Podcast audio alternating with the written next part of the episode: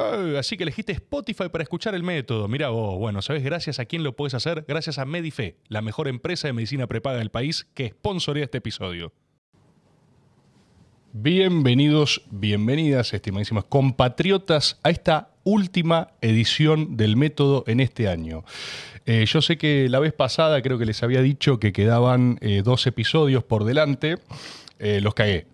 Eso era lo primero que quería decirles para que empezamos a entendernos. A veces pasa, pero como bien saben, este es un formato que siempre históricamente les ha dado no lo que ustedes querían, sino que les ha dado lo que necesitaban, ¿no? O sea, principalmente. Entonces, tengan en cuenta que el próximo domingo, cuando ustedes sientan orfandad del método y digan, no, no, ¿qué voy a hacer? Ya haber arrancado el mundial.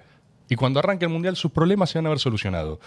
No obstante lo cual, eh, quería arrancar, dado que es una fecha especial, dado que ustedes no saben todavía quién está frente a mí, que es un momento que yo disfruto particularmente, o sea, alargar este instante, sobre todo para la gente en vivo, la gente que ya lo ve en diferido sabe perfectamente quién es y puede adelantar esta parte, esperemos que no, porque siempre tengo cosas importantes para decir.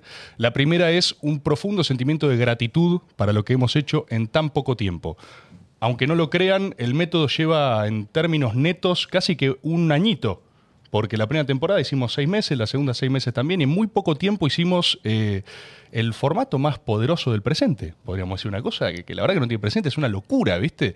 Eh, si pudimos hacer eso es solo porque tenemos el mejor equipo del presente también. Y hoy, a diferencia de otros programas, voy a arrancar presentándolo con la enorme gratitud de contar con la espalda asegurada para poder grabar eh, domingos a la noche, sábado a la noche, martes a la mañana. En cualquier momento es un equipo que se despliega en territorio con cámaras y hace lo que tenga que hacer para que salga el mejor formato posible. Tenemos acá a Tomás Cislián, nuestro productor audiovisual, controlando las cámaras. La tenemos a la SUGUS, productora ejecutiva de este formato también. Agus Santoro, tomando notas de esto. No, sé nota de qué estará tomando en este momento también, pero quizás está notando esto que yo estoy diciendo ahora como destacado. Nombró a Agus Santoro, por ejemplo, y también a Trinidad Rebord en mi flanco derecho. Si me están viendo especialmente iluminado, tampoco es una casualidad.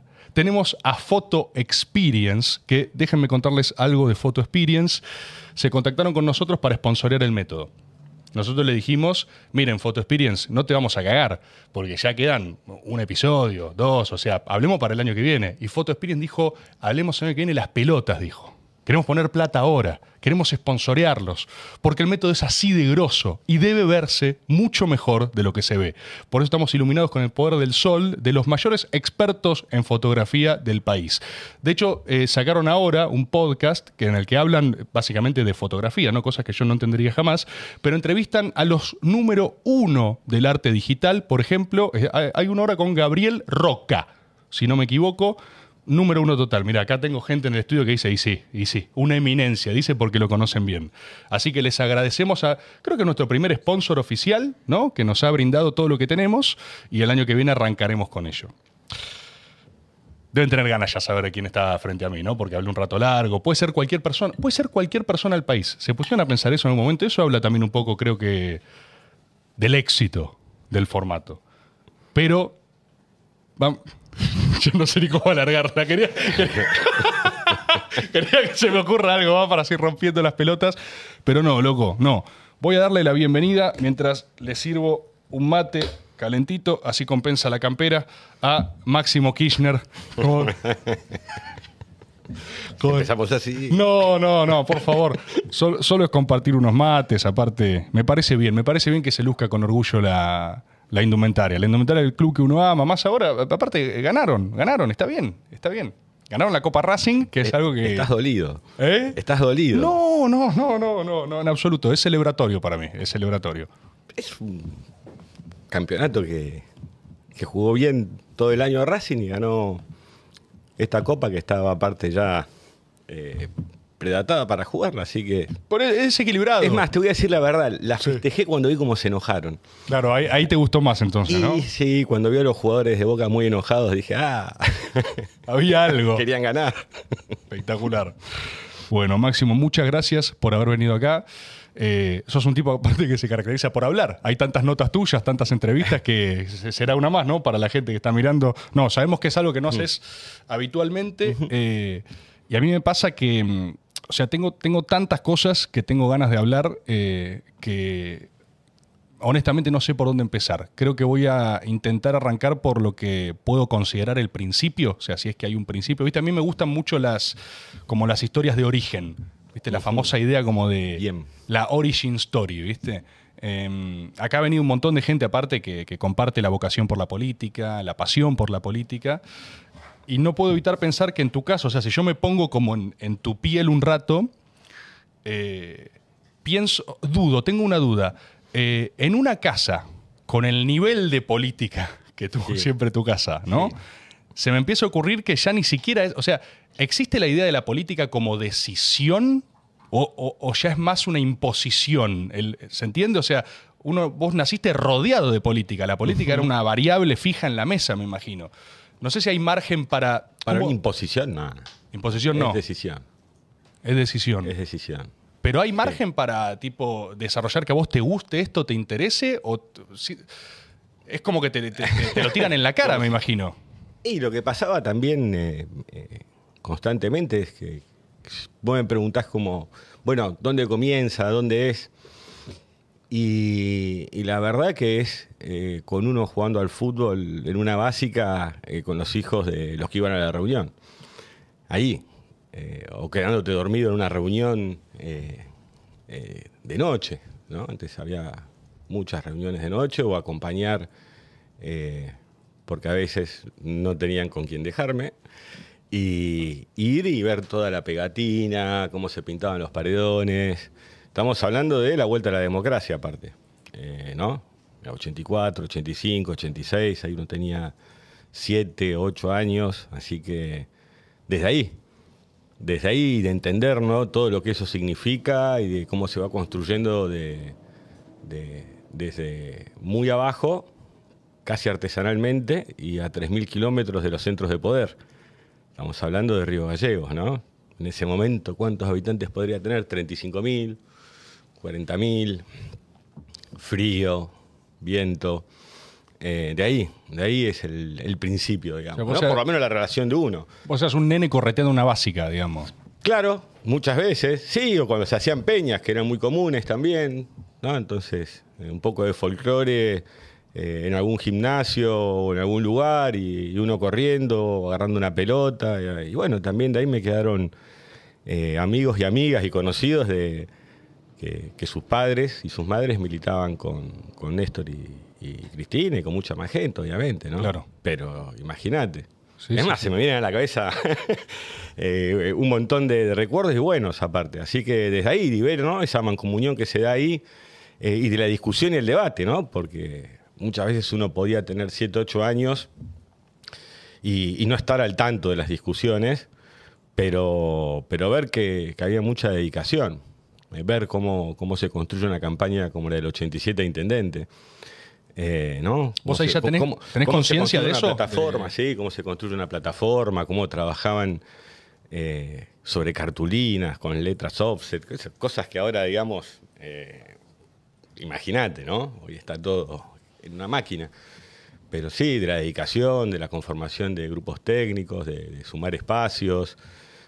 Eh, la llegada de, de Néstor a la Intendencia es con una parte del peronismo, democracia cristiana, partido intransigente, ¿no? Como un cúmulo de, de- de partidos que conforman ya ahí no el espíritu frentista que siempre tuvo eh, en la política, ¿no? Y que se terminó reproduciendo después eh, hacia adelante. Pero sí, ahí y muy buenos recuerdos aparte.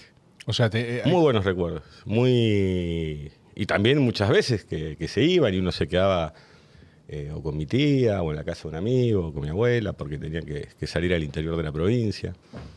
Eh, fantástico.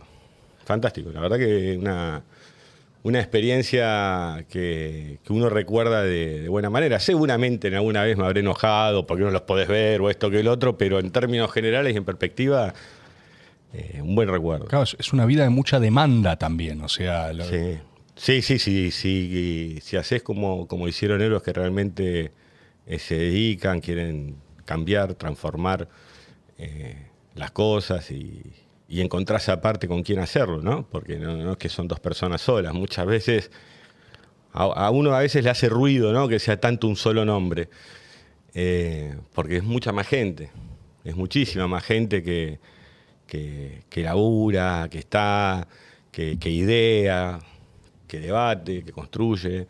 Pero bueno, siempre hay alguna síntesis, ¿no?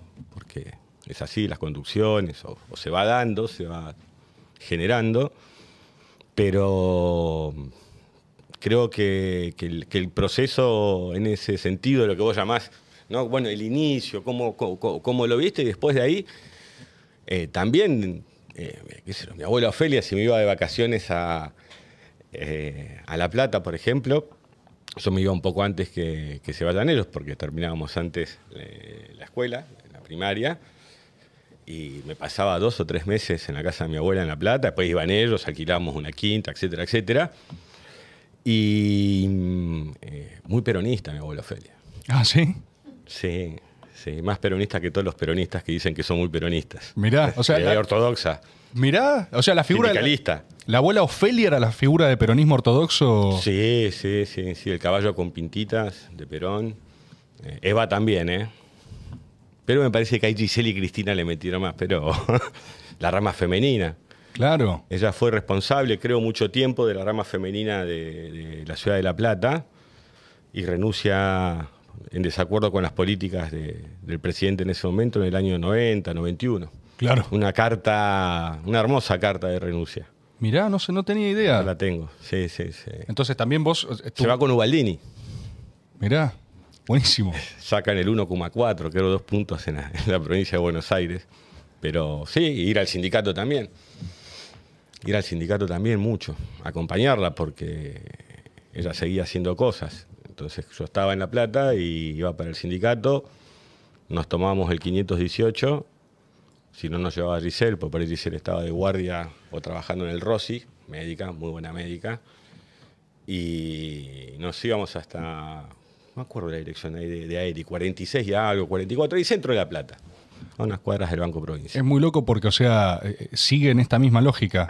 Eh, no hay. O sea, tus vacaciones eran con tu abuela peronista ortodoxa Ofelia, digamos. O sea, no hay- claro, y había una quinta también de quien militaba con ella, y también se hacían reuniones de la rama femenina, y bueno, ahí vamos. Era todo, todo política. Sí, sí, te ponía la marcha eh, los sábados, te ponía la marcha a la mañana.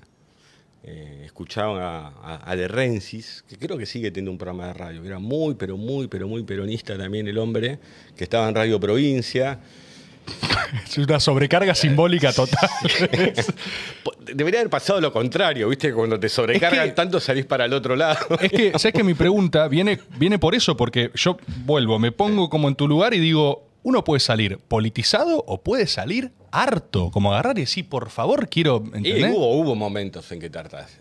Hubo momentos. Hay como etapas de, de querer, tipo, agarrar y decir, va. Sí, eh, sí, sí, pero también ella lo hacía, eh, era toda una, qué yo, las vacaciones ahí en, en- en La Plata también era cuando iban mis viejos ver eh, compañeras y compañeros de, de otra época, en su época de militancia en la universidad, en la juventud peronista. Eh, todo giraba ahí, ¿no? Y aparte, vos imaginate, era todo muy reciente.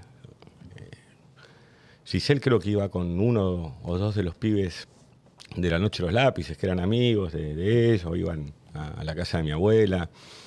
Eh, no quiero decir los nombres porque ahí me equivoco, eh, a veces los recuerdos son así, pero mm, algo muy... Para mí yo siempre estaba como atento, ¿no? Como aprendiendo. Íbamos al sindicato, por ahí estabas en el sindicato y te tenías que... Íbamos a almorzar y ahí estaba todo el... Fotios Culturis, me acuerdo. Buen señor. Fotios era el- como el secretario general del gremio. Mirá. ¿no? Así como un griego, aparte, imagínate. el- Sí, sí, sí, el ¿no? nombre. Y estaban todos ahí. Y me acuerdo de la señora que cocinaba, que era espectacular, un amor. Eh, nada, muy buenos recuerdos. Muy, muy, muy, muy interesante al que realmente le, le, interesa y, le gusta y, aprendés aparte, ¿no? Aprendés mucho ahí. Y eso es eh, un buen recuerdo. La verdad que, que sí. Así que así eras. De, mi abuela hiperperonista. Bueno, Néstor y Cristina no se sabe. Y bueno, se fue dando todo así. Y hay un momento donde capaz eh, se refrenda eso, porque por lo que vos me describís es muy orgánico, ¿viste? Es muy, Sí. o sea, era la realidad, básicamente. Hay un momento donde vos también como que lo rubricás, decís, che, paren, yo también me quiero o sea, también quiero dedicar mi vida a hacer política, o quiero hacer esto. O capaz en un momento dijiste, decís- no sé, de chico no quería ser... eh, A ver, siempre, nada, siempre te, te- te- te atrapa. Cuando vos ves los, los, los procesos de transformación o ves que las cosas se van realizando y ves que realmente eh, cómo se administra el Estado, cómo se lleva adelante la gestión, eh, vos ves que las cosas eh, mejoran, sentís que las cosas mejoran, ves a, tu provincia crecer o a tu ciudad más linda. Y a partir del 2003 creo que se produce, no, porque vos imaginate, el año 99, 2000, 2001, está bien. Santa Cruz era casi, los medios nacionales de época la describían como una isla respecto por cómo estaba administrada. No que no tenía problemas, ¿eh? no era Disney, digamos, pero era una provincia correctamente administrada, con políticas de salud pública muy buenas, eh, con construcción de viviendas también eh, muy buena. se había hecho el aeropuerto en Carafate, el puerto en Caleta Paula, en un momento que el país retrocedía. No se habían cerrado las escuelas técnicas en Santa Cruz. Santa Cruz y Neuquén fueron las únicas que las dejaron abiertas, más por el perfil aparte que tiene eh, la provincia, ¿no? En su fase extractiva, petróleo, minería, etcétera, etcétera, pesca. claro.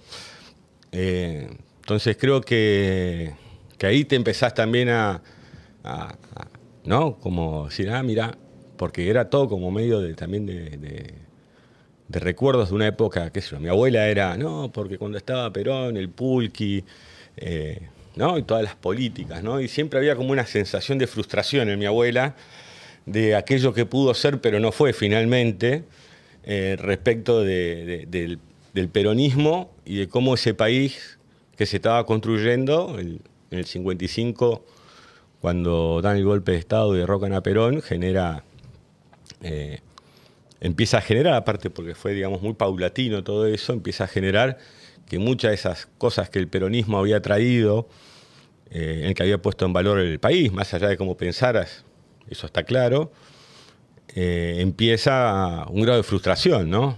Y ha- hacíamos aviones, hacíamos heladeras, ¿no? Yo me acuerdo que era el 86, el 87 y, y viste, parecía, viste, como que rumiaba mi abuela, ¿no? Entonces lo escuchaba de Rensis y ponía, viste, el disco de Hugo del Carril de la Marcha y si había una película de Hugo del Carril ahí en, en Canal 2 de La Plata cuando lo agarra Héctor Ricardo García, que estaba también este el rojo. Bueno, había toda una cosa de mi abuela en ese sentido que era muy... Había una carga simbólica de... de- Sí, de- hay algo sí. acá que no se realizó, Sí, ¿no? Simbólica y también de, frustración. Eso era lo más complejo, creo. Que a mí me llamaba la atención, ¿no? Como eso que pudo ser y no fue, que pudo ser y no fue. Y, y creo que es ahí donde realmente a veces tenemos que hacer eh, eje. Esto no quiere decir que el peronismo fuera perfecto a la hora de gobernar. Eh, pero era una experiencia que... que el pueblo- Interrumpida. interrumpida, de proscripción. Vos imaginate no poder eh, cantar la marcha o tener cuadros de, de Eva y Perón porque eran las personas que vos creías, digamos. Eh, no, imagino que haber sido un proceso, yo no, no viví nunca un proceso así. O sea, mi, mi- mi noción empieza 1983, 84, 85. Después, bueno, sos un nene, qué sé yo, Malvinas en el 82 en el sur, los oscurecimientos, en el jardín que, ¿no? que sonaban las alarmas y te enseñaban. Pero digamos que hay 82, 83 uno empieza a tener ya un contacto más fluido eh, con, con- con esa realidad. Em, Qué loco, es muy loco.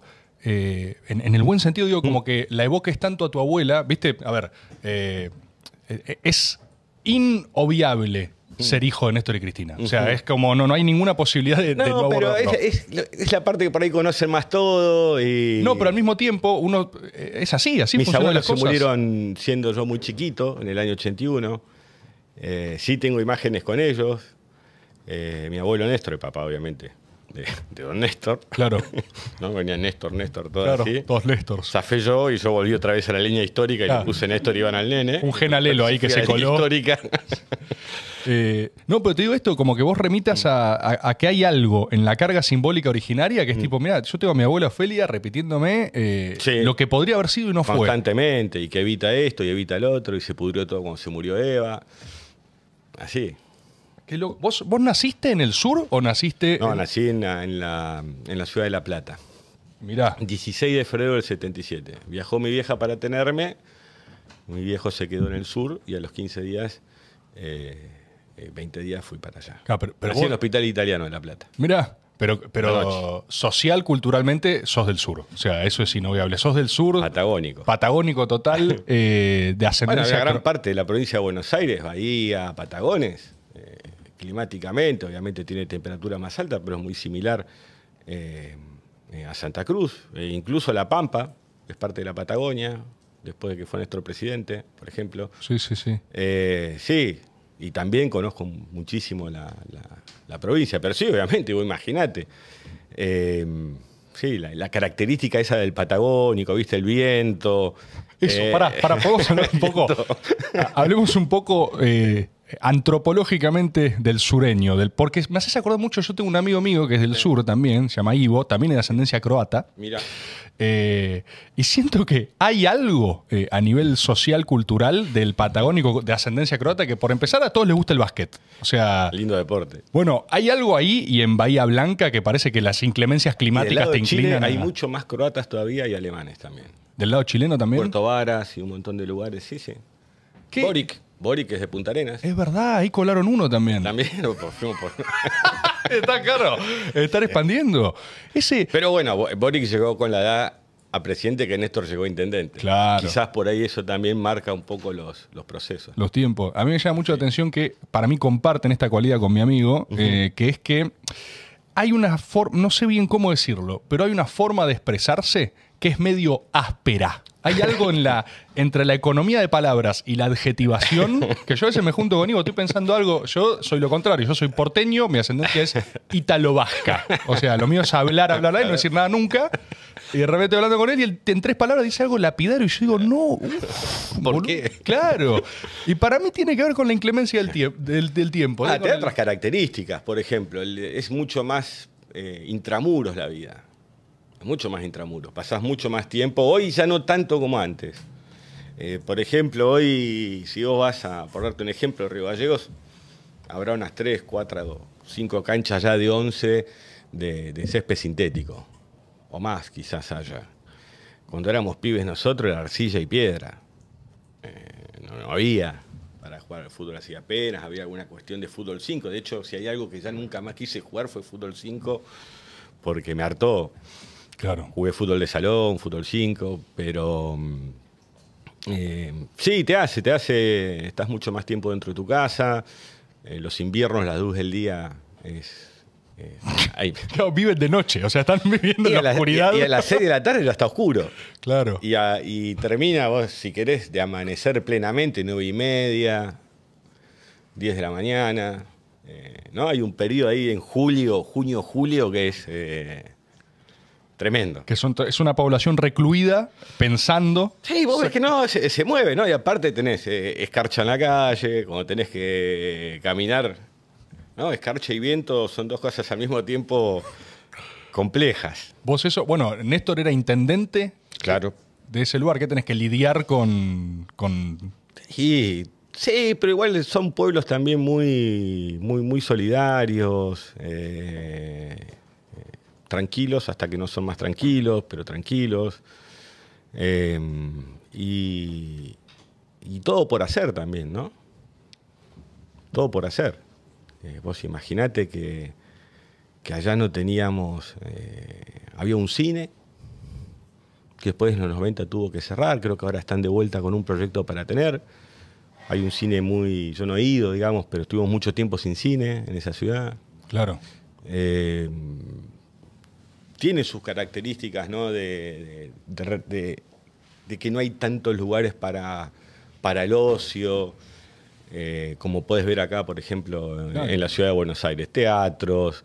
eh, un recital es todo un acontecimiento. Pero bueno, eso fue cambiando, ¿no? Te estoy Sí, sí, sí. hablando De tu época, de lo que de vos mi vivís. época. Hoy fue cambiando, ha, ha crecido mucho, tiene 110.000, 115.000 habitantes. Este, A nivel eh, humano, Mm. familiar, eh, para Cristina mudarse ahí no fue un pijazo siendo platense. Eh, El amor hace eso. claro, pero la, o sea, de La Plata a irse al culo del mundo a vivir en la oscuridad, parece. Eh, No sé- tampoco, tampoco había mucha luz en ese momento en la ciudad de La Plata, ¿no? En el 77, 76.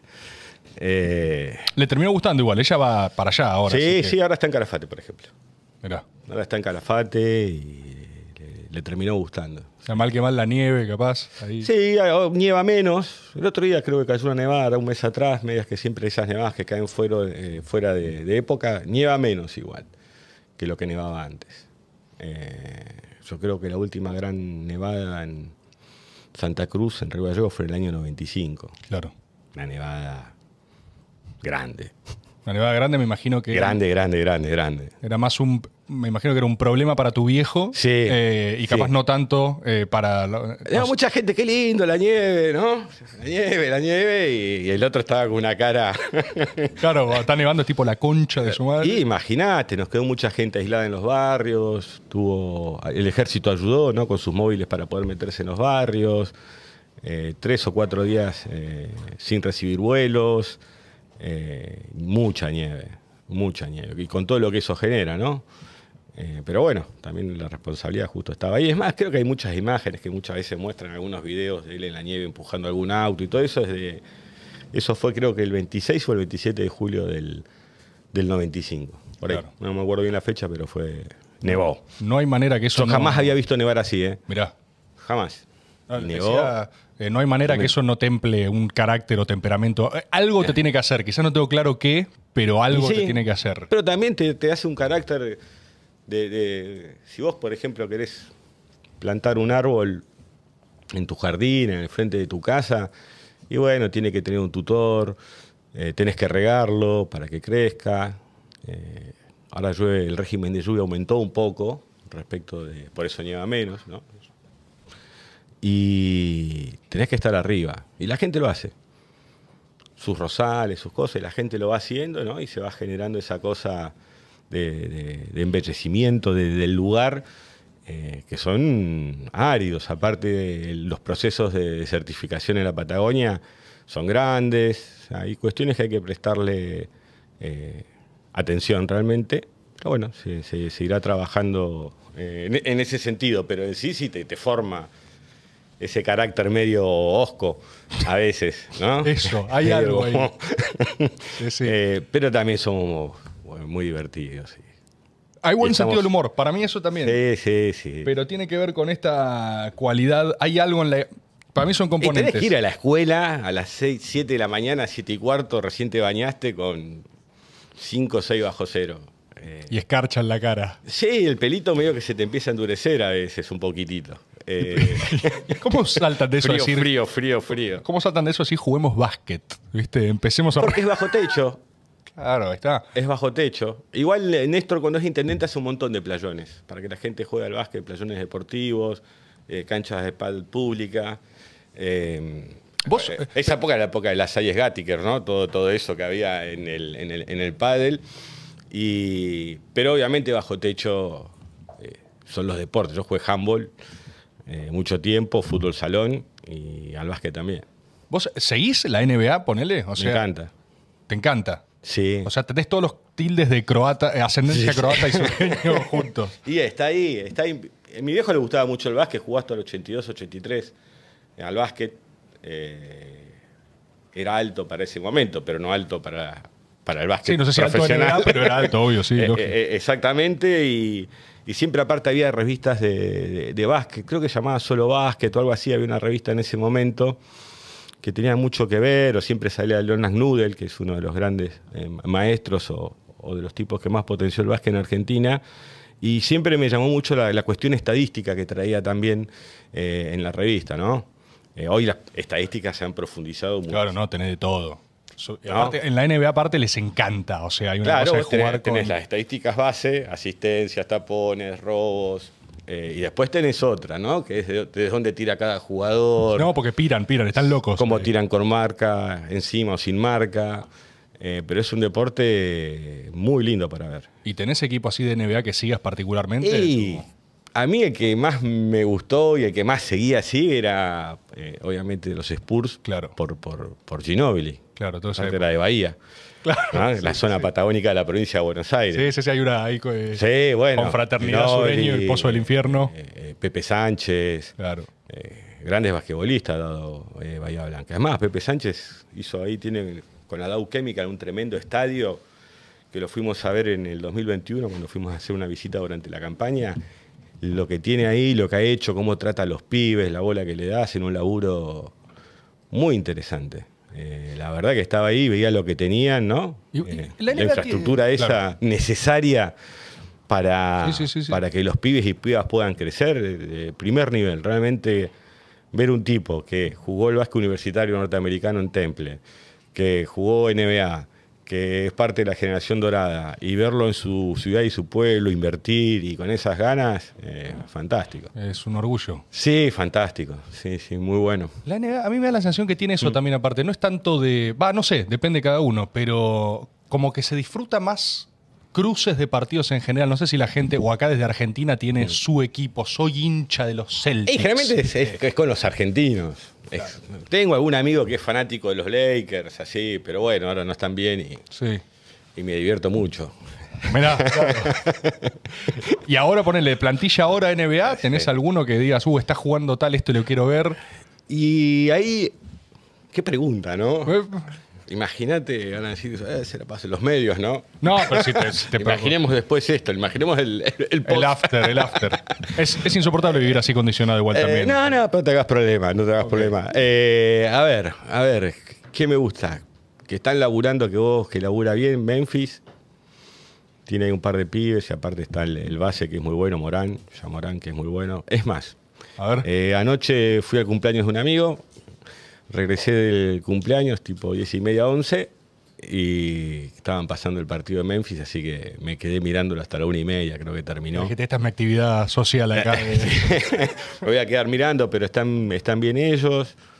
Eh, sorprende un poco eh, Utah Jazz porque había cambiado, dejado ir muchos jugadores, eh, como Donovan Mitchell, que se fue a los Cavaliers y los cambió por picks, que son las elecciones eh, del draft a futuro. Acá lo veo a Tommy Siliana sintiendo con efervescencia porque él, él podría seguir esta conversación mucho más que yo.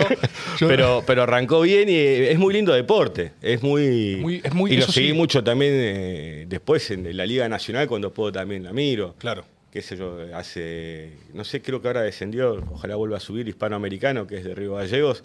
Estuvo cinco o seis años en, en- un poquito más, creo, en la primera del básquet argentino. Eh, para la ciudad fue muy importante, para el club también, obviamente. Pero está bueno. Y el tema de NBA es, es lindo verlo porque aparte ves eh, jugadores de... Y hay grandes historias, grandes historias. eh, de- hay una, vos me decías, de ascendencia croata y todo eso. la- el, el tema Petrovic, eh, Vladi Divac, es- Yo no conozco. Bueno. Es, los dos, Divac y Petrovic jugaban juntos en, en la selección de Yugoslavia, eh, pre-balcani- pre-balcanización. Pre-balcanización. Exactamente. Eh, creo que Petrovic estaba en los New Jersey Nets, que es lo que hoy es. Viste que allá como que mantienen el nombre Nets, Sí, pero sí, cambia la ciudad. No sé, localidad, por donde son. Viste que son franquicias. Sí. Eh, esa es la parte que por ahí menos eh, está buena, ¿no? No, no, no, no es como generalmente, por ejemplo, en las demás ligas donde los equipos ascienden y descienden, claro. ¿no? Donde hay una cuestión en el rendimiento. Eh, si no, listo, vos tenés tu lugar, podés tener un gran equipo, un mal equipo y jugás igual. Sí, sí, sí. Eh, eso se hace un poquito de ruido a veces en la, en la NBA. Pero tienen cláusulas de competitividad muy buenas. Ese- este, a mí me llama mucha Bien. atención los equilibrios del draft, ¿viste? todo eso para bueno, siempre. El tema de los drafts, eh, tuvieron que poner tope salarial para que no se desequilibrara entre los demás clubes. Sí, sí, sí. Muy interesante. Muy loco cómo Aparte- nivelan eso a nivel. Y sí, porque si no, vos imaginate, equipos como los Lakers, o los Celtics, o los Knicks, eh, llevarían eh, gran ventaja. Son equipos grandes, populares, con mucha historia dentro del básquet eh, norteamericano. Em, pero bueno, estábamos en Vlade, en y Petrovic. Y jugaban juntos. No juntos, perdón. Estaba en, lo- en los New Jersey Nets estaba Petrovic no sé dónde estaba Vlade Divac. Creo que había estado o en los Pistons antes de su equipo y termina en Lakers. Y vienen a jugar el Mundial Argentina. En el año 90. ¿Te acordás? Argentina, Pichi Campana, eh, Marcelo Milanesio. Sí, Eh, yo no, no existía ni como concepto ni como idea, pero. tenés que. No, sí, te- Es una gran historia. sí, sí, Una gran so- historia. solo puedo tener fotos de eso. Ya hace el mundial acá, eh, Uranga, Sebastián Uranga. bueno, se me, me iré acordando nombres. Bueno, obviamente vi ese mundial con mis 13 años pensando que lo podíamos ganar. Ahí Estados Unidos todavía venía con los jugadores universitarios, Claro. ¿no? O algo así era. Y bueno, la cuestión que Yugoslavia eh, sale campeón. ¿no? Y lo estaba mirando con mi abuela María, Ostoy de que es la, la que aporta esta cuestión eh, yugoslava. Mi abuela contenta, aparte, ya cuando se juntaba con sus amigas, Mirá. a veces hablaban en yugoslavo. ¿No? O sea, reunión de abuelas yugoslavas para bancar la, en yugoslavo, sí, no sé por qué hacían eso. la selección, para bancar la selección. Sí, viste, pero lo, lo bueno es que cuando venían, eh, las señoras eh, preparaban cosas ricas. Claro. Entonces, El ritual yugoslavo. Eh, exactamente, aprovechábamos. Bueno, pero más allá de eso, eh, se ve que en un momento, eh, creo que Divac festeja con una bandera, no me acuerdo si de Croacia o de Serbia, no me acuerdo cuál. Claro, ya se estaban. No, Petrovic, con la bandera de, de- de Croacia, creo que era. Y Divac se enoja y le manotea la bandera. Hecho que en Argentina pasó eh, desapercibido y de hecho hay un documental en ESPN que cuenta esta historia que es maravillosa y le sacan, eh, se pelean, se dejan de hablar. o sea, ¿no? ganaron y se entran a. a- Se entran a pelear porque ya venía medio picante el tema ya. Petrovic realza su cuestión croata, creo que era o serbio, me acuerdo, creo que era croata. Eh, después fíjense, ya que podemos chequear ahí. Ah, también, claro, si podemos lo buscar. buscamos nos vamos a dar cuenta que es, vamos a aprovechar eso. Y están mucho tiempo, no se hablan nunca más. No se hablan jamás. Mirá. Se enfrentan en el 92, creo que se enfrentan en, en- en España, en las eh, Olimpiadas de España. Todo mal, eh, dejan de hablarse. Petrovic después era tan nacionalista que iba a jugar todos los, todos los eh, torneos europeos para, para Croacia.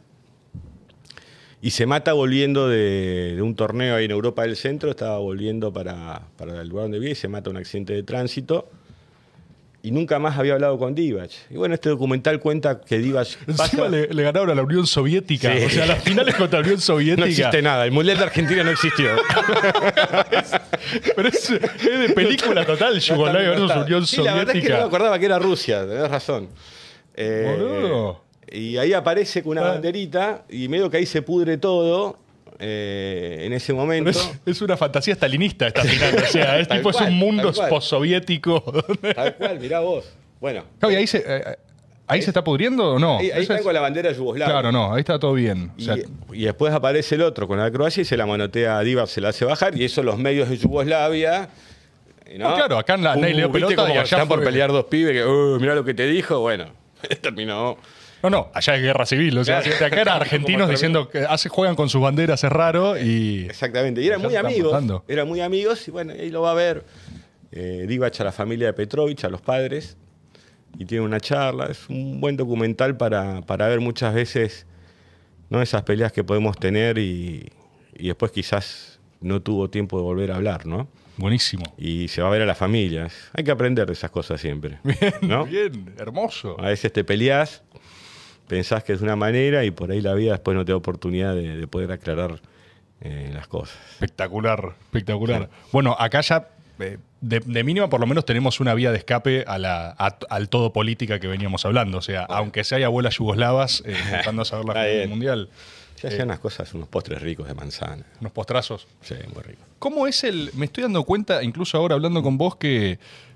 Eh, que de verdad ignoro, o sea, eh, vos con el estatus de, de figura pública política que tenés de relevancia gigante para la Argentina, eh, ignoro porciones gigantescas, o sea, de, de tu historia. Esto que me contás ahora al principio, ¿viste? Al respecto de un proceso de politización, de interés, de ganas. Creo que lo, lo próximo que a mí ya se me ocurre ya tiene que ver con, con la cámpora.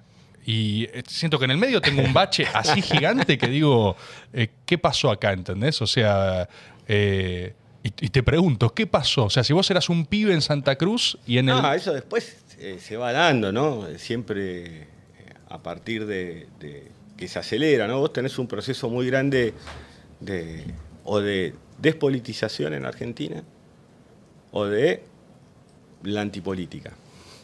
Y tenés todo el proceso, si querés, 98, 99, 2001, ¿no? Como la parte final de... ¿Vos ahí dónde estabas, ponele? ¿Desde qué lugar vivías eso? Y a ver... ¿Qué estabas haciendo? Eh, y en Santa Cruz, eh, no estaba, estaba acá viviendo en Buenos Aires. Y cuando ibas allá notabas otro ambiente, ¿no? No era que no había eh, falencias, que no faltaban cosas, claro que había problemas y había de vez en cuando algún quilombo, pero era una realidad mucho más gobernada, mucho más administrable y con pisos de dignidad muchísimo más altos que, los que uno veía acá. Y acá había eh, un quiebre, pero no era un quiebre solo desde lo económico Imagínate que ahí tenía 20 años, 21 años. ¿Vos estabas viviendo solo acá en Buenos eh, Aires? no, porque estaba Cristina, así que cuando ella ah. venía eh, compartíamos el lugar. Estábamos en el donde vive ella ahora. Mirá. Donde ella ahora y un tiempito en un departamento a una cuadra de, de ahí donde vive ella ahora. y acá había otro ambiente, estaba mucho más espeso. Eh, no había eh, mucho en qué creer, ¿no?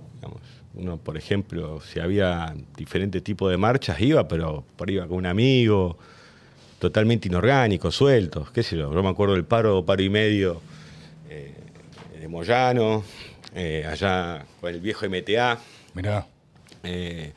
y, ¿no? y de vez en cuando trataba de ir qué sé yo, fui al cierre de campaña de Dualde en el 99, pero solo.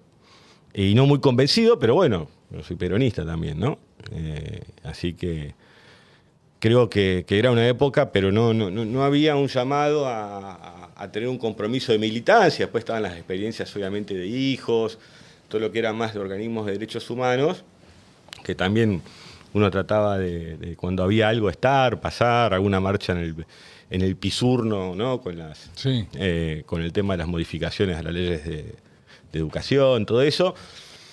Pero tampoco uno terminaba de encontrar un lugar donde se sintiera, eh, ¿no? Eran todas como expresiones muy minúsculas, ¿no? Y creo que es un poco eso también es la, es la protocámpora, si querés, ¿no? Porque si vos te pones a pensar las experiencias previas de los que somos más viejitos dentro de la organización, venían todas experiencias así. Algunos vienen de hijos, otros vienen de agrupaciones más chiquitas. ¿No? Era como... Más atomizada, más Estaba muy atomizado, no había nada que lo juntara, nada que lo interpelara, eh, muy descreída. De, hecho, yo me acuerdo que estaba el tema del 501, imagínate que eh, mi, viejo puteaba, digamos, eso. ¿Qué decía? ¿Cómo no iban a votar? Si en este país había muerto gente para poder votar hay que ir a votar, hay que insistir hasta que puedas construir algo que, te represente, pero eso de irse a 500 kilómetros eh, como si fuera una, una viveza, una vivada, no, no, lo compartía para nada. Claro. Estaba totalmente, o sea, eh, creo que hasta le dolía en un punto quizás también eso, eh, o le molestaba, ¿no? así que no había, ¿entendés? Y el refugio que teníamos en, el ah. refugio que teníamos en un punto Perdón, no me alejo más. me, ordeno. Eh, eh, era o el fútbol o el rock, ¿no? Donde encontrábamos alguna, alguna referencia con el descontento que, que, había. O sea, no era solo una cuestión de cómo estabas vos económicamente, sino cómo en el contexto que, ¿no? Era una cuestión muy opresiva la que había, muy eh, no por las características, eh, si hubiera características represivas, opresivo en cuanto a la desesperanza, a, la ausencia de futuro, muchas pibas y pibes eh, yéndose del país, mucho quiebre, poca autoestima, y fue bravo. el 2001 fue, fue, fue bravo. y el 2000 si te pones, o sea, el 2001, bravo, tenés el 19 y 20 de diciembre. Sí, sí. Pero lo que era el 2000, o los meses previos a, la, crisis final, digamos, de, la convertibilidad, por llamarlo de alguna manera, porque después se sale del uno a uno, era bravísimo. Los pibes y las pibas no, no, encontraban eh, laburo, los padres lo perdían, no se podían jubilar, mucha gente había quedado eh, que había sido, pues imagínate que el rango de desocupación, ya incluso cuando ganan las elecciones en el turco en el 95, eh, a la semana se conoce uno de los índices, creo que era de 12 o 13 puntos, empieza a ser alto, gente que no termina de hacer sus aportes, eh, ¿no? Toda una tensión constante en un mundo aparte que venía de la caída de, del muro y que parecía que no había más ideas que las que se estaban implementando, ¿no? Sí, sí. Y que a cualquiera que expresara una cuestión diferente o se había quedado en el 45 o en el 73, ¿no? Siempre como, oh, ¿no? Y la agenda del futuro no parecía muy tentadora eh, en términos hasta globales. Te diría, y si lo ves ahora, no, no estaban muy lejos de, esas sensaciones. No, no, de hecho, lo que vos estás describiendo climáticamente me parece que tienen muchísimos puntos de contacto. Y claro, eh, entonces no, vos, no tenías. Yo me acuerdo que eh, fui a ver a, Los Redondos en River, creo que fue de 2000. ¿Fines del 2000 o fines del 2001? No, fines del 2000 fueron. Bueno, no me acuerdo ahí. Y estaba espeso afuera. Era, era espeso, ¿no? El, ambiente. Eh, muy diferente. La otra vez lo fui a ver a, los fundamentalistas y otro ambiente, ¿no?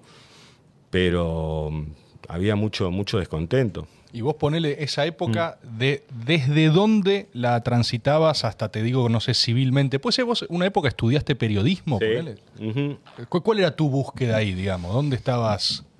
Y él es, imagínate que desde muy chico leer eh, todo lo que estaba al alcance de la mano era la regla casi. O imagínate que tras que llegaban tarde los diarios al sur, sí. o sea, no había, a ver, a ver eh, público menor de 30 años, perdón, no sé por qué lo dejé ahí. No pasa nada. Eh, público menor de 30 años para, para entendernos. Eh, los diarios en el, en el sur llegaban al mediodía o a las 3 de la tarde. o sea, vivían de noticias viejas, digamos. Imagínate. Y, canales muy pocos. Canales muy pocos. Incluso el cable en, los 90, por ejemplo, a mí me gustaba mirar eh, Peores Nada, ¿no? que era el programa que tenía el negro Fontoa con, con Ginsburg. Y lo veíamos en horarios totalmente diferentes a los que se veían acá. Se veía la mitad de la programación de, de los canales te sacaban las publicidades, te ponían otras cosas porque en realidad no sé qué habría, qué pagarían o qué no pagarían los cables. Estoy hablando de 92, 93. ¿eh? Y, mi viejo aparte y mi vieja compraban todos los diarios insoportables. Entonces vos tenías Crónica, Página 12, Sur, que era un muy buen diario Sur, y tenía un buen suplemento de deportes. Eh, eh, después, bueno, cerró ese diario, pero alguno que sea más grande o tenga mi misma edad lo, recordará. Eh, era un buen diario. Clarín, eh, La Nación, eh, ámbito financiero. ¿no? Todo eso estaba todos los días en mi casa. Indefectiblemente, todos los días. Una pila de papel. Claro. ¿No? interminable. Y bueno, uno pispeaba, obviamente. A veces lees eh, a esa edad sin, sin, entender mucho, ¿no? Y ahí, bueno, haría preguntas, supongo, ¿no? Esa parte esa no la recuerdo, ¿no? Pero, pero veías todo lo que iba pasando eh, y cosas, ¿no? Eh, qué sé yo, desde los alzamientos carapintadas al episodio de la tablada, ¿no? Todas esas cosas con las que uno, ¿no? Y de repente que vos veías que pasaba eso y había que ir a una, ¿no? Por ejemplo, en uno de los alzamientos no sé si fue Semana Santa o cuál, movilización y bueno, una marcha en Río Gallego, donde estaba el gobernador, el intendente, y salía toda la gente a, bancar la democracia durante el gobierno de Alfonsín, más allá de toda diferencia política, en ese sentido se, movilizaba. Eh, entonces había una relación con, eso grande. Después, eh, eh, creo que es un oficio muy, muy, muy interesante. Eh, en cuanto también lo que puede aportar. Eh, quizás por ahí uno ve ahora todo el mundo de empresas y todo eso que lo rodea, bueno, ya ahí estamos hablando de otra cosa. No, pero, es que, pero, es muy loco, lo siento que es muy loco que... Pero admiro mucho, ¿no? A ver, yo puedo estar de acuerdo no con alguien, sí. ¿no? Pero cuando escriben bien, escriben bien.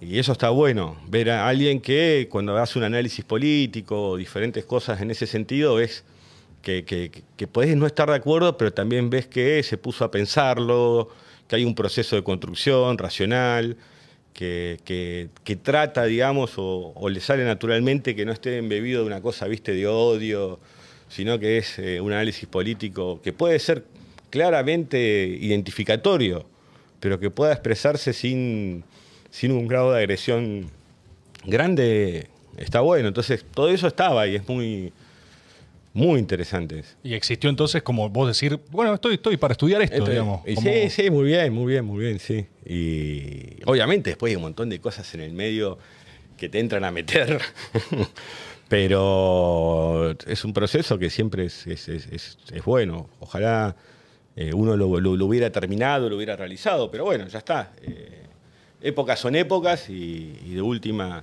eh, seguimos haciendo siempre cosas y metiéndole para adelante, pero sí, era muy, muy, muy interesante. Ahí también eh, me imagino, va, no sé, de verdad no sé. Eh, tus viejos, vos creciendo, les hizo. Es que, ¿sabes qué me pasa? Todas las conversaciones o todas las preguntas están mediadas por esta sensación medio elefante en la habitación. Te, te cuento, mira, te lo cuento así en, Sí. términos de como hasta anecdóticos. Una vez estaba hablando con eh, mi gran amigo Pedro Rosenblatt, Pepe Mirá. Rosenblatt, eh, y una estaba hablando de la cámpora, ¿viste? Sí. de voz, de todo. Y en un momento me dice algo que me pareció muy elocuente, que me dice, pasa, boludo, me dice, pensá qué locura, imagínate vos, ¿no? Estar en un acto y ver en las banderas de la gente, ¿no? Que, que la gente, que esos son tus viejos, ¿viste? Y yo le digo, sí, qué loco, ¿no? Néstor y Cristina son mis viejos. Y él me dice, no, no, no, no estás entendiendo, me dice. Imagina las caras de tus papás, tus papás, y ponelos en la bandera ahora, ¿entendés? Y cuando me dice eso, yo digo, ah, esto es una mierda, ¿entendés? O sea, la sensación que me generó cuando imaginé a mi papá y mi mamá, tipo, con eso, yo digo, no, ¿entendés? Es como, y todo, todo está mediado, porque decís, quiero ser periodista. No sé qué te dice Néstor. No, me- sé qué te dice. Me iba mirando. No Me entendió qué- todo. ¿Sí? Sí, supo llevarme. Supo llevarme. Lo, lo fueron piloteando. Me dejó pastar así, eh, y después pingui para adentro. Ah, Ahora, sí. ahora sí. En algún Eh. momento existió como el tipo, che, se acabó. Ahora la, la parte, Vení para acá. la parte experimental. ¿Viste como cuando te llama el referee? claro. Venga para acá. La parte experimental se acabó. Vení para acá. Está todo bien. Oh. Ay, no sé cuándo te lo escuché o si lo leí en una nota Muy, que. muy pedagógico. Bueno, al respecto. Muy ácido aparte. Croata, croata del sur, boludo. Sí, bueno, mi abuelo eh, nunca supe muy bien dónde es, eh, si es alemán o suizo o de dónde carajo es mi apellido, ¿no? Nunca le presté mucha atención. Sé que significa iglesia, creo, en alemán. ¿En serio? Podemos chequearlo ahí. ¿Qué significa Está iglesia buenísimo en esto de poder chequear las cosas. Claro, sí, por la duda lo- te fijas qué onda. Y si no pasa. Ah, si no, no, pasa. Eh, De la pedagogía nestorista, a mí me quedó siempre algo que me hace reír mucho. Creo que te lo leí una nota. Me gustaría citarlo con propiedad, pero no me acuerdo. Eh, pero que vos decías que, que vos estabas jugando con unos castillitos o algo así, o que vos armabas soldaditos y que, y que Néstor tenía como la política de me entrar. molestaba. Mira, el otro día no lo leí porque me mandaron un título. No sé quién en La Nación escribió sobre esa anécdota. Sobre esta. No sé cuándo Sí. salió, si vos la contaste o si salió. en- No, salió cuando hicimos el, el documental en el 2010. Ah. Eh, ¿no? Y ahí cuento un poco. Y hace todo un análisis. Sí, Como un análisis subjetivo de eso, ¿no? Qué Como- viaje, dije este señor. Dije, Claro. En una. En una. En una, sí. Lo que uno estaba contando. Sí. eh, aparte que era una forma, a veces estaba así, te molestaba, pero al mismo tiempo era como. eh, lo voy a hacer de vuelta. ¿no? Y- y- Pero hay un desafío croata en eso Claro, implícito. Hay un- Hace un análisis de la destrucción, de la no destrucción, pero por favor, digamos, Claro. por favor. Hay- por eso digo que muchas veces los veo como muy pasados de rosca, digamos, y todo, y a veces también uno le puede pasar, ¿eh? Y es ahí donde vos tenés que tener eh, no solo una inteligencia propia, saber gobernarte, sino también buenos compañeros y buenas compañeras que cuando por ahí empezás, viste, como a sobregirarte, viste, Te ordenan. te ordenan. Eh, y eso es fantástico, digamos. De, de- hecho, es una de las cuestiones básicas de la militancia política, sindical, cultural, social, la que vos quieras tener, no importa. Creo que siempre nos terminamos buscando las personas, compartir momentos. O sea, más allá de cumpleaños o de un partido de fútbol, o sea, hay un momento en que nos buscamos, que queremos hacer algo, que queremos cambiar, que queremos transformar, que que te das cuenta que podés hacer mejor el contexto que te rodea. Y creo que ahí es básico donde nace todo, porque aparte eh, hay una exigencia muchas veces de, yo no sé si decir desde la derecha, pero poner desde los poderes que los militantes tienen que ser perfectos, ¿no? Como, y las personas somos imperfectas.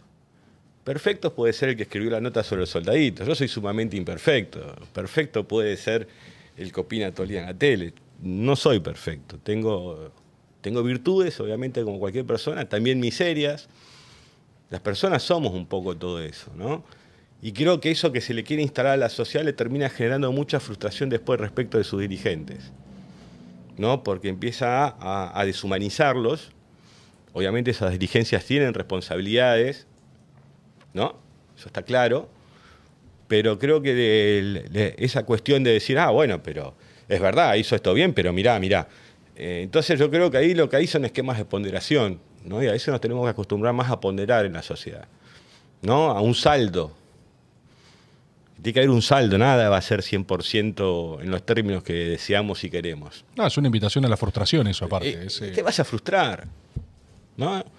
Y parece que fueran todos errores permanentes, y la verdad que hay errores y errores, y, y- salir aparte una gimnasia donde se empiezan a empapelar errores con otros errores, ¿no? Y empieza todo como una cosa muy, muy extraña que nos termina, que nos termina frustrando, ¿no? Uno siempre tiene que tener en cuenta eh, eh, que no quiere ni quiero hablar de conformismo, ¿no? Porque no, no estoy en ese, en ese equipo, ¿no? Sí, no, no es menos exigencia, es una porción de comprensión, diría. de- Y entender. Eh, a ver,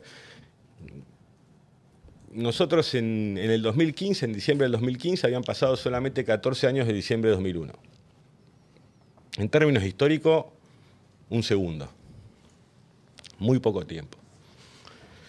Y nos encontramos ante una elección, como la del 2015, eh, por primera vez, aparte, ¿no? Eh, durante democracia, tantas elecciones seguidas, con mandatos terminados, era la primera vez, ¿no? En muchísimos tiempos en la historia argentina, que concluían tres mandatos seguidos, en los tiempos establecidos eh, por la Constitución. Y, fue una campaña muy extraña, me acuerdo, ¿no? Porque era, bueno, vos, lo que está bien lo dejamos, lo que está mal lo arreglamos, ¿no? No había como una discusión de fondo. Y obviamente que a, diciembre del 15 había un montón todavía de, problemas en nuestro país para solucionar, eh, estructurales algunos de ellos, otro- otros más coyunturales, eh, pero había otros que nos habíamos acostumbrado a tener y ya no estaban en los términos, digamos, de peligrosidad para la vida de la República, para la Argentina, eh, en el tablero o en el menú de lo que tenía que hacer la dirigencia. Y, y nos olvidamos también de cómo llegamos ¿no? al 2001. ¿no? Creo que yo no creo que uno pueda tabular el presente siempre por cuestiones del pasado, no estoy de acuerdo con eso. Pero sí mirar, ¿no? como espiar a veces un poquito de refilón, ¿no?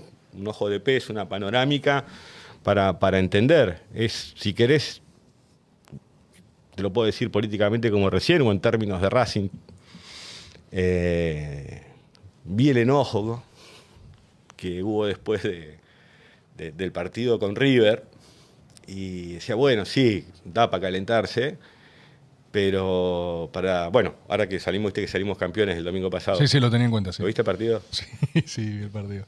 Sí. Estuvo bien, yo, yo soy un defensor para mí, dentro de todo. Si No. Boca tiene que perder de una manera, yo elijo perder a lo Boca. Yo lo he dicho siempre, así que. Sí, pero que... Ya te voy a decir una cosa. A ver. Cuando perdimos, eh, justo yo había viajado al sur porque era el, cumpleaños de, María Emilia, ¿no?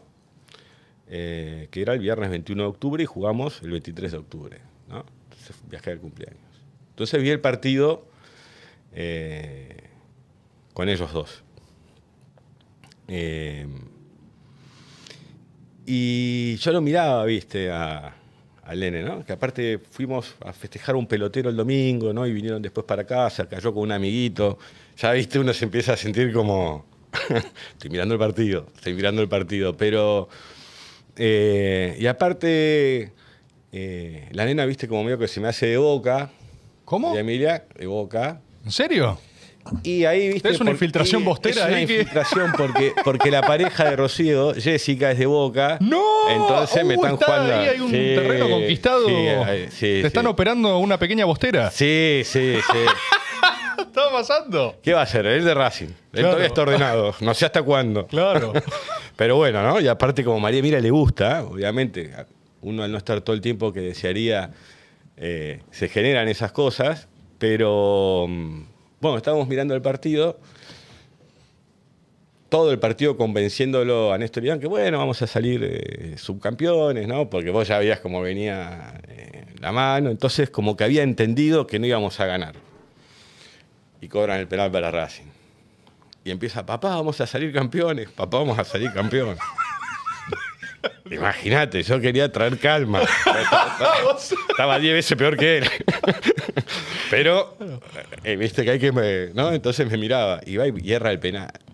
Lo que lloró ese nene. Y es que eso- Eh, son, son primeras frustraciones futboleras que, Sí. que van a quedar para Y siempre. ahí ya no podía llorar yo aparte, porque imagínate. No, es un papelón. Así que me mantuve...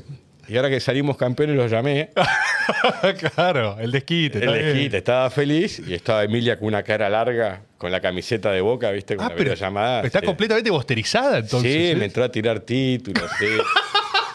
No puedo me creer la que agita, te- me la agita. No puedo creer que te infiltraron ahí. Sí, sí, sí, sí, se metió ahí. Claro, mirá. Pero Sí. también hay en, esta, en este periodo de Boca con Riquelme ahí que no me dolió eh, tanto, tanto la derrota. Me gustó que a Riquelme le haya ido bien después de todo lo que maltrató la prensa a Riquelme. Mirá. ¿no? El castigo, ¿no? Un tipo que ganó los títulos que está ganando ahora como, como dirigente de Boca, que le dio tanto a Boca jugando al fútbol, un jugador de fútbol tremendo aparte. Sí, sí, sí, sí. Eh, Para mí mejor político que jugador de fútbol igual. Sí, sí, bien mal arriado, ¿viste? Sí, sí, sí. Sí, sí, se, le, se le plantó a Macri eh, Eh, Y a todos, o sea, es una... a todos. Bueno, pero en ese momento eh, lo, lo hizo, como lo hizo Bianchi también en, en- en su momento, digamos. Había más debate en Boca que en el PRO. Verdad, verdad, verdad. Eh, y, y que le vaya bien a Riquelme me parece bueno, porque aparte es un ex jugador de fútbol. Eh, me parece bueno eso también, ¿no? Que los exjugadores sean parte de las dirigencias de los clubes. Es un tipo que cree eh, en los clubes como sociedades civiles, ¿no? No como, no como sociedades anónimas. Eh, el laburo que hace, ¿no? Esto yo lo sé por un montón de gente, que va a ver los partidos las inferiores, que le gusta ver a los pibes cómo juegan. Es más, en este plantel de Boca vos te das cuenta que, bueno, no podía jugar Villa y apareció Ceballos, creo que es. Sí, no, un montón. El Y laburo es... se lesiona, creo que lo fractura, o se fractura Ceballos y aparece Langoni. Sí, sí, ¿no? sí, sí. Entonces entras a ver eh, eh, esas cosas y... Es que eso es una política de club. Claro. O sea, eh, lo que hicieron, en- yo lo he visto aparte con mis propios ojos, pero la política de Boca Previo es una cosa impresionante. Eh, Fue armar eh, como corresponde y aparte traer a todos los ídolos del club histórico ordenando los pendejos bueno nuevos. Entonces, Y eso también Racing lo inició, Racing en su momento repatrió a Milito, vino y salió campeón, lo trajo de vuelta a Lisandro López, vino y salió campeón.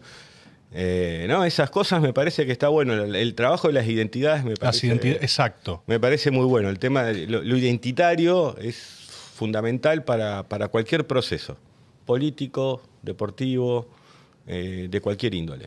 O sea, el tema de la identidad, de la ubicación, de la autoestima, eh, ¿no? Creo Sí, que sí, tiene todo un combo ahí y, y está bueno que, que le vaya bien, ¿no? Porque aparte vi, vi un nivel de, de- de ataque a su persona eh, que no comprendía mucho, ¿no? Eh, pero bueno, Sí, sí, sí. debe ser Eh, que no es dócil. Invitado Juan Román Riquelme al método también. Esto, dicho sea de paso, a ver si le... bien, bien. Eso hace más difícil que ya. No sé, ya ahora ya no sé qué es posible que no. No ¿Por lo tengo no? claro. Eh, pero no, creo que al no ser un personaje dócil, le pasan también esas cosas. Sí, obvio, obvio. ¿Sabes que Te quería preguntar algo. Siento que ya Mm. quedó en otro momento, pero, pero me parece un pie espectacular. Sí. Cuando vos agarrás y describís así tan gráficamente esto de que Néstor en un momento agarra y te dice, Vení para acá. "Cá, eh, se acabó, vení. Sí. ¿Eso es como el principio de la fase más eh, política eh, armadora, si se quiere? Eh, ¿o, qué, o- Sí. o qué es ese vení para acá? No, digamos? creo que él lo, lo- que empieza a ver también, porque obviamente uno siempre le, le discutía, ¿no? Porque por ahí dice, a veces, eh, no era este el caso, salvo por algunas personas, pero no importa. Eh, que las personas digan que sí, que bárbaro, que sí, ¿no? Que sí, que sí, que bien, que va, ¿no? Eh, suele pasar eso, los entornos... Cerca del poder, decís. Exactamente. Sí, es un problema ese. Y me gustaba a veces molestarlo. ¿Vos lo molestabas? Sí, mira, Alberto Fernández dijo, Sí. eh, después de un acto que hacemos en Bahía eh, en el 2021, en el cierre de campaña de las PASO, creo que eran, o eran generales. Bueno, no me acuerdo, PASO generales. Una cosa que lo hacemos en Bahía Blanca. Sí. Uno de los primeros que, que- que le toca hablar, porque era como en, en videoconferencia, ¿no? Era. eh, Massa estaba en otro lugar, el famoso taja ahí que le digo a, Sí. a Sergio. Eh, estaban en Mar del Plata, creo, Alberto y Cristina. Bueno, no sé si estaba Cristina, porque Alberto y Axel seguro estaban. Y. mm, Bueno, hablo. Y cuando hablo hago una referencia también, eh, no solo al tema de la pandemia, a mí siempre el tema de, la pandemia, eh, un poco lo dije, hoy, hoy estuve en Gualeguaychú al mediodía, ¿no? Y, y uno trataba de ejemplificar por las cosas que nos tocó pasar a todos, ¿no? Más allá de lo obvio de la pandemia. Pues imagínate que para mí el 28 de octubre del 2010, después que se muere mi viejo, hubiera tenido que ir a encerrarme en una casa y no poder ver a nadie. La elaboración del duelo, no te voy a decir no poder despedirte, porque no pude, porque fue intempestiva la muerte, pero bueno, esas cosas suceden, pasan. Sí. Eh, si no, cuando vos salís de ahí, o sea, vos, a vos perdés un ser querido, ya sea un padre, una madre, un hermano, lo, lo que te toque, ¿no? O lo que haya hecho la pandemia en este caso, y que en vez de poder recibir abrazos de la gente que te quiere, de tus familiares, o quedarte hablando hasta las 4 o 5 de la mañana, eh, no lo puedas hacer.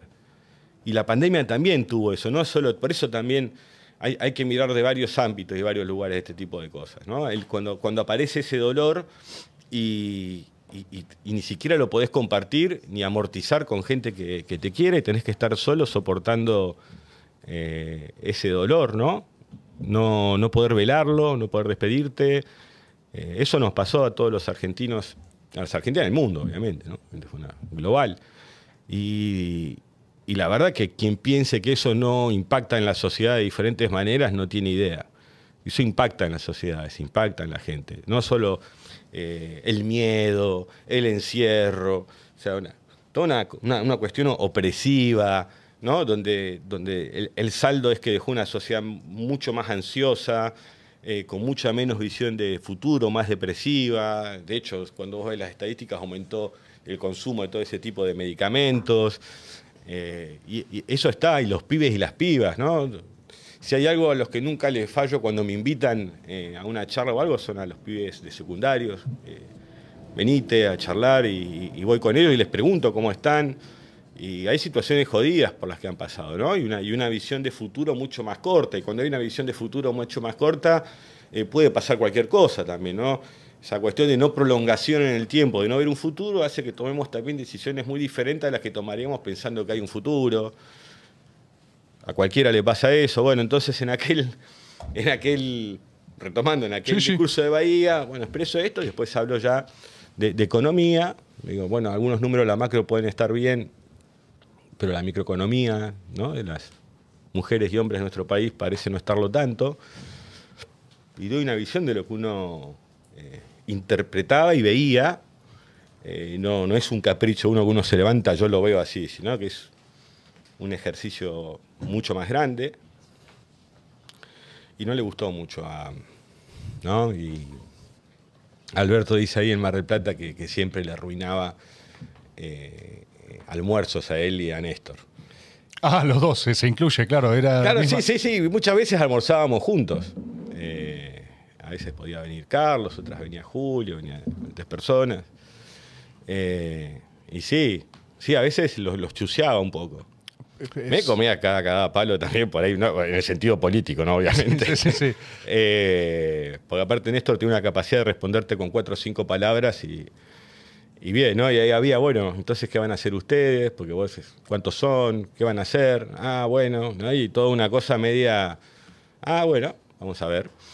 Y, y- también empieza a surgir, ¿no? Como un, un gobierno después de mucho tiempo que empieza a hablar de otros temas y otras cosas. Y, y no solo por el tema de referente a lo que es política de derechos eh, humanos, sino en términos generales empieza a ver como una cosa de, bueno, este es mi país, esta es nuestra historia, esto nos pasó, podemos hacer esto, estamos acá, podemos ir hacia acá.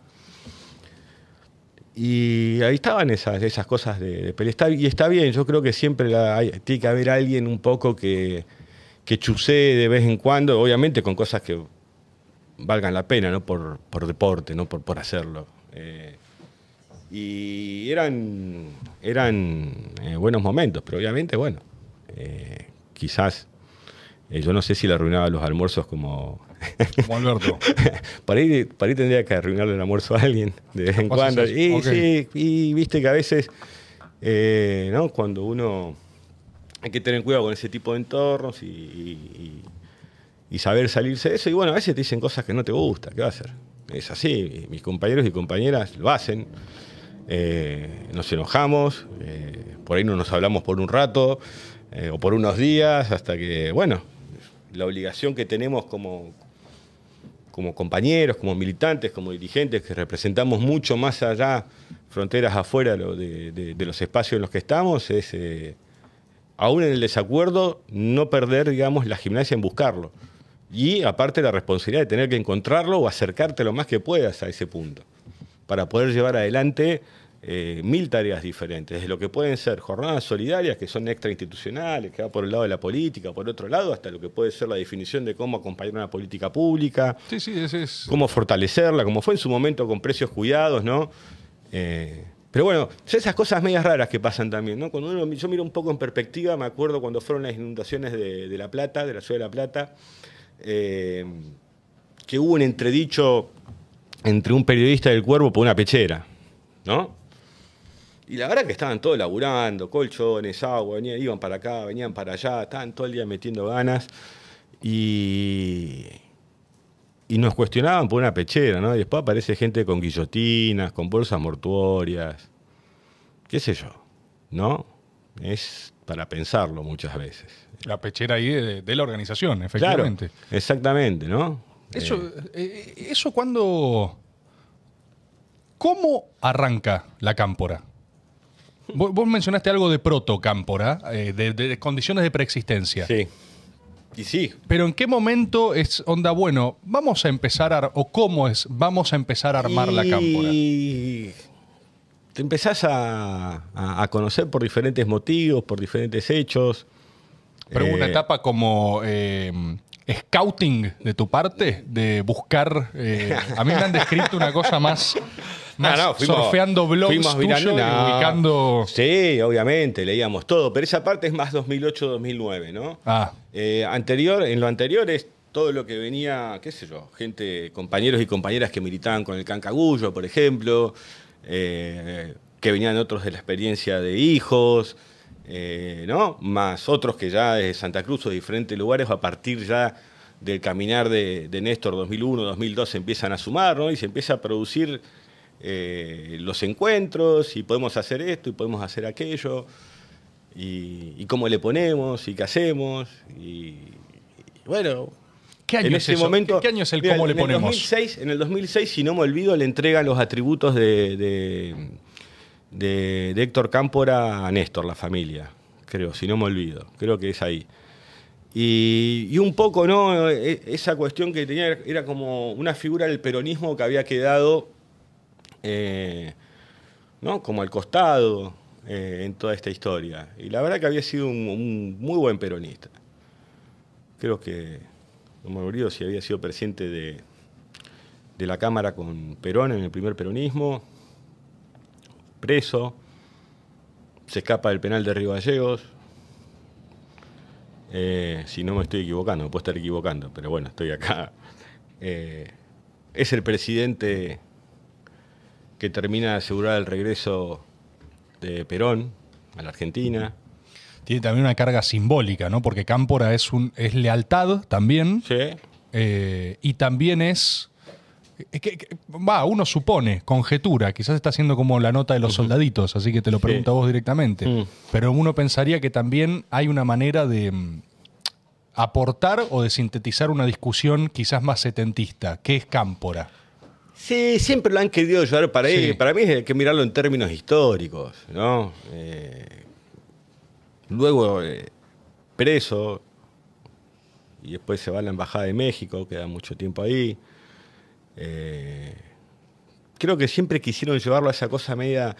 ¿De qué significa? Intestina del peronismo, ¿no? Eh, para mí, eh, creo que, que- que cumplió con, con todas las tareas que tuvo y que fue un buen peronista, un muy buen peronista, digamos. Acompañó siempre a, a- a su conducción. Y apenas habían pasado mes, mes y medio, Perón volvió a ser presidente de, todos los argentinos, bueno, un tiempo, un tiempito más, pero de todos los argentinos y de todas las argentinas, que era lo que realmente la gente quería. De hecho, cuando vos ves los resultados de las elecciones de, de Cámpora y los de la Perón, te das cuenta que hay un porcentaje de votos que aparece eh, siendo Perón candidato. Y, y, y la verdad que un 10. Tipo un 10, ordenado, eh, y siguió siempre a su conducción. Creo que después están todos los inventos posteriores y los hiperanálisis. Fue un tipo que hizo lo que tenía que hacer, que no se le puede eh, cuestionar en ese sentido como muchos eh, intentan hacerlo, ¿no? De repente, viste, te quieren eh, revolear con Perón por la cabeza, viste, y empiezan con cosas que, que realmente no... Que, aparte le hacen más los que no son peronistas, ¿no? Los que más te corren con Perón muchas veces son los que no son peronistas, es medio extraño, digamos, Eh, lo que uno ve. Eh, y la verdad que el peronismo es eso, es un movimiento eh, amplio, heterogéneo, eh, transversal a muchos sectores de la sociedad y, que ha sido siempre muy atacado y vilipendiado ¿no? por los diferentes tipos de poder. Y, y creo que expresa algo que muy del sentir de, la Argentina, de los argentinos, eh, y que tiene una capacidad transformadora y de, y de formación de dirigentes y de lectura de los tiempos eh, que, que otros partidos suelen eh, no tener o ya han desistido de comportarse como un partido político. El peronismo en ese sentido lo, lo- lo tiene, eh, hay debate, hay discusión. eh, No, hay lógico. Miradas, pero Bueno, ahí, ahí se forma, ¿no? Y ahí viene todo, y nos parecía un nombre, ya había otras agrupaciones que siempre tomaban el nombre de, de Perón o de Eva Perón, y nos pareció que aparte era un tipo que la, la- la juventud lo quiso también, ¿no? Fue muy querido por, por- por la juventud, que fue la que lleva predominantemente la campaña aquella, eh, ¿no? De, de Cámpora eh, al gobierno Perón al poder. sí, sí, lógico. Y, y tenía que ver con eso, ¿no? Pero bueno, después, viste, empiezan esas historias que en realidad, eh, obviamente que es, tiene un tinte reivindicativo de, esa militancia que pudo eh, traer a, a Perón de vuelta. O sea, la militancia no trajo a Cámpora, la juventud no trajo a Cámpora, la juventud trajo a Perón. Después de 18 años, trae a Perón la juventud. Y también la traen los sindicatos, o una parte de los sindicatos, no todos. Porque había algunos que jugaban, ¿no? Asustaban con Perón en el exilio y después negociaban acá, ¿no? Mirá que está Perón allá, lo traemos, ¿no? Y querían eh, hacer cositas acá. Eh, pero Perón volvió. Quizás debería haber vuelto mucho antes. Y, quizás también no, no, no habríamos atravesado la tragedia que, atravesó la Argentina, ¿no? Ese es el costo de algunas cosas que muchas veces no, no se quiere discutir y se dan por obvias. 18 años, 55-73, de grandes sectores de nuestra sociedad que no podían expresar sus ideas, que no podían votar sus candidatos, que si tenían prácticas políticas relacionadas con el peronismo terminaba mal, o muy mal, desde Vallese, si querés, a, los fusilados, eh, más el entorno ¿no? de todo eso. No podías tener el pelo largo, eh, no te podías quizás eh, besar en las plazas, quizás entraban a las facultades y te rompían la cabeza por, por pensar diferente. Sí, sí, sí, todo, ¿no? todo. Bueno, esos 18 años de proscripción también fue generando ¿no? un combo que, complejo, Totalmente. complejísimo. ¿no? Mi- Mirar, mirar la historia argentina salteándote el 55 hasta el 73 es muy complejo. Y si vos mirás, es como que se lo saltean, porque acá te dicen, no, gobernaron 70 años el peronismo. Bueno, vamos a hacer cuentas. Sí, no, Del los números. 46 al 55 gobierna el peronismo. Del 55 al 73, todo menos el peronismo. Del 73 al 76 otra vez el peronismo. Del 76 al 83 la dictadura.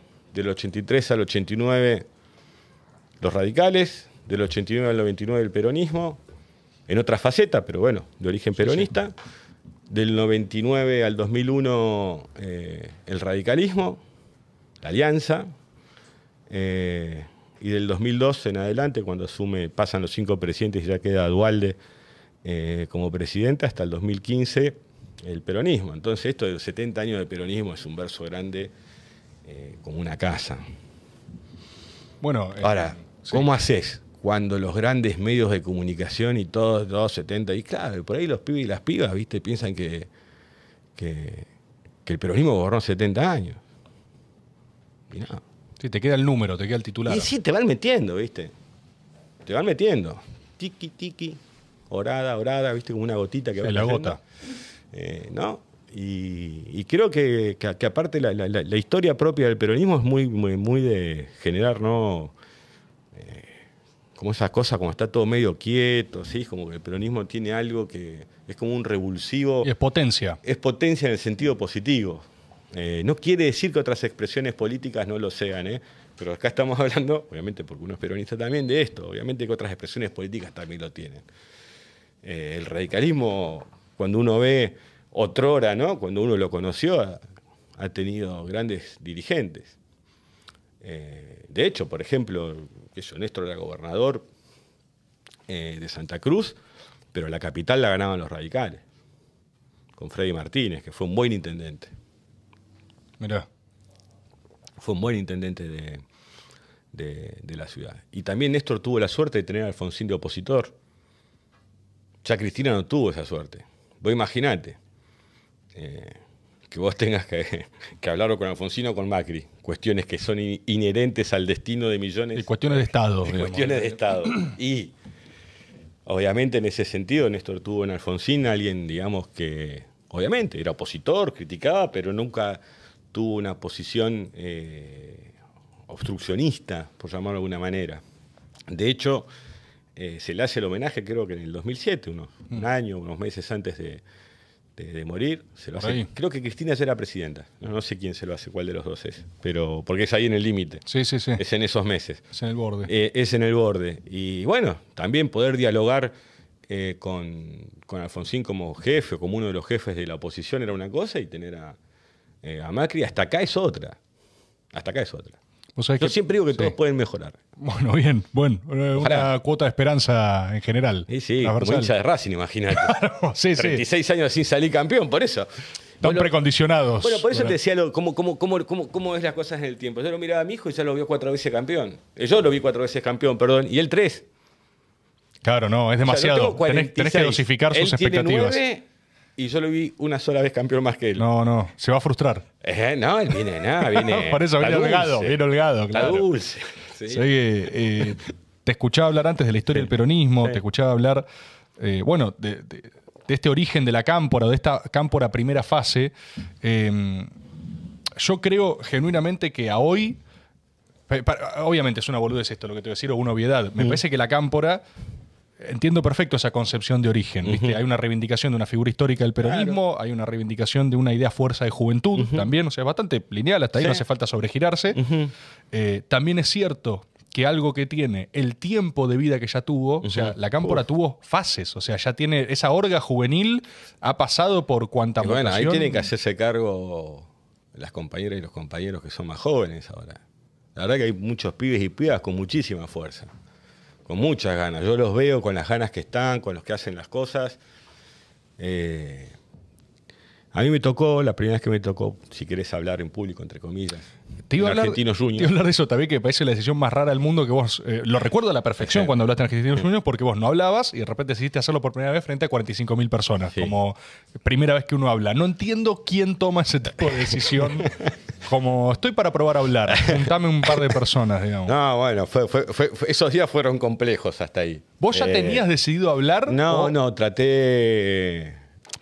A ver, eh, sabía que había que hacerlo, traté de no hacerlo, pero no es que traté de no hacerlo desde el punto de vista eh, para una cuestión de pánico escénico. Obviamente, nervios tenés, es el día de hoy, que yo estaba en Gualeguaychú y antes de hablar me agarra como algo por dentro de. ¿No? Es como que se acelera todo, eh, porque aparte. eh, con el peronismo en particular ahora, ¿no? Están esperando cualquier mínimo error para caerle, ¿no? Entonces, eh, es, es complejo, ¿no? Esa cosa que vos tenés que estar constantemente como con la guardia en alto, pero al mismo tiempo hay algo que va y viene cuando estás con la gente, donde brota, más allá de la cuestión racional, de lo que vos pensás que tenés que decir, brota en un momento también la- lo emocional, Lógico. ¿no? Porque es el requisito para conectar, además. Exactamente. porque si no a mí sos un- llega un momento en que eh, parte de lo que vos habías estructurado para, para decir eh, se va y aparece algo en el ida y vuelta eh, con la gente que, que sale, que sale, que tiene que ver con lo que pensamos, vemos, ves las caras, los ojos, las miradas. eh, ¿no? Es, es todo un tema. Y en Argentinos también entendía que muchos compañeros y compañeras merecían ese momento, más que, más que uno. De hecho, termino diciendo algo como que mis compañeros son, son, Son mejores que yo, recuerdo, sí. Y, y sigo pensando lo mismo. Y cuando veo a los pibes y pibas que tenemos, que se bancan eh, eh, militar en una organización hiperestigmatizada de los poderes, y, lo hacen con una alegría, con un orgullo, van, pintan sus banderas, eh, les toca como en Bahía Blanca que la básica donde van les pongan una bomba y nadie investigue nada, eh, y a nadie le interese. Eh, o sea, todos estos medios que muchas veces cuando les pasa algo a ellos, hacen un escándalo supremo, pero cuando le ponen un caño como el que nos pusieron en Bahía Blanca, miran para otro lado, dando a entender casi que es merecido. Y vos ves que los pibes y las pibas vuelven a ir, que están ahí. Vos imaginate que muchas veces las madres y los padres también eh, les da cosas, ¿no? Che, ¿qué pasó? ¿Por qué, le- por qué pasa esto, no? Y, el laburo que hacen muchos compañeros, bueno, hay una suerte de, de trasvasamiento, si querés, también en la organización que se va a ir dando naturalmente y que, que, que aparte van a ser ya compañeras y compañeros que en muchos casos empezaron su militancia dentro de la organización. No como la mayoría de nosotros, que es Venían de otras experiencias es- previas. exactamente, ¿no? Y eso requiere otro tipo de desafíos también. Totalmente. ¿no? Ya tenés gente, generaciones cámporas puras, un par tenés, me parece. Exactamente. Bueno, también tienen que, tienen que hacerse cargo de esas cosas, obviamente que, que muchos de nosotros siempre andamos dando vueltas por ahí, digamos, pero tienen que, que hacerse cargo y, y- y- y organizar y también eh, interpelar e interpretar las demandas de sus generaciones. No puede representar esas demandas, pero mucho más genuinos quienes son parte de esas generaciones como la era- lo éramos nosotros. O sea, la recuperación de, IPF o de aerolíneas, o el tema de ANSES respecto a lo que era el sistema de FJP, son reivindicaciones históricas de, de los que fuimos jóvenes ya hace un tiempo, como fue la política de derechos humanos. Cuestiones muy, muy, muy, muy básicas que estas generaciones deberán también eh, eh, eh, calibrar y, entender que nadie les va a- regalar nada y, y que en un mundo que tiene a concentrar mucho el ingreso, que después de la pandemia ha habido una reconcentración de ese ingreso y cada vez las herramientas ciudadanas, ¿no? como son la actividad política, militante, las diferentes actividades, eh, necesitan eh, mayor participación para eh, tratar de establecer un límite a las tentaciones que tiene el poder económico cuando acumula tanto poder. Hoy están como sin límites los ves actuar, ya pueden manejar eh, una Corte Suprema, están cebados, y estas cosas no terminan bien. Están cebados. Vos los ves en todos los lugares, ¿no? Como una cosa media extraña. Entonces ahí es donde la ciudadanía debe equilibrar. No es una cuestión de, viste, como quieren, no, ellos están en contra de la actividad privada. Dale. Si en el periodo que más empresas se crearon en la Argentina fue entre el 2003 y el 2015. Ahora, que tiene que haber eh, márgenes, límites, que hay momentos para mayor aceleración de, del crecimiento o no, hay coyunturas también, pero que nos digan a nosotros, o que estamos en contra de la propiedad privada. Bueno, vos sabés que... Es, es, extraño, ¿no? Es como un latiguillo que dice, pero ¿estás hablando en serio?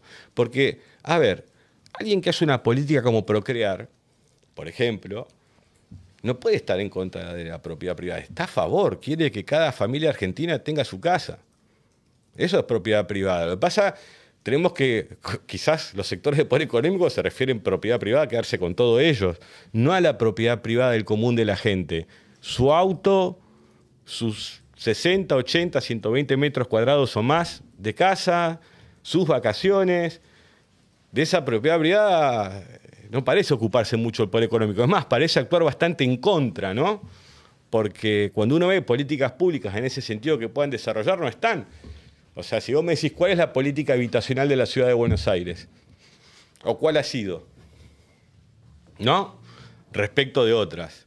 Entonces, creo que ahí es donde hay que dar la discusión. Y muchas veces, eh, bueno, eh, errores nuestros también han colaborado a que muchas veces ese discurso eh, alejado de la realidad, eh, de alguna manera penetre o sobrevuele, o sea, como una especie de, clima que siempre está dando vueltas ahí, pero lo cierto es que cuando vos lo mirás, eh, la mayor cantidad de pymes creadas fue entre el 2003 y el 2015, los planes habitacionales fueron, y el mejor quizás de los mejores ha sido el, el Procrear también, eh, bueno, es que ahí, mira, hay algo interesantísimo. O sea, si tenemos que hablar, aparte de los prejuicios o estigmas que existen al respecto de la cámpora, hay que sacar un, pergamino, un listado. Un catálogo. Pero, pero estaría bien. Catálogo de estigmas. Catálogo de estigmas. Uno de los cuales es esta suerte de idea eh, anti-empresa o anti-privado. Vos dijiste algo eh, que yo no vez tuve la oportunidad, creo que en este mismo programa, de hablar con empresarios y decirles, en general,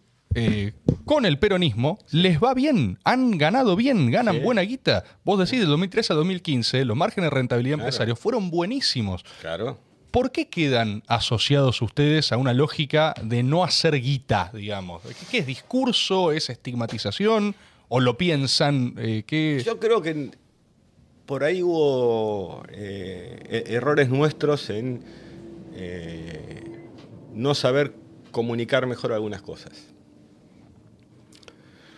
ya está, los errores están cometidos, ¿no? Y, hemos tratado de, subsanarlos con nuestro estilo, porque tampoco es que creemos en esa cuestión de la hipercomunicación del producto, ¿no? No vemos a un dirigente como un producto, eh, más allá de que sabéis que en una campaña, en diferentes situaciones, normas y cositas que hay, nuestro intento también es transformar ese sentido de las cosas, ¿no?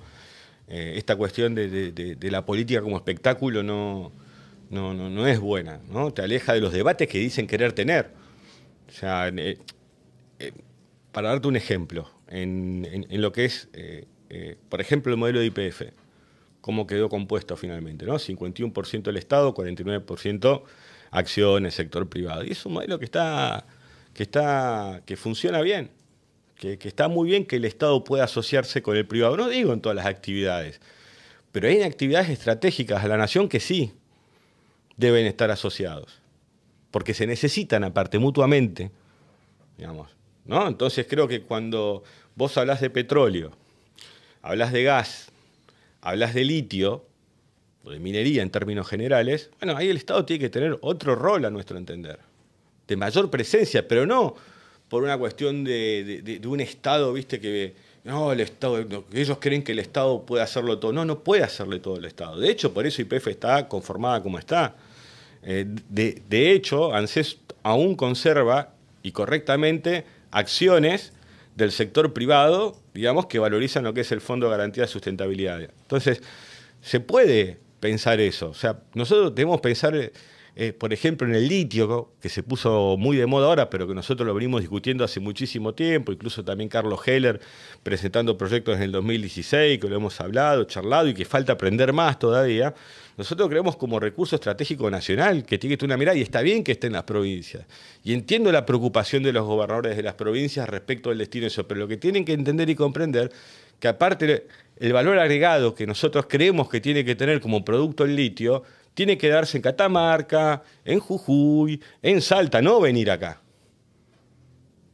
No venir al centro del país. Que nosotros creemos que tiene que tener un proceso de valor agregado y que lo tiene que tener al menos una parte o alguna de sus fases de valor agregado en esos lugares, porque va a generar empleo de mayor calidad, eh, hace que la población argentina deje de concentrarse en alrededor de la ciudad de Buenos Aires, porque lo que vemos es una gran concentración que va creciendo por cordones, pero todo, ¿no? Eh, casi como una circunferencia que va rodeando a la ciudad de, Buenos Aires constantemente. Entonces, para nosotros es, vital. Vos fijate que, Bolivia lo ha hecho muy bien esto, ¿no? Obviamente debe tener sus complicaciones, eh, pero a diferencia de, Chile y Bolivia, Argentina tiene, tiene, tiene industria automotriz, tiene industria satelital, eh, también tiene industria automotriz Brasil, México o Estados Unidos. Bueno, pensemos estos países que estamos acá, que tenemos eso, eh, ¿no? Que la naturaleza que Dios puso ahí, que puede tener un valor que sirva al desarrollo de nuestros pueblos. O sea, no es una cuestión, digamos, eh, es práctica. Viste que, viste que hay esa discusión entre el pragmatismo y lo ideológico. Bueno, esta cuestión será ideológico, práctico, es todo al mismo tiempo. Eh, Quizás una de las cosas más difíciles para, para, ahora no me acuerdo cómo se llama el nombre, para conseguir es algo que se produce en China, nomás en el tema de las baterías, que es una membrana, que no me acuerdo su nombre, pero bueno, no importa. Pero muchas de las cuestiones que lleva una batería las podemos tener y complementarnos entre Argentina y la región. Entonces creo que eso va a eh, generar valor agregado, mejor trabajo, mejores ingresos, gente que vive en su lugar de nacimiento, ¿no? No hay desarraigo, porque el desarraigo pesa en las personas también, nadie deja de extrañar eh, su pago, su lugar. Eh, esas cosas suceden y de repente cuando haces estos planteos te acusan de, no sé, de anti-empresa, eh, comunista, ¿no? Como si fuera insultos, ¿no? y la verdad es que lo que nosotros estamos buscando es eso, queremos discutir eso, no quiero discutir más algún comentario o la picaresca, digamos, aunque sea muy agresiva la picaresca de la política, no tiene sentido, es muy aburrido no tiene sentido. O sea, tenemos que lograr sentarnos en algún lugar y decir, bueno, porque vos lo escuchás a, la reta decir, bueno, tenemos todo lo que el mundo quiere o lo que el mundo necesita. Tenemos que prepararnos para dárselo. Bueno, entiendo. ¿Y los argentinos y las argentinas? ¿Sabemos qué necesitan los argentinos y las argentinas? ¿Estás pensando? ¿O solo pensás en lo que le toca al mundo? Y aparte nosotros no hablamos de una cuestión de que eh, esa cuestión... Eh, el, recurso primario bruto eh, quede todo acá. Saldrá una parte, ¿no? En su estado primario, sin valor agregado, pero una parte sí tiene que tener valor agregado en Argentina. Eh, más en un mundo como el tenemos, Erimbab, industria satelital, INTI, tenemos, o sea, la Argentina tiene una potencia en conocimiento y en recurso humano que es valorado en todos los lugares. Esto no es los cuatro climas, esto es realidad. O sea, lo tenemos, tenemos universidades públicas que producen un recurso humano eh, enorme también. O sea, tenemos todas las cualidades para ir construyendo un país mejor que el que tenemos y que aparte invite a su propia sociedad a, quedarse, a quererlo, porque aparte otros países siguen viniendo al nuestro. Siguen viniendo al nuestro y bienvenidos siempre.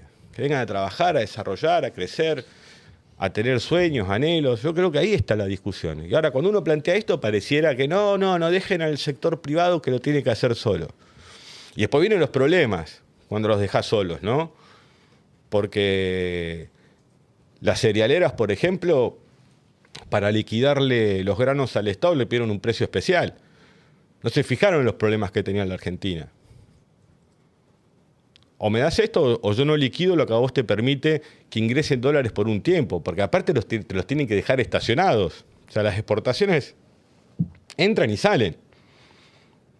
¿No? Entonces, si vamos a tener la misma lógica que pasa con las cerealeras, después con las mineras y todo, vamos a ser cada vez más rehenes eh, del sector, digamos, este empresarial que no piensa en el país. Entonces, si el Estado está, esa tentación que tiene el sector privado eh, se ve más morigerada. Y si el sector privado está, también algunas tentaciones que pueden surgir del Estado en cómo manejar las cosas, creo que hay que articular eh, esa convivencia, que hay manera de hacerlo. Eh, ahora, bueno, si, si vos tenés el- los números de la Argentina como los tenés hoy con los vencimientos, ya cuando vos ves los vencimientos, yo no sé si vos los viste, Te escuché el otro día. bueno, ¿entendés? 14.000, 20.000, 24.000, o sea, eh, estamos mal. Ahí, mira, ne- neces- Muy mal. necesariamente tenemos que... Entonces mis Sí. recursos naturales, cuando estoy tan mal, me los quieren sacar por muchos menos. O sea, quieren esquilmar a la Argentina producto de las necesidades que generó el hiperendeudamiento. Y al mismo tiempo te dice que están preocupados porque los chicos se van de la Argentina. Bueno, si hoy eh, el sector privado, aparte para ayudar al país que, que lo hace ganar plata, ¿no?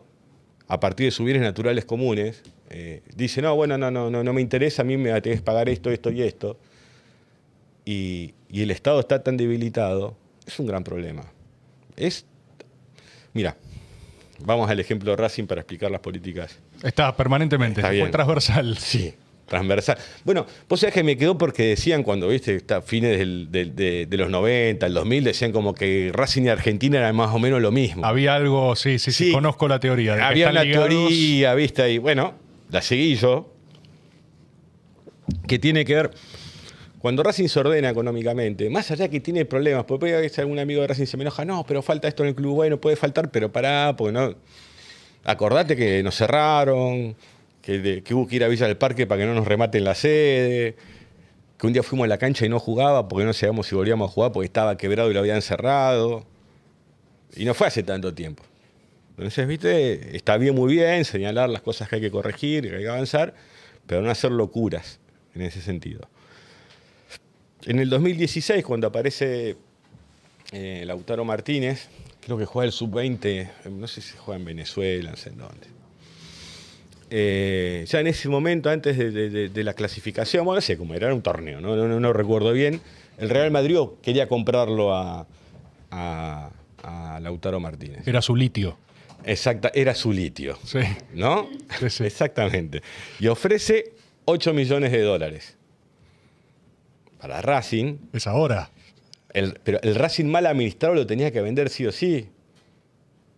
Porque tenía que devolverle plata a la televisión que le había prestado, multicanal, Claro, claro. etcétera. Full litio, era litio. sí. ¿Entendés? Sí, Bueno, así pasó con, con la venta de Mariano González y de muchos jugadores, que, o de Diego Milito. River podía vender a Crespo en un precio, o algún jugador de, de- de- esa talla, o en ese momento creo que el Piojo López, por comparar más temporalmente el Piojo López y Crespo, River podía vender a Crespo en un valor determinado. Y Racing tenía que largarlo por mucho menos al Piojo, porque estaba más necesitado que ese River. Bueno, con Lautaro, con Racing en el 16, ya en un proceso de administración sólido, Racing dice no, no lo voy a vender. Y sigue jugando en Racing, lo disfrutan los hinchas aparte, mira vos, lo ven jugar, juega una Libertadores, y lo vende creo al Inter de Milán en 35 34 millones de, de- de dólares. Casi cinco veces más eh, que de haber estado necesitado lo tendría que haber largado. Ahí está. Bueno, si querés trazar un paralelo de alguna manera, como metáfora para explicarlo, Sí, sí, sí, entiendo. eh, eh, está ahí. Entonces nosotros creemos que tenés la segunda reserva de litio, la segunda de shale gas, la segunda de shale oil. Eh, estamos terminando un gasoducto que se podría haber hecho mucho antes, o por lo menos el 20 de junio, quizás el año que viene se termine la primera etapa. La Argentina tiene características para, pero hay que trabajarla, hay que cuidarla eh, y también hay que dar peleas. O sea, vos imaginate el tema litio, que estas son las cosas que a veces todos obviamos pero suceden o no se ven en la discusión de los grandes medios. El señor que acaba de comprar Twitter, ¿no? Elon Musk. Elon Musk, que la compró por el mismo valor, creo, del préstamo del Fondo Monetario a Macri. Sí, O sea, efectivamente. si Macri agarraba esa guita del fondo, se da vuelta y por ahí nos quedamos con Twitter. Twitter tenía, literalmente Twitter Argentina. el era Estado nuestro. argentino se queda con el 51% de Twitter. Para algo, lo- para usarlo de alguna manera. Veríamos que Sí. algo saldría. Sí. eh, es un señor que un día, eh, enojado por la decisión de, de- de Bolivia de cómo manejar su litio, dice que no dudaría en dar un golpe de Estado en, en un- en una publicación en Twitter contra Evo Morales. Eso es el poder económico. Después la pueden caretear, algunos pueden ser un poco eh, más sigilosos, más callados, pero lo que dice el ahora dueño de, Twitter, en un Twitter, es que si él no tiene su litio, va a tratar de eh, eh, dar un golpe de Estado si alguien se pone o se entromete en su camino. Esas son las cosas que pasan. Eso es el sector privado también, ¿eh? Porque no estamos hablando de un político, estamos hablando de uno de los empresarios más importantes del mundo, que se manejan de esa manera. Entonces creo que eso tiene que tener límites. No se puede llevar puesto a los pueblos, por sus debilidades, por la falta muchas veces de desarrollo que hemos tenido.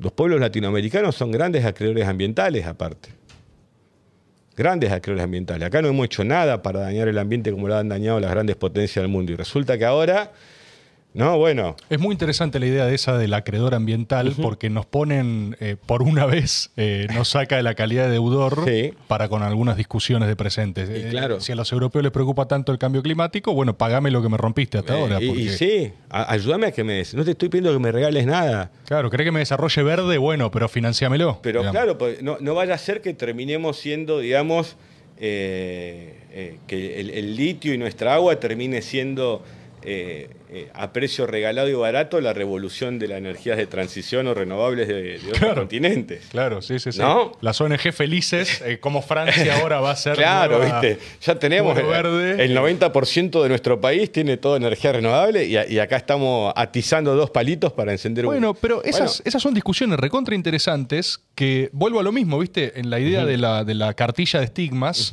No están asociados ustedes como movimiento, como, como organización política, a esas discusiones, por ejemplo. No. A desarrollemos, ¿viste? Eh, nuestra pero porción de... el, el- el- como laburo que está haciendo Guado en el ministerio, ¿no? tratando de armar un banco de proyectos, digamos, de, para infraestructura, para el desarrollo de, de- de nuestro interior, no solo para el desarrollo humano, que es vital, porque muchas veces nos pasamos hablando del desarrollo tecnológico, ¿no? Y el desarrollo humano, el cuidado de las personas, los que tenemos que invertir en salud. O sea, creo que falta una discusión más integral y a partir de ahí es nuestro cuestionamiento al esquema que ha quedado de deuda. Es imposible. O sea, lo que debería, a nuestro entender, y lo que debemos hacer todos, vamos a discutir esto, lo he dicho en el Congreso incluso, y lo planteé en un- una intervención cuando les dije, bueno, ¿se puede pagar en 10 años esto? Ese día nadie respondió. Dos o tres veces lo pregunté y cerró la intervención de esa manera. Bueno, después votaron como votaron también. Con una guerra iniciada, que había comenzado el 24 de febrero, a mediados de marzo, el Congreso argentino. Eh, yo creo que se podía discutir mucho más. Creemos aparte, no yo, creemos que podríamos haber discutido más y que había que discutir más. Ahí algo, eh, eh, necesito llegar a ese punto porque, o sea, ya estamos, estamos en presente. Eh, y si hay este, este gobierno eh, y esta dinámica coalicional es muy difícil de entender. Es muy difícil de entender. A mí me da la sensación, mira, ligándolo con lo que veníamos eh, desarrollando a nivel eh, cámpora en fases históricas incluso, yo recuerdo que al principio, bueno, el gran estigma que tenían es que, bueno, orga construida desde el poder, ¿viste? Desde el poder del poder. A mi juicio, en toda la época del macrismo, para mí hay una suerte de consagración, no sé si es la palabra, pero hay algo como decir, che, bueno, esto ya no es un fenómeno estacional de un gobierno de turno, hay una organización nacional que se la bancó y que vuelve renovada, ¿viste? Y hasta me acuerdo una primera etapa, hasta del frente de todos, donde, mm, es más, siento que creo que tu imagen, si en algún momento estuvo parecida a estar en alza, fue en ese momento. Era como. Sí, ah, qué bueno. Qué buenos recuerdos, sí. qué buenos momentos. Era como la racionalidad. La racionalidad, fíjate, era no- la época de notas monje zen. Sí, era tipo, Maxi, mirá cómo la cámpora maduró y ahora es eh, racional, ¿viste? Era como toda una lógica que vos decías, mirá cómo capitalizaron este activo después de tanto tiempo. Y hay un quiebre en eso, clarísimo, que es eh, el- la oposición a, a la renegociación de la deuda, a- en, es- en los términos en, En los los que se- términos que se dio. sí. tu renuncia al bloque, y ahí fue como la sensación que yo tuve, civil, eh, es como, ¿Qué pasó? primero qué pasó, después una cosa, un legítimo cuestionamiento que creo que tiene que ver con, che, loco, no, no sabían que había que renegociar la deuda, o sea, ¿cómo- los tiempos, es como si procedimentalmente no tuviese sentido o no, se entendiese eh, cómo llegaron a, armar un frente coalicional cuyo principal objetivo era, o principal impedimento, la espada de Damocles que tenía era la deuda. Y yo la sensación que tengo es, pará, pero dos años y medio después se enteraron que no, esto de ninguna No, manera... fue una eh, discusión desde el principio. Pero aparte hubo un montón de, de ceder para crecer. ok.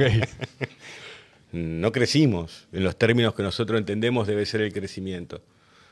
La Argentina cae 10 puntos durante la pandemia, pero cuando crece 10, no crece de la misma manera anterior. Crece más desigual, con el ingreso más concentrado. Entonces, en el tema deuda específico, que es una, una discusión, eh, y respecto del Fondo Monetario, después podemos hablar de las otras deudas. O vos tenés una deuda con el Fondo Monetario Internacional de 44 mil millones de dólares, que es más, el otro día leí una nota que salió, eh, eh, creo que en Clarín, mira, pero se ve que se les habrá pasado, que explicaba que la Argentina ya había abonado hasta estos días 5.750 millones de dólares en intereses. 1.700 millones de intereses comunes a cualquier empréstito que dé eh, el Fondo Monetario a un país y 3.750 y algo por el sobrecargo de las tasas, eh, el sobrecargo de tasas por haber sido un préstamo que estaba excedido en 1.000% en la cuota argentina. Eh, y si faltaba algo, eh, él ahora ya es presidente del BID, pero en ese momento persona muy influyente y, y decisiva en el préstamo que recibe Mauricio Macri, Claver Carone dice fue para ganar las elecciones, fue un préstamo político. Fue un préstamo político. Y Carlos Melconian, el otro día, también dice que Macri le dice, me dieron el- la, pla- la plata para... para, para Sí, sí, está explícito eso. Está ¿eh? explícito. Entonces, eh, si fue un préstamo político, tenía que tener una resolución política, porque era evidente que estaba alejado de cualquier método de préstamo que tenga que ver con lo económico y lo financiero. O sea, la lógica de ese préstamo, cómo fue concebido, cómo fue dado, estuvo totalmente alejado de la manera que se resolvió. Y más aún, si la decisión nuestra como espacio político es decirle a la gente que va a ser todo bonito, es un error. ¿En qué asocias todo bonito? O sea que... Pero pueden escuchar el discurso de la intervención de, de- del presidente del 28 de enero, creo que lo anuncia. ¿Cuándo es el anuncio? Eh, es un viernes a la mañana. Eh, que no iba a haber suba de tarifas, que esto, que lo otro, que aquello, que se había solucionado un problema. Es verdad, es verdad que la debilidad argentina hacía que quizás el poder económico hubiera decidido avanzar y hacerte o un golpe de mercado o una corrida o lo que fuere. Bueno, de última, si entendés que esa posibilidad existe y es real, contale a la sociedad por qué es. Pero si vos le decís porque es lo racional y lo lógico y no porque hay una pistola en la cabeza de la democracia, de gente que va a buscar en la excusa un no acuerdo con el fondo para voltear un gobierno, contáselo, porque si no después la sociedad no comprende. Si vos le decís que el acuerdo con el fondo lo que va a traer es mejoras, ¿y cómo siguió esto a partir? Después del acuerdo, ¿mejoramos o empeoramos? Están los números. Es así. ¿Para vos qué habría que haber hecho? ¿No pagar? Seguir negociando duramente y que entendieran eh, y explicarle a la gente. Y de última, si no podías más y sabías que... Lo que pasa, venimos con esta historia de evitar algunos problemas y termina siempre siendo peor. Eh, una decisión, por ejemplo, que el Frente de Todos no tomó en conjunto fue durante el desastre entre las pasos generales que genera Macri el lunes, ¿no? Con esa conferencia de prensa, ¿te acordás? Eh, la- sí, sí, sí. Enojado. Que deja volar el dólar. Sí, que lo deja época. enojado, que cómo iban a votar esto, que el mundo, que aquello, y, y deja, ¿no? Y se produce, empieza a producirse la corrida, eh, empieza a subir el dólar. La Argentina, para que vos te imagines, eh, pierde entre el 12 de agosto del 2019 y el 28 de octubre del 2019 22 mil millones de dólares de sus reservas. 22 mil millones de dólares. Estos son los hechos. Y perdón, ¿y ahí vos qué crees que habría que haber hecho? Porque no entiendo qué es la discusión no dada. Alberto dice que el dólar vale 60. Me acuerdo, sí. De la nada. ¿Por qué? Porque el macrismo pide que Alberto haga eso. Esto lo ha contado incluso eh, Massa. O sea, no le encontraban, estaban, habían perdido las pasos por 15, 18 puntos, se encapricharon, nadie atajaba el problema, el problema crecía y se decide que tenga ese valor sin que Macri, por ejemplo, dijera, bueno, eh, en vez de 10 mil dólares pueden comprar hasta 200. O sea... Vos decís que Alberto termina pagando el costo político de... Y, ahí no hay algo a nivel... Obvio. Ahí no hay algo a nivel eh, responsabilidad. Y después Macri actúa como el escorpión con él. No, eso aparte. Sí. Eso aparte. Pero te, te hago una pregunta desde la perspectiva política que uno puede tener frente a un hecho que quizás te haga comerte un costo a vos, pero vos decís, le pongo un techo a esto, lo, lo responsable no es, porque lo que la pasa mal es la gente, si claro. se iba a 400 ahí. pero mira cómo la viene pasando, con, esta cuestión de no afrontar los problemas, con discusiones generalmente que son durísimas y de alto riesgo, eh, viene empeorando. Decir, bueno, no hagamos esto porque esta crisis va a hacer que la gente la pase peor. Y hacemos otra cosa. A los seis meses, ya la gente está peor a pesar de que hiciste otra cosa y estás otra vez ante una disyuntiva. Otra vez ante esa disyuntiva, si no, si tomo esta decisión la gente va a estar peor. Y después de los seis meses está peor que antes que otra vez eh, cedieras. O sea, vos decís que el costo lo terminás pagando igual y, y peor. Y sí, porque cada vez es más profundo. Entonces, lo que nosotros planteamos es, demos el debate de cara a la sociedad. Obviamente que no es soplar y hacer botellas. No es soplar y hacer botellas. Eh, nunca lo fue, por eso cuando por ahí sale alguno a querer dar clases de pragmatismo, yo lo que le recuerdo a mis eh, estimadísimos eh, amigos pragmáticos es que tiene una sola condición, la acción pragmática, el resultado. Una acción práctica requiere el resultado, de ahí viene su practicidad. Si no, hay otra cosa. También hay un dogma del pragmatismo, pareciera ser. Cuando, cuando vos decís esto de em, fue un proceso, lo veníamos planteando, o sea, eh, ¿cuál fue? La sensación que da de afuera es, Mira, esta gente no tiene WhatsApp, ¿viste? O sea, no, se pueden hablar. No, no. Te doy un ejemplo. Sí. Eh, inicios del gobierno. Discutimos, obviamente se tomó una decisión que fue desgrabar la renta financiera. Porque según el, exministro Guzmán, desgrabar los plazos fijos, o sea, la renta financiera, traía aparejada una confianza y una revalorización del peso como moneda de ahorro. Era fortalecer el peso. Nuestro planteo, o en particular, que lo echarlo, le digo, che, estamos con una inflación de 54 puntos, creciendo, no creo que el problema que tiene nuestra moneda o de valor nuestra moneda esté relacionado con la cuestión del gravamen que afectaba a la renta financiera que aparte no era alto. No era alto. Que sí, que no, que sí, que no. Chau. Gravamen de la renta financiera. ¿Está? Inflación del 54% en ese momento. ¿No hemos perdido recaudar al día de la fecha? Después de que sacó eso, que representaba, creo que juntando dos años, el 0,06 de PBI, un poco era, pero eran 120 mil millones de pesos. Hoy serían unos 120 mil, 130 mil millones de pesos. Más que dejamos de recaudar 2020, 2021 y 2022. Esos 130 mil millones de pesos podrían estar invertidos en diferentes lugares, escuelas, eh, infraestructura de salud. Bueno, lo que el Estado decida y donde decida. Podrían haber sido parte del previaje, un previaje más grande, o fortalecer más el RENAVAP, o algún bono más para jubilados, o imagínate que la inversión que se hizo ahora para indigencia ronda los 45 mil o 50 mil millones de pesos hasta acá. Bueno, la cuestión que se desgrabó la renta financiera. mi pregunta es, ¿se fortaleció el peso a partir de esa idea? No. No.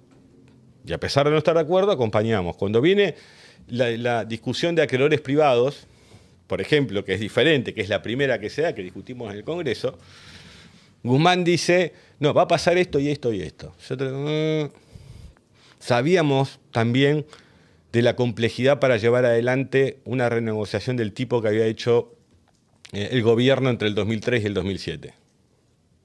¿No? Que tuvo quita de capital y quita de intereses. Acá estamos hablando de quita de intereses, solamente. Otra vez, santa discusión. Bueno, está bien, vamos. Y acompañamos. Eh, críticamente, pero acompañamos. La conformación de esa negociación, según Guzmán, era, en unos meses, eh, eso va a ser, y va a quitar presión sobre el dólar paralelo, o sobre el dólar oficial también. Y en octubre del 20,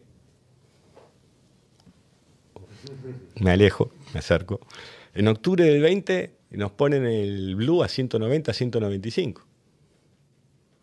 ¿No? Y aparte con un nivel propagandístico que eso va generando tensiones, digamos, y miedos en la sociedad. Un comerciante, que se compró su stock no quiere perder. Y es lógico, yo quiero tampoco. Siempre le pasan todas. Entonces entramos en una situación de, donde la incertidumbre entra a jugar en contra de los propios intereses, quizás hasta de los que también terminan remarcando los precios. A todo esto se seguía discutiendo constantemente lo del Fondo eh, Monetario.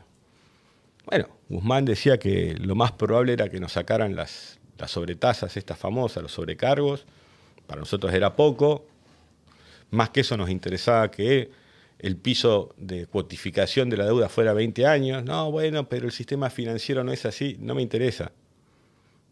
¿Cómo es? O sea, porque si no también entramos a decir, no, bueno, ellos son así, ellos son, ¿y nosotros qué somos? O sea, nuestra sociedad qué es? O última, ¿para qué nos votan? No digo ser un negado, alguien que dice, no, esto va si no, pará, que acá el pueblo argentino no se mandó ninguna. ¿eh? Acá el señor que fue a pedir 44 mil palos para ganar una elección, aparte la perdió. O sea, la perdió la elección. Todo el poder judicial a favor.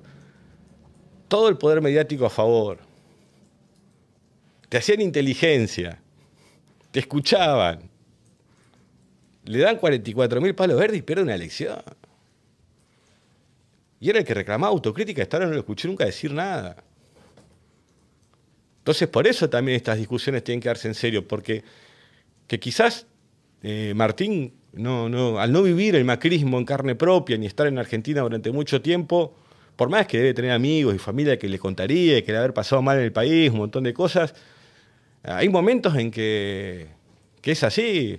Eh, a ver, Néstor lo dijo allá por el 2003, 2004, 2005, en la negociación eh, a un funcionario, no importa el nombre, cuando dice yo eso no lo puedo presentar en Abu Dhabi, no sé dónde era la, no me acuerdo el lugar donde decían el road show de deuda eh, para la renegociación porque me van a echar a patadas de, allá. Mirá, prefiero que me echen a patadas allá y no que me echen a patadas en Argentina. O sea, la defensa de los intereses también tiene eh, estos momentos álgidos difíciles. Nadie dice, che, era re fácil, tenías que hacer esto, ¿por qué no lo hiciste?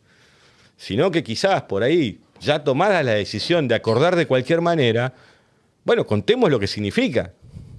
Ahora, si hacemos un acuerdo de este tipo y encima le decimos a la sociedad que todo está bárbaro, que la historia dirá quién generó el problema y, y quién lo resolvió, no, nada el problema sigue estando, se agrava, por eso aparte cuando ves las perspectivas de deuda del país, ves el riesgo país, o sea, los mercados saben. ¿Cuánto debe este señor? la señora argentina, ¿cuánto debe? Y mira, a partir del 2026, si le puedes, le puedes prestar en corto y hasta ahí nomás. Y si vos prestás en corto, es más caro todavía la tasa de interés que un préstamo largo. Eh, eh, son lógicas, digamos, el sistema, que están ahí. Entonces, cuando vos mirás la curva de vencimiento, 14, 15, 20, 22, 23, 24 mil. Si sumás provincias, porque el endeudamiento del macrismo con las provincias argentinas fue feroz, 13 mil millones de dólares. se endeudaron las provincias argentinas. 13 mil millones de dólares. El sector privado argentino, que tomó muchísima deuda afuera, y después fugó y ahora tenemos que darle los dólares para que paguen las deudas que tomaron afuera. Por eso también nos faltan en las reservas. Hemos tenido superávit comerciales con excedentes históricos. Y sin embargo no están las reservas. El Poder Judicial encima decide eh, autorizar importaciones por 2 mil millones de dólares. O sea, está gobernando en parte el Poder Judicial. Bueno, lo vemos todos los días. Casi que yo, pensé que era lista no la armada Scaloni, la armada Rosati en un momento. ¿No? Por ahí dicen, no, le dicen a Scaloni, no, mira, no puedes convocar a este, tenés que llevar a este. Están así. Están en taitas. Y para eso, digamos, creo que deberían ir a elecciones. Aparte, Rosati es un político que ha ido a elecciones. Es peronista, Rosati. entiendo, su frustración como dirigente político, pero bueno, si quiere gobernar un país tiene que ir a elecciones. Y por ahí las gana, qué sé yo. Ganó Macri. Eh, en ese sentido, eh, tiene que, tiene que suceder, pero el tema de deuda había que contarlo bien y decirlo bien. Si no te genera frustraciones en la sociedad. yo entiendo, es como en dos niveles. Hay una crítica eh, operativa muy concreta a cómo Guzmán llevó la negociación y después una de comunicación. O sea que si ni siquiera estamos de acuerdo en el cómo, por lo menos no, grites el gol. Sería como. Claro, pero eso fue por un proceso de diferenciación interna solamente. Para decir, no, bueno, estos son los locos, los que quieren el default. Eh, la propia oposición aprovecha, obviamente, porque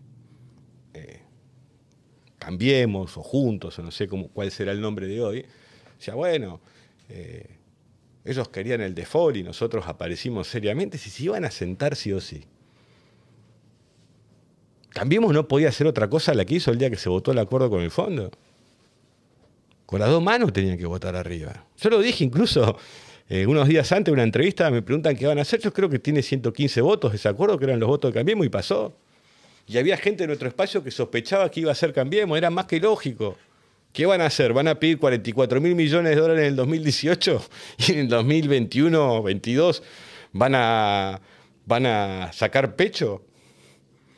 Pues imagínate que estamos hablando de una cifra que es por la que se vendió Twitter o por la que le están dando a Ucrania eh, para ayudarla en la guerra.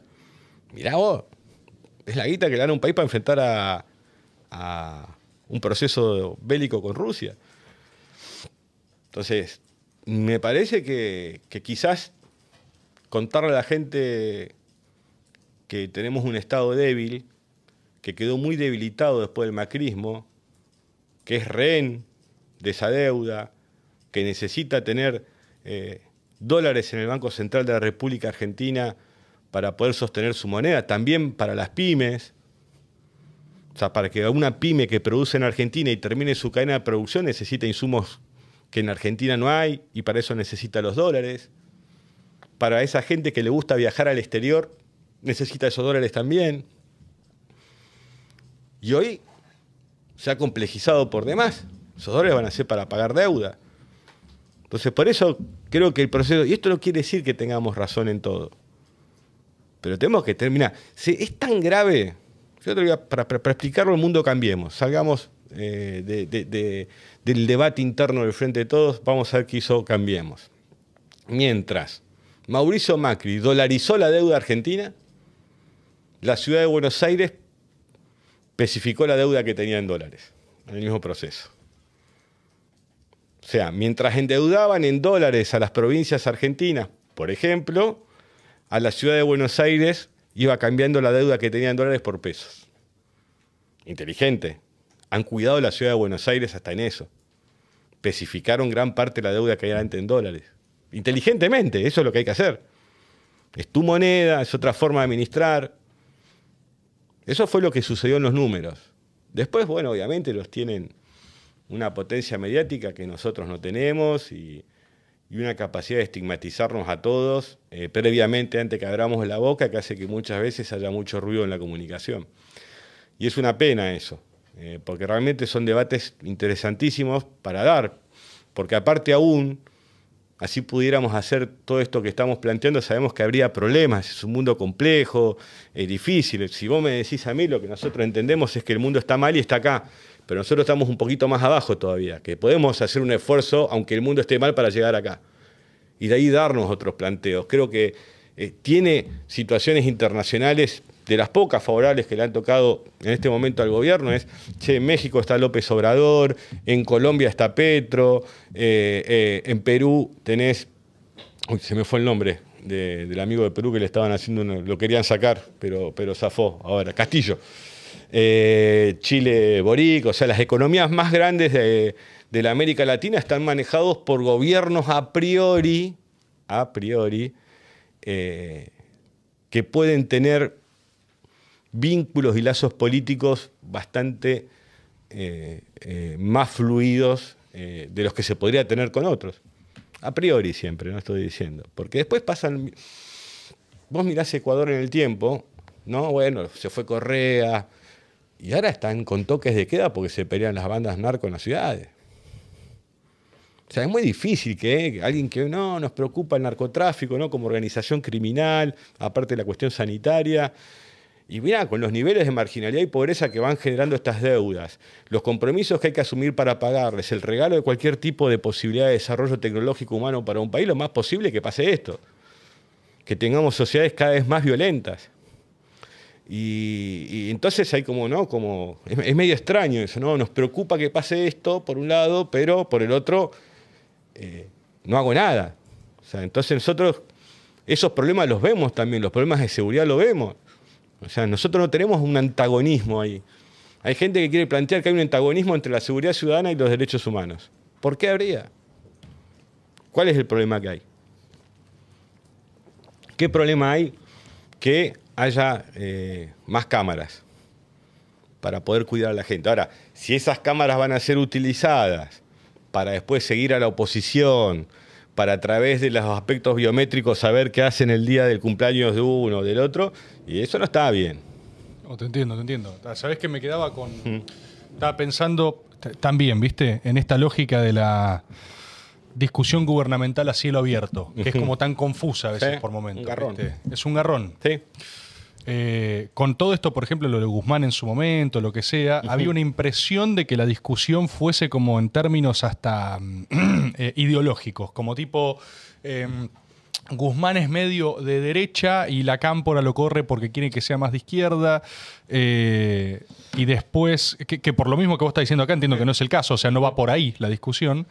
Y después, hoy por hoy, tenés este otro escenario en el cual está más. Sí, a ver. Sí, sí, sí saco un poquito de esto porque. Dale. Son categorías, eh, izquierda y derecha, que ya no explican a toda la sociedad tampoco. No, estoy de acuerdo, ¿eh? Estoy de acuerdo, pero como si yo lo pusiera en el prejuicio rápido, había una suerte de presunción de Guzmán quiere ajustar, ¿no? Eh, la cámpora no quiere. Y ahora pareciera, o lo escuché mucho esto, ¿viste? Massa desarrollando una política más rápida en esa dirección, o una, un ajuste incluso mayor que el de Guzmán. Y sin embargo, vos tenés el gobierno como diciendo. Cuando Néstor repagó el Fondo Monetario Internacional, que lo hizo en acuerdo con el Brasil de Lula, o sea, se juntaron los dos, dijeron, che, bueno, chau, se terminó esto. Tenemos que empezar a diseñar nuestras pocas, nuestras eh, propias políticas públicas, las que podamos. Ahora, cuando Néstor abona 9.800 millones de dólares como presidente de todas las argentinas y todos los argentinos. O sea, lo que hace es poner en valor el sacrificio de un pueblo.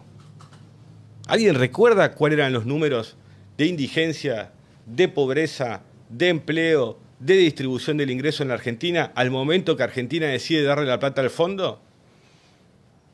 ¿Qué nos quieren explicar de cuestiones ideológicas o prácticas? Lo que sí generó con tasas de desempleo que en ese momento eran de 14 o 15 puntos, de pobreza de 40, 40 y pico de puntos, parecía casi criminal lo que estábamos haciendo. Le estábamos dando 9 mil millones uno arriba del otro al Fondo Monetario Internacional, con una situación en Argentina del 2005 que si bien venía levantando, era hipercrítica en muchos aspectos. Pero también teníamos claro que a partir de ese desendeudamiento, la libertad que adquiría el país para poder desarrollarse, sacarse esa bota de la deuda, ¿no? Del usurero que te dice cómo y cuándo le tenés que pagar, y poder liberar, digamos, en serio, liberar en serio las fuerzas productivas de nuestro país. Acordate que en ese momento nos estaban rematando los campos. No me acuerdo de Lucy de Cornelis recorriendo los campos para que no los remate el Banco de Nación. Esa era la Argentina en ese momento. En ese momento se decide cancelar esa deuda y provoca que la Argentina realmente sí inicie un camino hacia un desempleo bajo, hacia una revalorización de su moneda. De hecho, el proceso 2003-2015, aún con la devaluación de principios del 2014, termina con el salario más alto en dólares de la región. Pero en el momento que se le paga al Fondo Monetario, mucha gente en la Argentina tampoco la estaba pasando bien, pero entendimos que había que apretar los dientes y pasar esa situación y tratar de cubrir y proteger a todo ese sector social que aún estaba a la vera del futuro, ¿no? que la vida le pasa por delante sin poder hacer mucho. Entonces, y nos quieren decir, no, que en realidad ajuste, no ajuste. Nos tocó el 2008, nos tocó el 2009. Una crisis financiera mayor a la que generó la pandemia, como fue la de Lehman Brothers. Por eso a mí me extrañan esas críticas. ¿no? A mí me parece que a veces hay otras cuestiones que, que, tratan de, ponernos en una situación o de, caprichosos o de eh, una cuestión hiperideológica. Obviamente que tenemos ideas. ¿Qué son las personas sin ideas? Obviamente que tenemos un conjunto de ideas que nos representa, de aspiraciones, de utopías. ¿no? Que a veces también te, empujan a, caminar. Sí, que para algunos esto no, eso es la poesía, no es la realidad. Bueno, cada uno puede ver la vida como quiera. Ahora, a los pragmáticos le digo que hasta acá la que parece más pragmática de todo fue Cristina, porque si por los resultados vamos a mirar los gobiernos, y si los gobiernos tienen resultados solo por su pragmatismo, más pragmáticos entonces que el de Cristina, pocas cosas. Los resultados están ahí. Recuperación de IPF, eh, vaca muerta, eh, ANSES, asignación universal por hijo. Se le muere el compañero en el medio del viaje. Vamos. Entonces, eh, nuestro punto es ese, queríamos discutir y debatir y lo que encontramos fue, yo el, maltrato mediático poco me importa. Ahora que algunos compañeros y compañeras nos quisieran explicar que, que, incluso hubo situaciones donde a alguien se le ocurrió aseverar que, que, que Néstor hubiera votado el acuerdo. Tan bajo no puedes caer. Más abajo, Shale. Hay recursos para vender, más abajo. sí, por eso. Entonces creo que, que, ahí es donde realmente se perdió un poco, e, incluso yo, y digo yo porque no era yo, hablo con Alberto y le explico que no, no, voy a seguir al frente del bloque, que estoy en desacuerdo. Pero bueno, después vino toda esa andanada, ¿no? de, cuestiones y yo permanecí 60 días sin abrir la boca. Sacamos un documento el día que votamos, tuvimos un comportamiento como había que tenerlo. O sea, no había ni ansias de figuración, ni pensar que, ni de protagonismos, ni de nada por el estilo. Sabíamos que no iba a salir bien. Lo del Fondo Monetario Internacional con Argentina es criminal. No está bien lo que están haciendo. No está bien, es irracional, no es práctico. Cuando vos mirás la curva de vencimientos no hay cuestión práctica en su conformación. Es impagable, está hecho para no pagarlo. Y si está hecho para no pagarlo, es porque te van a ir sacando cada vez más cosas, más cosas, más cosas, y van a venir otra vez el periodo de renegociación en el 25 o en el 26 o en el 27, y cuando llegues a ese periodo de renegociación, los intereses que vuelves recuperaste acá te los van a volver a poner ahí, y va a haber alguna crisis más, y va a letear alguna mariposa en alguna parte del mundo, como le pasó a Macri, que fue al Fondo Monetario porque la lira turca se había movido un poco. Estas son las situaciones que pasan. Nosotros queremos que el país se desarrolle. Después, bueno, las fuerzas políticas disputarán y estará la que tenga mejores ideas en materia de desarrollo de políticas públicas, la que pueda entender cómo debe funcionar un sistema de salud, si es más descentralizado, si tiene que tener cabecera, si tiene que generar tal recurso humano en sus universidades. Pues hay un montón de discusiones, pero tiene que tener algo basal que te permita diseñar y pensar eh, eh, el Estado. O sea, si vos no podés diseñar y pensar el Estado, ¿cómo una familia va a poder planificar el futuro? Si no sabe si no sabe. Entonces, a mí me parece que estas cosas son las que hay que, discutir. Lejos de, las estigmatizaciones. Obviamente, después, nada, bueno, a veces jugaba la play, ¿viste? Y empiezan así. Y se agota ahí la discusión. cómo es ahí. Yo veo un- ¿Qué querés que te diga? No, un montón de cosas. mirando. Hay algo que no, que no me imagino Sí. cómo saldar, o cómo, no, saldar no, no sé si se salda. Algo que no imagino cómo transitar incluso.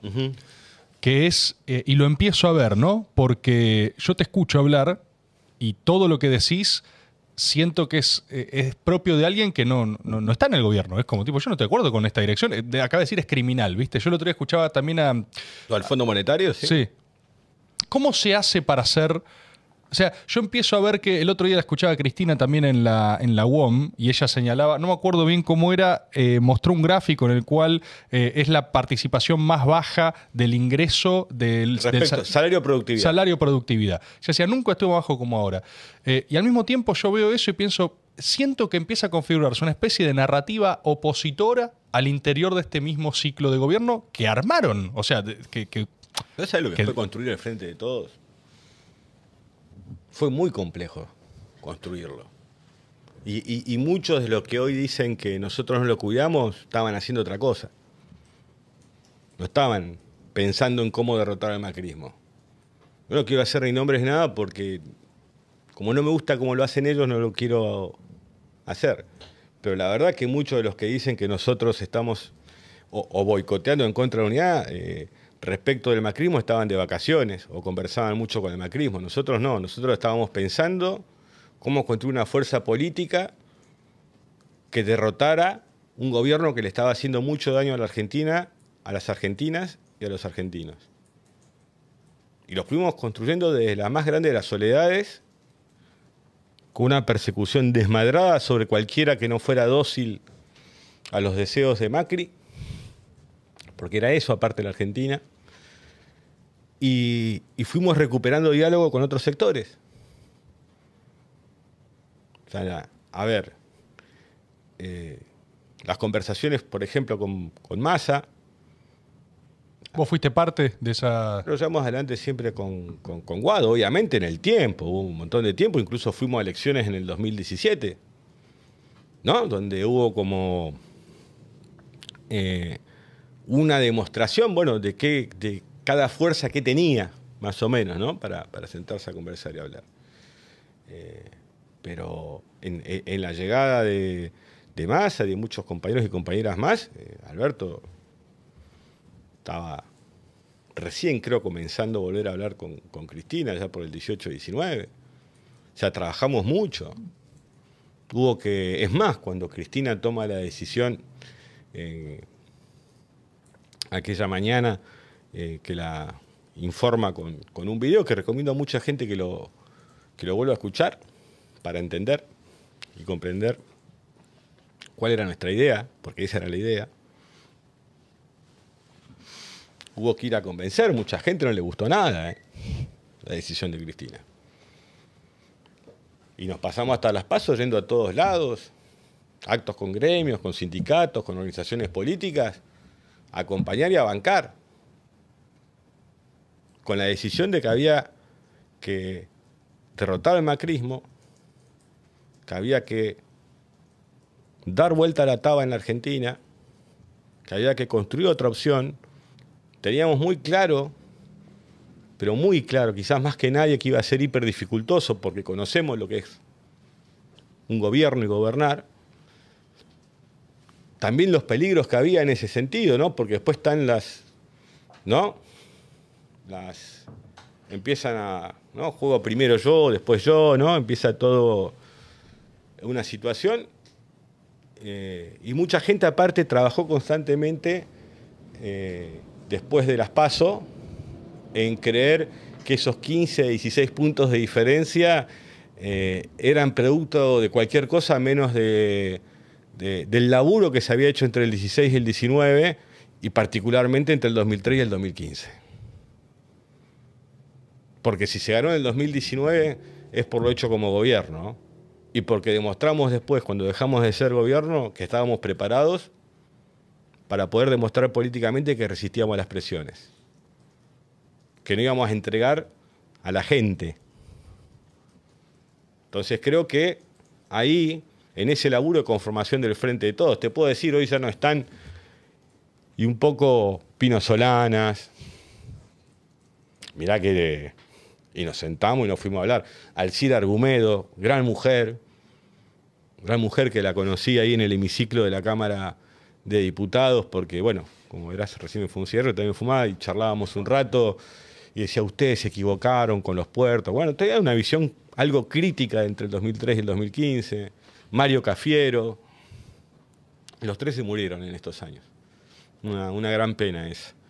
Eh, hubo un montón de personas que, trabajamos constantemente para, este frente de todos. ¿no? Queremos un frente de todos amplio, un frente de todos que debata, eh, que discute, que no se opere en los medios, que no utilice el lenguaje del adversario para cuestiones internas, que no se aproveche de algunas disputas que dimos en defensa de los intereses de los argentinos para ver si puede sacar un poquito de ventaja en ese sentido, porque aparte la figura de Cristina había sido muy castigada.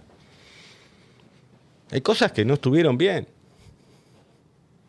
que no están bien, nada más. Después estamos, viene el presupuesto, tenemos compañeros en la gestión que laburan todo el día. O sea, medicamentos gratis en el PAMI, por ejemplo. Eh, la compañera que asumió en ese lugar se puso a trabajar desde el día que asumió hasta que un día le llegó a Alberto las cosas sin que nadie le dijera, che, acordate de esto, no se sorprendía a nadie. Pero la persona recordaba el compromiso contraído en la campaña y trabajó para poder hacer esa política. Como así lo hace también las compañeras que están en ANSES, como hacen los diferentes compañeros. Y muchos dicen, eh, pero miren, eh, ¿por qué tienen esos lugares? Porque contra el macrismo no todos tuvieron la postura que tuvimos nosotros. Y no todos preparan compañeras y compañeros para administrar los lugares. Hay gente que integra algunos espacios que solo habla ellos y son 10 más. A mí me interesa más que uno el lugar que le toque en esta historia, es que los mejores compañeros o los mejores que uno conozca puedan estar en los lugares de gestión. cuando digo mejores, más allá obviamente del afecto y cariño que uno siente por cada uno de ellos, tiene que ver con que conoce sus virtudes y también sus errores. Y cómo van aprendiendo y cómo quieren a la gente.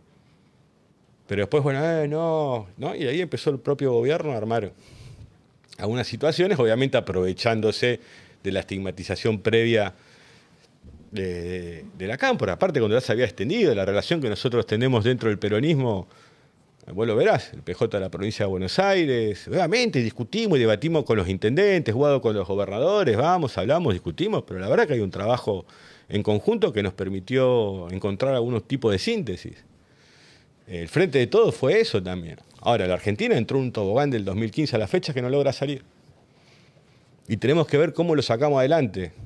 ¿Con qué nombre y con qué apellido? Y no sé, el que tenga que ser. Pero así como estamos, no, vamos bien. Obviamente que hubo que atravesar una pandemia que no estaba en el menú. O sea, en el 2019 no estaba esto en el menú. O sea, no había ninguna fuerza política que dijera, en caso de una pandemia... Preparémonos para una emergencia epidemiológica. No, había. no había. Tampoco había ningún medio de comunicación. No había ningún gran medio argentino diciendo, che, ojo que puede venir una pandemia. ¿No? Anuncian tantas cosas, pero esta no la anunciaron. Sí, sí, no, no, no estuvo esa figura. No estuvo. Bueno, se superó creo que con mucho dolor por las, por las muertes, por las personas que no están, porque deja secuelas también la enfermedad de muchas personas, pero tuvo un gran compromiso de, sus médicas, de sus médicos, enfermeros, enfermeras, que de repente todos aplaudían y un día no los aplaudieron más como si la enfermedad se hubiera terminado y la verdad que lo que tenían que hacer en los hospitales o en las clínicas era atender gente de a montones, de tener que alcanzar el celular o algo para que se puedan comunicar antes por ahí de, de morirse, para que lo puedan ver sus familiares. Y empezamos ¿no? a decir que la vacuna era veneno. Y no, se, fue complicando. No, eso ni hablar. Se fue complicando, nadie le va a, desconocer eso. ¿no? ¿Cómo voy a desconocer el laburo que hicimos? Y el presidente sabe muy bien que estuvimos al lado en todos los lugares. Cada cosa que nos pidió, cada cosa que quería que hiciéramos, fuimos y le hicimos en todos los lugares que él solicitó siempre, ordenadísimos. Ordenadísimos. Y aún también durante la campaña. Nos rompimos para achicar la ventaja en la provincia de Buenos Aires. En todos los lugares. Militamos como si estuviera gobernando Perón, Evita o Néstor o Cristina. Así militamos. Esa es nuestra concepción de las cosas. Nunca jugamos para atrás nosotros. No sé si todos pueden decir lo mismo del peronismo, pero nosotros nunca jugamos para atrás. Somos críticos, nos gusta debatir, discutir, pero para atrás no vamos nunca. No sé si todos pueden decir lo mismo. ¿Cómo fue volver? A, lo, dijiste muy al paso esto de. Eh, vos te empezaste a juntar con Massa, vos y Guado, y que para esa época Alberto ni hablaba. O sea, creo que te referís a una concepción mm. común que existe, que es la idea de que Alberto trajo a Massa. ¿no? no, no es así. No es así. Y lo voy a dejar ahí porque yo solo tengo una cosa, ni siquiera con eso, pero eh, ¿cómo es volver a hablar con alguien que gritó en un estadio? Estás bien con más ahora, o sea, entiendo que están bien. Discutimos, debatimos, sí. ¿Cómo es hablar con alguien después de que gritó a un estadio que los va a meter presos, a todos ustedes? Esa pregunta es para él. Sí, se la quiero hacer a él. En realidad tengo ganas de hacérsela a él. Pero, Yo nunca grité que hay que meter preso a nadie. Pero capaz del otro lado también vos podías decir tipo, che, hey. Mira. Sí hay un momento, por eso, ¿viste? Y somos sectarios. No. Eh, o no somos prácticos. Eh, nada, yo, a ver, eh, hay cosas que no sé si está bien o mal que, suceden dentro de la discusión y el debate político. A Sergio lo conozco del 2003, 2004, 2005. Iba a jugar al fútbol ahí a Olivos y laburaba, estaba en ANSES. Imagínate que él tenía ahí 33, eh, era de las personas que más cerca estaba de mi edad, de las que estaba ahí. Y si bien teníamos historias eh, diferentes, uno termina charlando, charlas cosas, él estaba muy interesado y me comentaba siempre que quería ser intendente de Tigre, finalmente lo fue, ¿no? Eh, incluso me acuerdo que una vez, una vez viajamos en el tango, ni sé dónde fuimos, no sé qué hacía ahí tampoco yo, pero estaba ahí, iba caminando y lo veo que estaba con el mapita de tigre, ¿no? Me siento, ¿qué estás haciendo? Y, tenía el mapa, ¿no? De los lugares donde había cloacas, donde no había cloacas, donde había agua, donde no había agua. Estoy poniendo cámaras, dijo. Eso fue después. Eso fue 2008, 2009, que la pusieron todos. Me, acuerdo que una vez Fernando Grey iba al bloque de, diputados de, en el 2017, 16, dice que acá no nos vamos a olvidar que el que más invirtió en seguridad eh, fueron Cristina y Néstor cuando compraron los patrulleros. Hizo una gran defensa ese día Fernando Grey del gobierno. Eh, mira que ahora estamos, hace un tiempo que no nos hablamos, pero... Recuerdo espotazo de Grey con la Pero la verdad que no... no tremendo spot. Nadie puede negar que es un tremendo spot. ¿eh? Nadie... Entiendo, entiendo a mis compañeros y compañeras. Era el último hombre. Y respecto de eso, creo que, que por ahí también van a... Todos aprendemos en diferentes lugares. La verdad que nunca me expresé respecto de nadie eh, así. Creo que, uno puede ser obviamente y durísimo cuando da expresiones políticas. Lo soy a veces, no lo voy a negar, o lo somos, no lo voy a negar tampoco. Pero sé que un sistema democrático como el nuestro, eh, en un punto requiere que no lleguemos a esos límites y que sepamos discutir y debatir y expresar aparte los números y las ideas, digamos, porque finalmente están los resultados de las cosas. Creo que el 2015 fue un año muy particular. También creo que fue un proceso muy donde hubo una embestida muy fuerte contra, contra el gobierno, del 13 en adelante diseñada y muchas veces llevada adelante por los buitres, por los fondos buitres, ¿no? Para generar debilidades en la Argentina y nos sentamos y aclaramos las cosas y hemos, hemos, hemos conversado. Eh, y creo que, que, se trabaja de la mejor manera. También Alberto ha dicho unas cuantas cosas. Unas cuantas, ¿eh? Estamos hablando del periodo 2008-2018. Diez añitos. Sí, sí, hay buenas declaraciones ahí. Uf. Uf. Grandes hits. Grandes hits. Sí. Por eso, y nos dicen a nosotros, eh, sectarios o no sé qué cosa. Eh, me parece que a veces tenemos que bajar todos un poquito, un cambio, y sentarnos a discutir porque en el medio está el destino de, la gente. Y la responsabilidad nuestra es que nuestra gente viva mejor, que nuestra sociedad viva mejor. Después votará quien votará. Nada. Eh, cuando uno ve el estado en el que estamos, hoy, y no es un dato menor que haya pasado una pandemia, ¿no? Porque el macrismo dice, ah, pero la pandemia, ah, pero la guerra, no, dale, chabón. Ah, pero la lira turca, vos. Estamos hablando de eh, sucesos globales, de impactos profundos, que han complejizado lo que ya estaba complicado de antes. Entonces, desde ahí, nuestra manera de plantear la discusión y el debate no es en función de quién va a ser el próximo presidente de todos los argentinos, sino de cómo vamos a ir construyendo peldaño a peldaño mejor calidad de vida para el conjunto. Porque para eso se hizo lo que se hizo en el 19. Si hubiéramos pensado en el nombre de la persona solamente, o de las certezas o seguridades que nos diera, quizás otro hubiera sido. Bueno, mi planteo era otro. Y de hecho, una vez que... ¿Tu planteo era otro de cara al 19? Claro. ¿Cuál era tu planteo? Cristina. ¿Para vos tenía que ser Cristina? Sí. Sí. Hay una. Pero- sí. No, no, hay una idea de La que, tiene razón y tuvo razones era porque se ganó. Se ganó. No es que existe la idea de que con. Bueno, la fórmula esta, harto citada, de que con Cristina sola no alcanzaba, de que los números no te daban para otro mandato más. Ok, imagino que estás en desacuerdo por la. Sí. Y sí, pero a ver, llega un momento en que lo dicen todos los medios, lo dicen todos, entonces empiezan a ser como. Me da como mucho calor. O sea, sea, como, como verdades reveladas. Entonces se pasa a ser todo como, como una cuestión de verdades hiperreveladas. Quizás era cierto, quizás eh, hubiera sucedido eso. Cristina hizo una construcción, de- eh, definió en base ¿no? a, un- a un- una construcción que se fue dando por, por- por varias por varias líneas, momentos, y, y creo que fue acertado y que se ganó la, la elección. Eh, es más, el día que ganamos ella ni siquiera estaba en Buenos Aires, estaba en el sur, se queda en el sur. Para dejarle toda la centralidad al presidente. Después vino, sí, en las generales, pero en las PASO no fue, eh, no es parte de cuando hablan. Eh, es hiperinstitucionalista en ese sentido, Cristina. Obviamente, tenemos debates, discusiones, pero, pero creo que sufre un ataque por demás injusto en muchos de esos sentidos.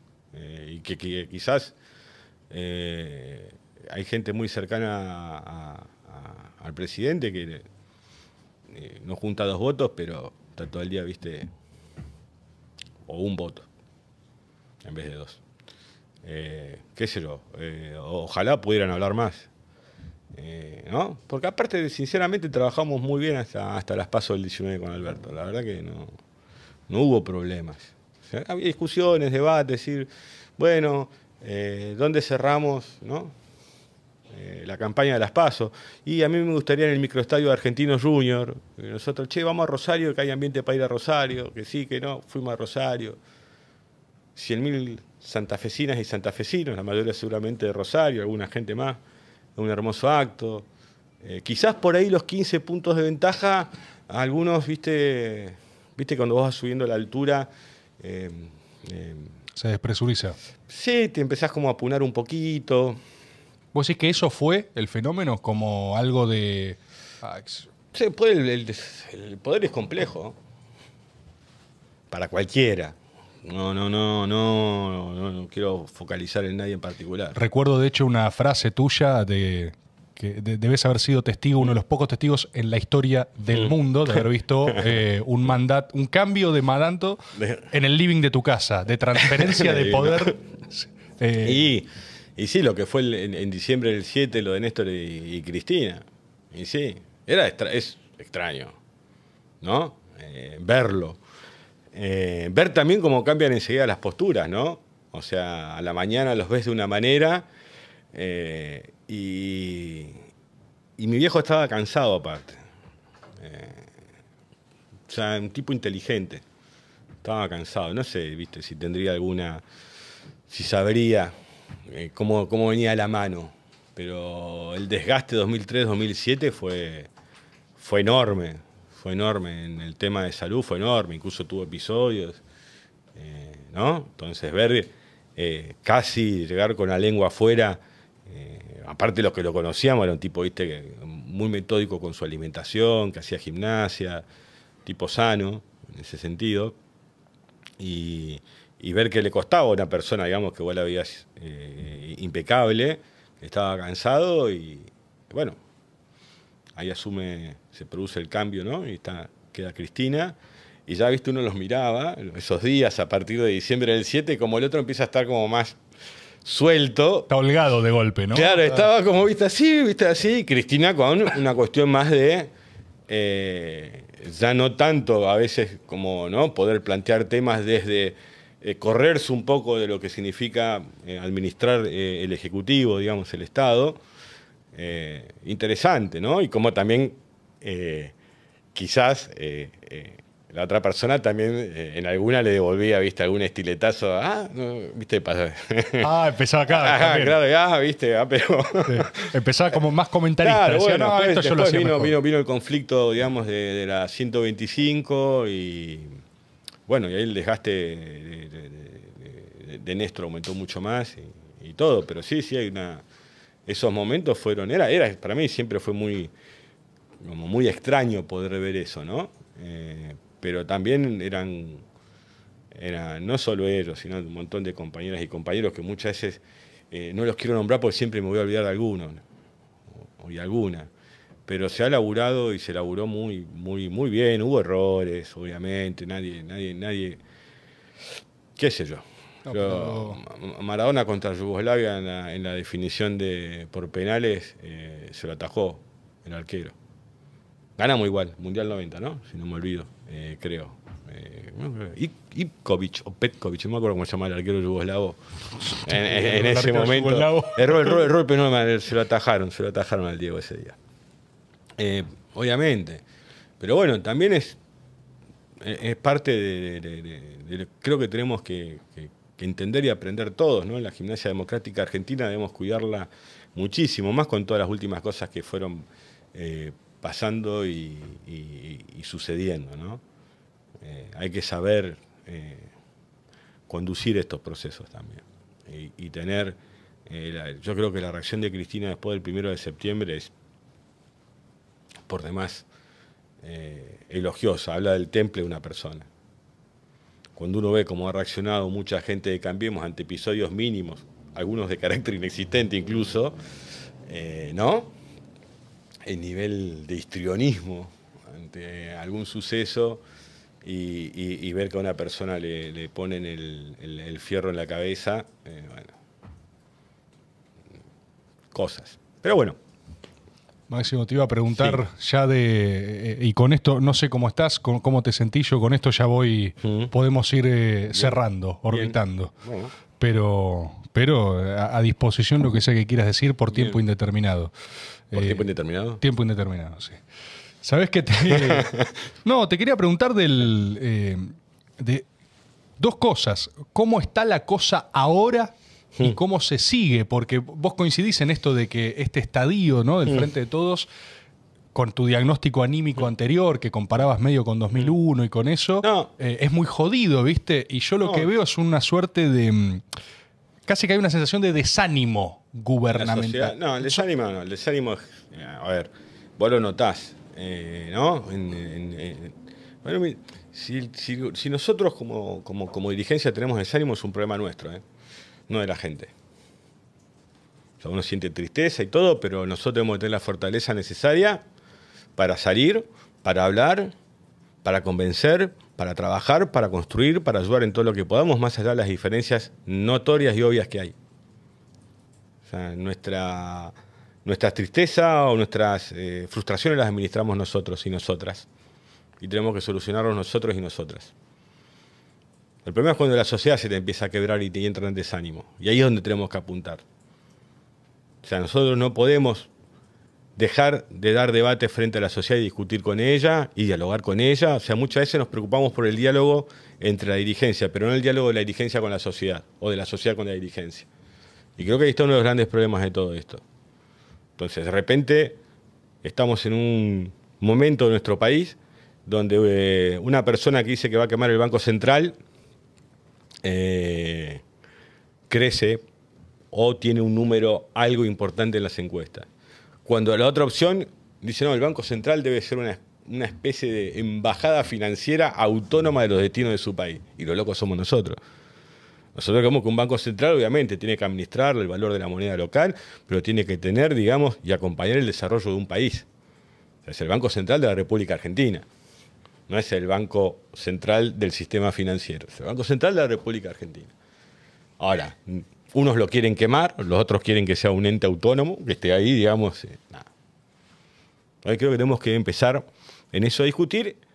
Creo que en los últimos anuncios que ha hecho ANSES, por ejemplo, con el bono, que obviamente estamos trabajando cada vez para, para que rinda mejor, para valorizar el FGS. Vos imaginate que el Fondo de Garantía de Sustentabilidad, recién pudimos recuperar cuatro puntos de la brutal caída que tuvo en el valor en la era Macri. Creo que estaba el número era que estaba en 52, 53 mil millones, el, valor de, del FGS a diciembre del 15 y cuando lo entrega el macrismo lo entrega en 36, 37. Y uno podrá pensar, bueno, el que estaba a cargo del ANSES eh, no habrá conseguido laburo en el sector privado, el señor Vaso del Vaso, pues no, pues no, mi ciela, sí consiguió laburo. Laburá para Clarín, un tipo que desvalorizó en miles de millones de dólares el ahorro de argentinas y argentinas, que no es otra cosa que el FGS, eh, consigue trabajo en el sector privado rápidamente. No sé cómo le irá a Fernanda el día que deje de ser directora de ANSES, pero ya recuperamos cuatro o cinco puntitos, no todo lo que queremos y esperamos. Pero esos son los números. Después, las interpretaciones, viste que aparte ahora vos decís algo y ya no ponen lo que vos decís, ponen lo que interpretan que quisiste decir. Pero bueno, no importa, también contra eso. Entonces, ese, ese desánimo, bueno, y tratamos de, hablar, de conversar, de, encender que nosotros estamos convencidos aparte y nosotras que podemos salir de esto. Y, que quizás también, y también lo podemos hacer en unidad, no, no, no hay por qué tener tanto temor a la discusión y al debate. Entonces no se trata de que sea presidenta Cristina o que Alberto sea presidente. Sería mucho más simple. Se trata de que nuestro país tenga las mejores mujeres y hombres en el momento que más los necesita. Acá en la discusión de personalizar todo y voy a hacer yo porque quiero hacer yo, bueno, sé, fíjate. ¿Es así? Bueno, ¿cuál es la idea? O sea, ¿qué vamos a conversar con nuestra sociedad? Entonces, bueno, creo que políticas como esta, que ojalá funcionen, como es precio justo, que el ministro estaba esperando llegar a 2.000 productos eh, eh, dentro de, esto, que sería, eh, creo que quedan congelados hasta marzo, que los que están por fuera de eso no pueden subir más del 4%. Bueno, entrar a ver cómo desaceleramos, digamos, la cadencia que tiene la inflación, ¿no? Y, es complicado aparte, porque la verdad que el macrismo la recibe con 22 puntos y país desendeudado, y nosotros la recibimos con 54 puntos en el 19 y el país hiperendeudado. Entonces, ¿qué pasó en el medio? ¿Cuáles son las ideas que fracasaron? Porque aparte cuando uno los escucha ahora, ¿no? Uno está ahí. Ponele que tenés 20, 21 años y escuchás que Macri está en la tele diciendo, bueno, eh, aerolíneas argentinas, números macristas, eh, vamos a darlo por válido, no importa, no voy a empezar a discutir ahora en este momento los números de aerolíneas. Nos costó hasta el día de la fecha 10.600 millones de dólares. Nosotros con esos 10.600 millones de dólares hubiéramos construido el sistema ferroviario más moderno del mundo. Bueno, y uno ve que está la reta aplaudiendo abajo, Patricia Bullrich, gente, otra gente que aparte uno consideró en algún momento tenían más por, decía, están aplaudiendo? Si este señor tuvo para contar solamente el endeudamiento privado, 44 mil millones de dólares, podría haber hecho cuatro sistemas ferroviarios más modernos del mundo, uno arriba del otro, solamente porque quería hacerlo, y no lo hizo. O sea, si queremos discutir aerolíneas o el destino, pues discutamos qué es lo que quieren, cómo, dónde. Así no se puede. ¿viste? vamos a echar gente porque vamos a echar gente. Aerolíneas va a todo el país, llega a todo el país, lo que ha sido para, el desarrollo, para darle estabilidad, desde que el Estado recuperó la administración de Aerolíneas Argentinas, los paquetes turísticos que se venden en el exterior, son estables. Antes no sabían si los vuelos salían, si no era un paro, era la falta de inversión. Eh, bueno, pasaron cosas en el sistema aéreo argentino, digamos, en todo ese lapso. Entonces, eh, que haya sido tan desastroso también antes que el Estado recupere, eh, no nos habilita a negar la discusión, pero tampoco habilita que la quieran descuajeringar y descuartizar la empresa. está muy bien que el Estado tenga una línea de bandera. Y cómo la hacemos mejor es otro tipo de discusión. Eso es totalmente de acuerdo. Eso nadie puede decir, pero eh, acusar a los trabajadores de aerolínea de ser parte del problema, eh, yo esta historia la conozco. Cuando empiezan así, empiezan con la grasa militante, ¿viste? Entonces, como no te acordás del 16, ah, están echando la grasa militante. Entonces, bueno, mucha gente miraba cómo despedían gente de los diferentes sectores del Estado, ¿no? Diciendo, bueno, es porque son militantes políticos. Y después la desocupación entró a llegar al sector privado. Y fue más alta y fue disfrazado por el cuentapropismo, porque mucha gente quedó en situación de monotributo. Y pensó que el monotributo iba a ser unas vacaciones, ¿no? En esa suerte de, de neo-formalidad en lo económico. Y siguen siendo monotributistas. Ese cuentapropismo sigue ahí, digamos. Y, aparte, imagínate, ese, ese crecimiento del monotributo en la Argentina cuando llega la pandemia, no podían laburar. Sea, vos tenías registro mucho sobre el mundo formal, pero hubo un montón de gente tras cartón y hablar quienes no tenían ni siquiera monotributista. Cuando vos ves el alcance de, las políticas del IFE, eh, te das cuenta que hay un sector social que estaba por fuera. Eh, era evidente. Eh, e, e incluso no dimos el IFE 5, creo que era, porque iba a generar inflación. Y mira cómo terminó todo esto, me refiero cuando digo, no, terminamos de tomar decisiones porque en realidad va a empeorar y después termina empeorando y no tomaste la decisión. Entonces creo que eso es parte de, la discusión. Lo que uno quiere aportar, uno no viene con la verdad. Si alguien siente por ahí con la certeza, o sea, me parece que tienen que entender que estamos convencidos de las cosas que creemos. No es que venimos no con la verdad. Tenemos, tenemos ganas y queremos discutir y debatir. Entonces por ahí algunos, viste, lo toman medio, medio, medio a mal. Se tienen que enojar. Eh, y, hoy no, o sea, mm. hoy no existe ¿Cuál es el reclamo hoy? Porque si vos decís queremos discutir estas cosas, pero no se habla. No hay lugar, no, no hay lugar. ¿No existe? No. O sea, la, expresión de estar hablando por afuera es, como un derrame, es una cosa de que no rebalsa. a ver, cuando vos vas a, debatir y discutir este tipo de cosas, eh, eh, no es para eh, cumplir, sino es para resolver. a mí esta cuestión de la bicicleta constante me terminó alejando. ¿Qué, es, mejor la, que, es la bicicleta Es, mejor que va a otro compañero o otra compañera. Yo creo que tienen que estar, digamos, tiene que haber. Eh, los problemas de Argentina son muy grandes para una mesa tan chica. Eh, creo que tenemos que ampliar y que tiene que haber mucha más discusión. Y bueno, obviamente que a veces la discusión toma algún cariz eh, complejo. Sí. Y Cristina es brava también. Y encima, mira, Imagínate para algunos hombres, ¿no? Se ponen muy inestables por ahí, ¿no? Eh, ante eso. Eh, y aparte, eh, su, carácter, digamos, por lo menos en el caso de Alberto, lo conoce de hace mucho tiempo, digamos. No, es que va a desconocer cómo puede ser Cristina en un debate o una discusión. Yo la he presenciado 2003, 2004, 2005. o sea, nadie puede, viste, sentirse... Son duras las discusiones. Eh, pero bueno, también que eh, creo que, ser mujer hace que una parte de, un, sistema político no la viva también. Eh. Fue una, es una complejidad, digamos. sí, no, no, olvídate, sí. Sí, sí. ¿Vos eso lo has visto en el entorno de la propia política? Sí, pero lo veo en cómo trataban a mi viejo y a ella. no es que me lo puede contar alguien, digamos uno lo ve, lo ve. Eh, y obviamente esas cosas hay gente que le pega de una manera y a otra gente de otra, ¿viste? Eh, por eso creo que necesitamos y es nuestra responsabilidad. Eh, no estamos peleando una cuestión de poder. Nosotros durante el macrismo estuvimos afuera de todo. Afuera de todo. Bueno, construimos, trabajamos. Le dijimos incluso al macrismo en el debate de fondos buitres, negocien más tiempo. O sea, no es nueva nuestra postura, no es que pasa ahora con el fondo. Cuando se negocia fondos buitres le decimos esto está mal. Agarran el Estado en, el, en diciembre del 15 y Prat dice, no, bueno, acá está toda la economía en 16 pesos, no en los 9 pesos 10 o 9 pesos 20 que estaba el dólar en ese momento, y hace un desbarajuste, porque el 85, 90% de la economía argentina funcionaba con el dólar oficial, no con el, dólar ilegal.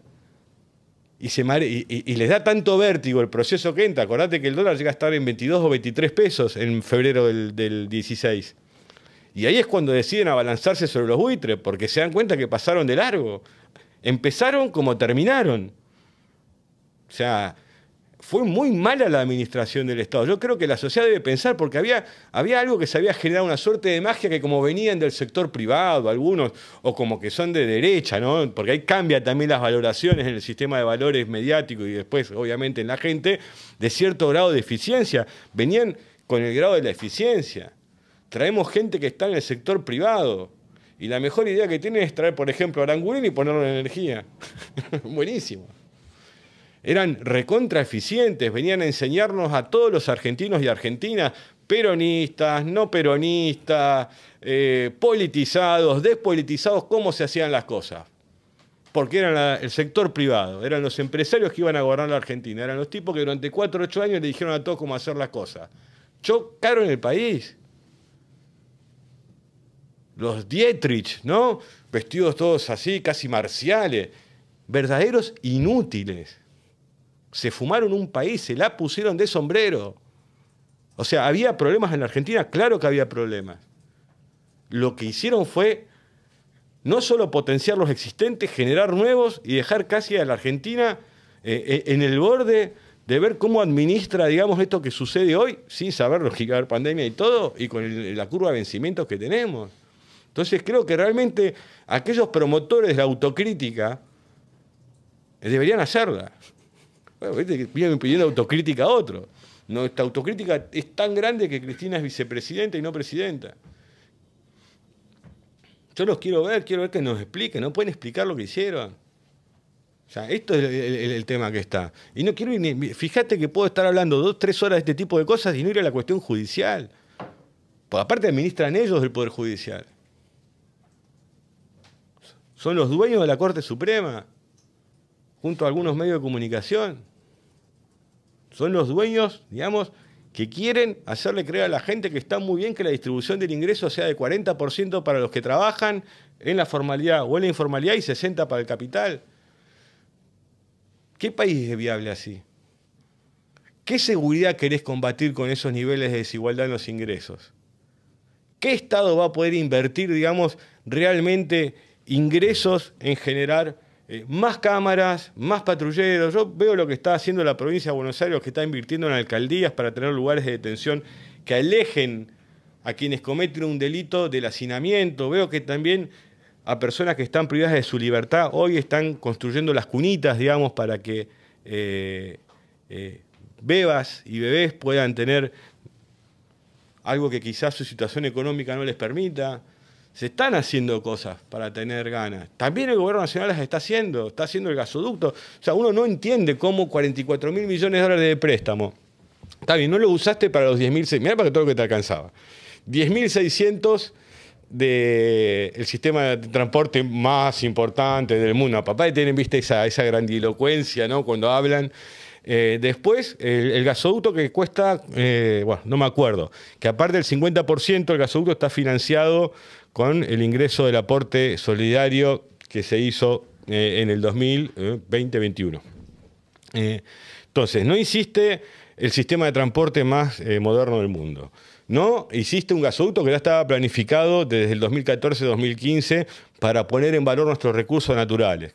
Y no solo para poder obtener, a partir de que no importase energía, o sea, no, no tenés que exportar dólares para pagar energía, o sea, te lo lo vas a tener en Argentina, y no solo eso, sino que también sirve para distribuir en Argentina zonas que también eh, falta gas, donde no hay gas. Entonces, no hiciste eso. La planta de GNL, que ya estaba charlada en su momento, venía en un trabajo con la DAU en la zona de Bahía Blanca, tampoco. ¿Vos qué hiciste? ¿Cuál fue la capacidad de repago? Mundo privado, AEA, UIA, genio de los negocios, ¿qué hicieron con la Argentina? Porque nos viven explicando que necesitan crédito para esto, que necesitan, bueno, tuvieron un crédito de 44 mil millones de dólares y ¿qué hicieron? ¿Cómo capitalizaron su país? Ese país que, nada, nada, pero tiene mucho poder. Y un día van a decir si vos, Rebor, puedes estar libre o no, si les gusta lo que decís o no. O te van a estigmatizar, o va a pasar como decía Durán Barba, ¿no? Bueno, lo que decía el libro ese de Durán Barba, decía, bueno, vamos a, a un candidato y hostigarlo, ¿no? Y esto lo vemos, aparte, el hostigamiento digital que sufren muchas personas, a la que nadie le da mucha bola todo esto, pero el hostigamiento digital que sufren muchas personas por su manera de pensar, eh, por sus gustos, porque se enamora de X persona, ah, por cómo es su cuerpo. El otro día escuché a una persona que decía que le quería decir a otra que era un tanque australiano lleno de media luna. Dale. Que le querían decir a Ofelia era. Sí, Ofelia. decía, ¿qué te pasa? ¿En qué cabeza pasa eso? ¿En qué cabeza pasa eso? Que cree que eso es libertad, que decirle a alguien que es un tanque australiano lleno de medialunas es libertad. Son libertarios, no les interesa la libertad, no entienden nada. No, la libertad es otra cosa, es cuando vos pasaste 18 años proscripto como le pasó al peronismo, eso no tener libertad. Libertad las tienen todas, tienen un Twitter para decirle cualquier cosa a cualquiera. Pueden votar los candidatos que quieran pueden llevar guillotinas y andar por la vida, pueden aprender carpintería por YouTube, pueden hacer un montón de cosas. Libertario. Libertario con la deuda que tenemos con el fondo. ¿Qué libertad vas a tener? Yo siento que, o sea, vuelvo como a la idea de. Hmm. ¿Qué, qué porongas es, viste? Porque... Hay que construir, ¿no? Hay que discutir y debatir. Lo tenemos que salir de estas falsas encrucijadas. Nada más son falsas encrucijadas que van generando otros. La Argentina tiene todas las condiciones para desarrollarse. Tiene enorme valía en sus bienes naturales comunes. Hay que darle valor agregado. Hay que cuidarlos. Tenemos que tratar que nuestro pueblo tenga un mejor salario, que gane mejor, que participe más de la renta que genera la riqueza en Argentina. Que el sector privado lo entienda porque necesitamos un sector privado inteligente. Y entre otras cosas, un sector privado inteligente es el que entiende, digamos, en el entorno y en el contexto que desarrolla sus empresas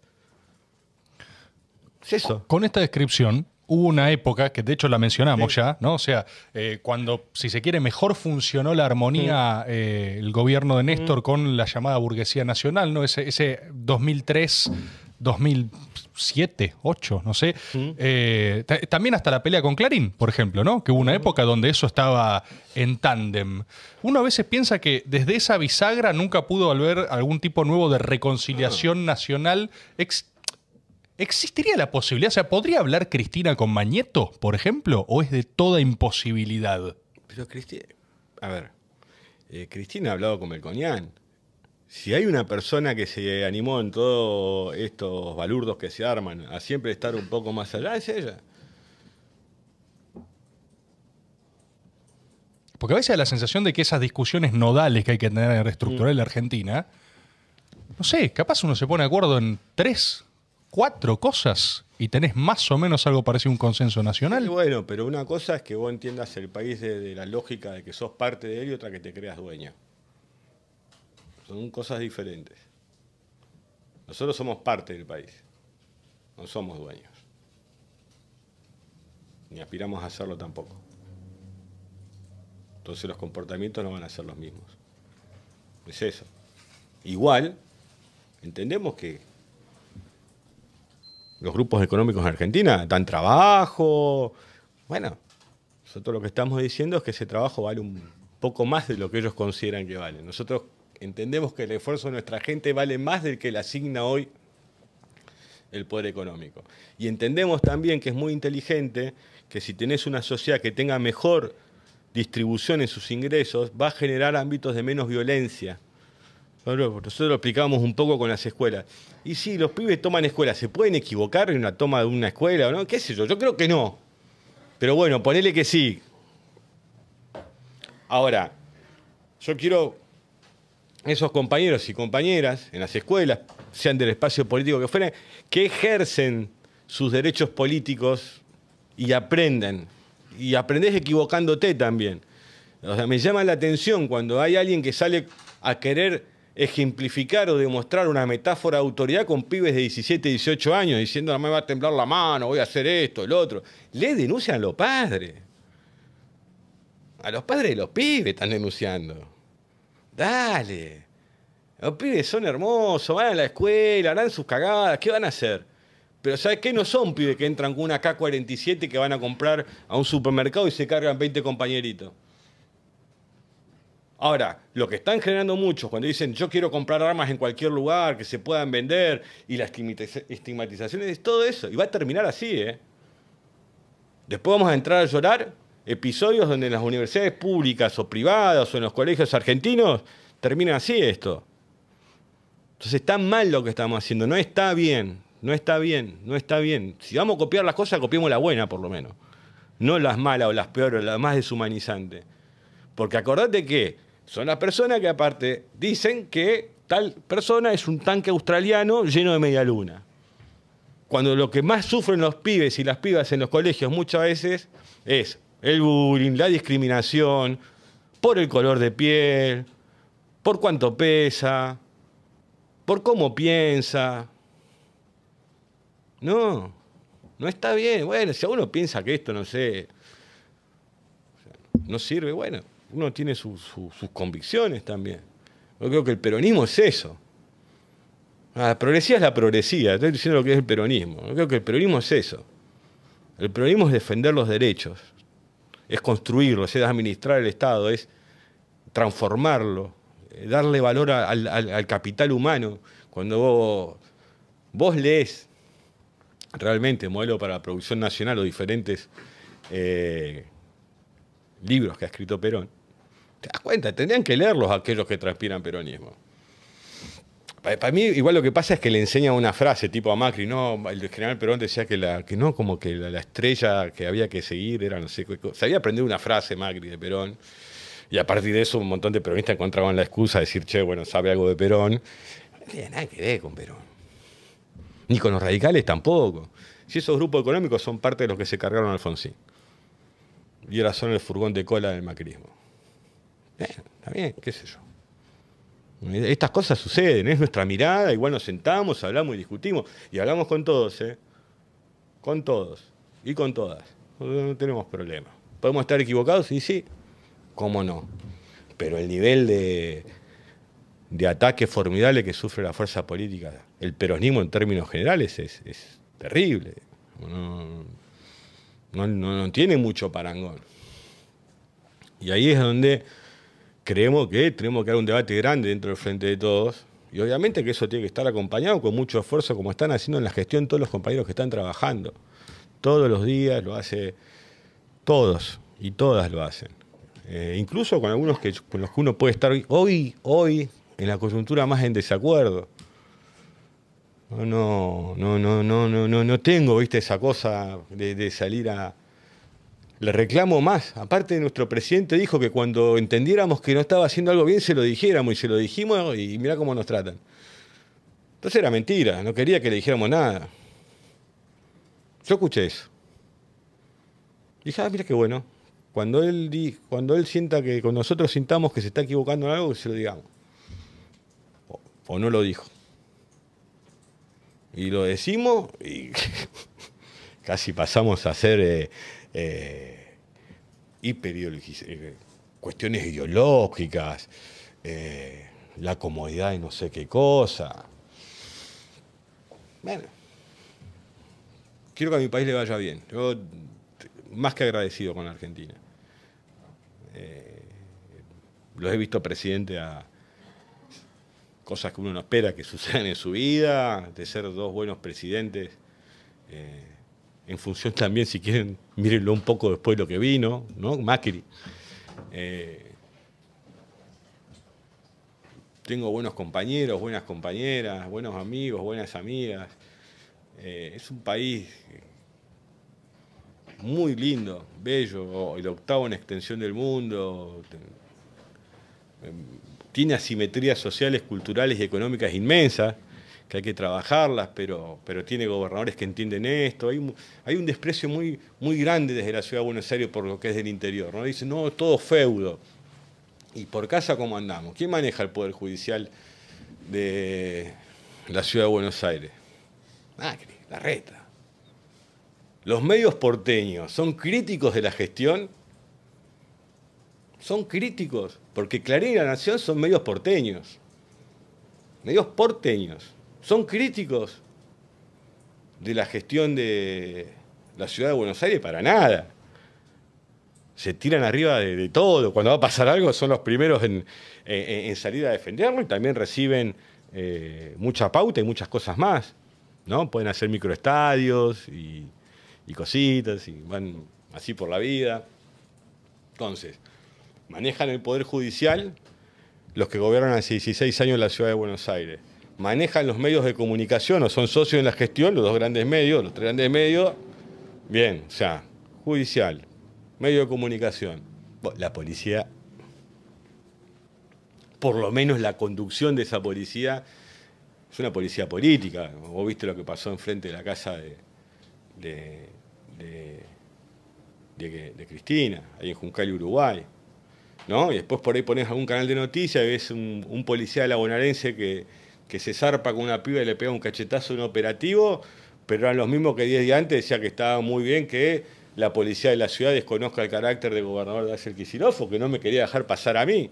Ni siquiera nunca supe el nombre de quién fue. Mirá cómo será. Un tipo que agarra y dice, ah, querés pasar, la concha de tu madre no vas a pasar, policía. Ah, mira vos, bien, 10 puntos. ¿Y quién maneja? Entonces ya tenés, manejan la policía, manejan el poder eh, judicial, casi mayoría automática prácticamente en la legislatura porteña, 16 años. Miren, si hay un feudo grande, grande es el de la ciudad de Buenos Aires. ¿eh? Porque bajo lo mismo que ellos catalogan a cualquier gobierno del interior, que casualmente siempre es peronista, no vaya a ser nunca Valdés en Corrientes, siempre es un peronista. No, no, los otros no, los otros son toda gente hiperdemocrática, no hay opositores presos, ¿no? Es gente muy, muy abierta al disenso y a la crítica. Bueno, lo que uno ve es eso. Entonces, así manejan la ciudad de Buenos Aires. está bien. Lo único que sé es que agarraron a una Argentina como hijo de Duhovne hiper desendeudada y la chocaron toda. Y se ponen cada vez más agresivos. Y terminamos también eh, en el caso de una persona que fue dos veces presidenta de la Argentina y una vez, eh, y ahora vicepresidenta, eh, ¿no? Como dicen ellos, ¿no? que quieren decir, bueno, no, fueron dos loquitos, dos lumpenes. Mira vos, ¿cuántos lumpenes y locos hay en Argentina para vos? ¿Cuántos puede haber? ¿10.000? ¿100.000? ¿Un millón? Pero bueno, dos de ese millón o dos millones de lumpenes y locos van eh, por la figura de Cristina. Bueno, es que fue, ¿no? Previo contexto, carteles en la ciudad de Buenos Aires donde dicen Cristina asesina, nadie dice nada, nadie investiga. Un día hay una marcha en el Congreso, y yo estaba ahí, ¿eh? y entran acá hay piedra de todo lado, de repente van con guillotinas, dicen que te quieren matar, dicen cómo hay que hacerlo. Che, si yo estuviera ahí, ¿sabes lo que hago? Guiño, guiño, me infiltro, canto la marcha 10 días y pasa eso. Y resulta que el, que tiene esa idea brillante que después se ve alguien realiza, eh, es financiado no por la familia del tipo que endeudó a la Argentina como Toto Caputo, que no ha dado una sola explicación en mi país de lo que hizo. El Messi de la finanza, un atorrante. ¿Ma qué Messi? Ningún Messi, pobre Messi. nos vendieron, nos trajeron un señor que era el primo del hermano de Alma del presidente, que era el Messi la finanza, y quedó nuestro país como quedó. Es poco serio. No es serio. encima la familia de ese señor, justo por esas casualidades de la vida, contrata a un joven emprendedor argentino que aprende carpintería por YouTube, pero que finalmente no hace los muebles, pero bueno, y empiezan todo, todo casualidades. Después de nuestra vida nada es casualidad.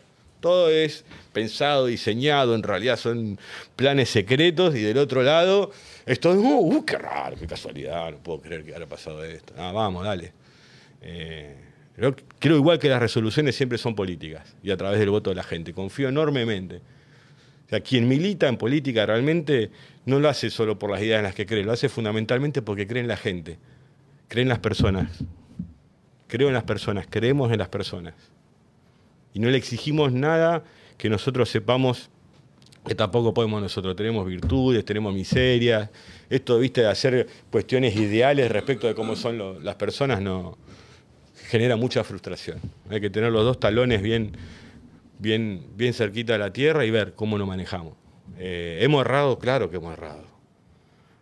Pero en los números y en los resultados, los que todos lo criticaron no están ni cerca todavía. Entonces me parece que amerita que la dirigencia argentina, fronteras afuera de las representaciones partidarias que tiene, discuta en serio qué va a hacer con su deuda externa, qué va a hacer con sus bienes naturales comunes, cómo va a cuidar su ambiente de tanta actividad extractivista que, que se hace hiper necesaria con esta curva de vencimientos, porque si vos tenés una curva aplanada de vencimientos, de deuda, también tenés una curva más aplanada de cómo vas eh, tocando, digamos, tus recursos, eh, tus bienes naturales comunes, o sea, cómo se daña tu ambiente. ¿No? Vas a empezar a, compasar todo de, mejor manera. Eh, creer que, que, el problema argentino es su diseño de normas laborales, habrá que corregir cosas o no, siempre se han ido modificando. Pero la verdad que llegamos a tener 50% eh, digamos, capital y trabajo y 6 puntos de desocupación con el salario más alto de Latinoamérica con este sistema laboral. Y resulta que el macrismo, cuando vos ves todo esto que hace el Poder Judicial, el único lugar donde considera que hay una mafia en el Poder Judicial, ¿dónde es? En el fuero laboral. Vamos, está clarito lo que quieren hacer. Y obviamente esto entra en algunos sectores sociales porque es mucha más gente la que está fuera del mercado formal de trabajo eh, de la que está adentro.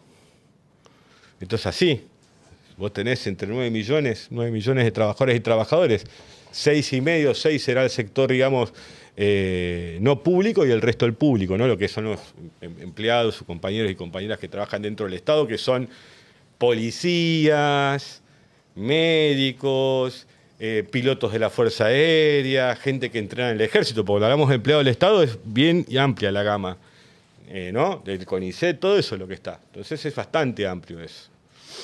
Eh, y, en un mundo complejo como este, obviamente tenemos un montón de personas por fuera de esto que creen que no ingresan al sistema laboral por las leyes que hay, no por las condiciones económicas que se imponen. Entonces nos vienen con que el futuro en realidad se asemeja, que quizás tenga razón un poco, ¿no?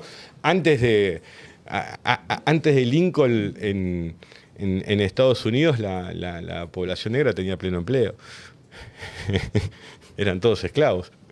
Eh, y la verdad que nosotros no creemos que un país se pueda desarrollar así. Ni creo que nos vuelva más eh, económico, más competitivos en lo económico, eh,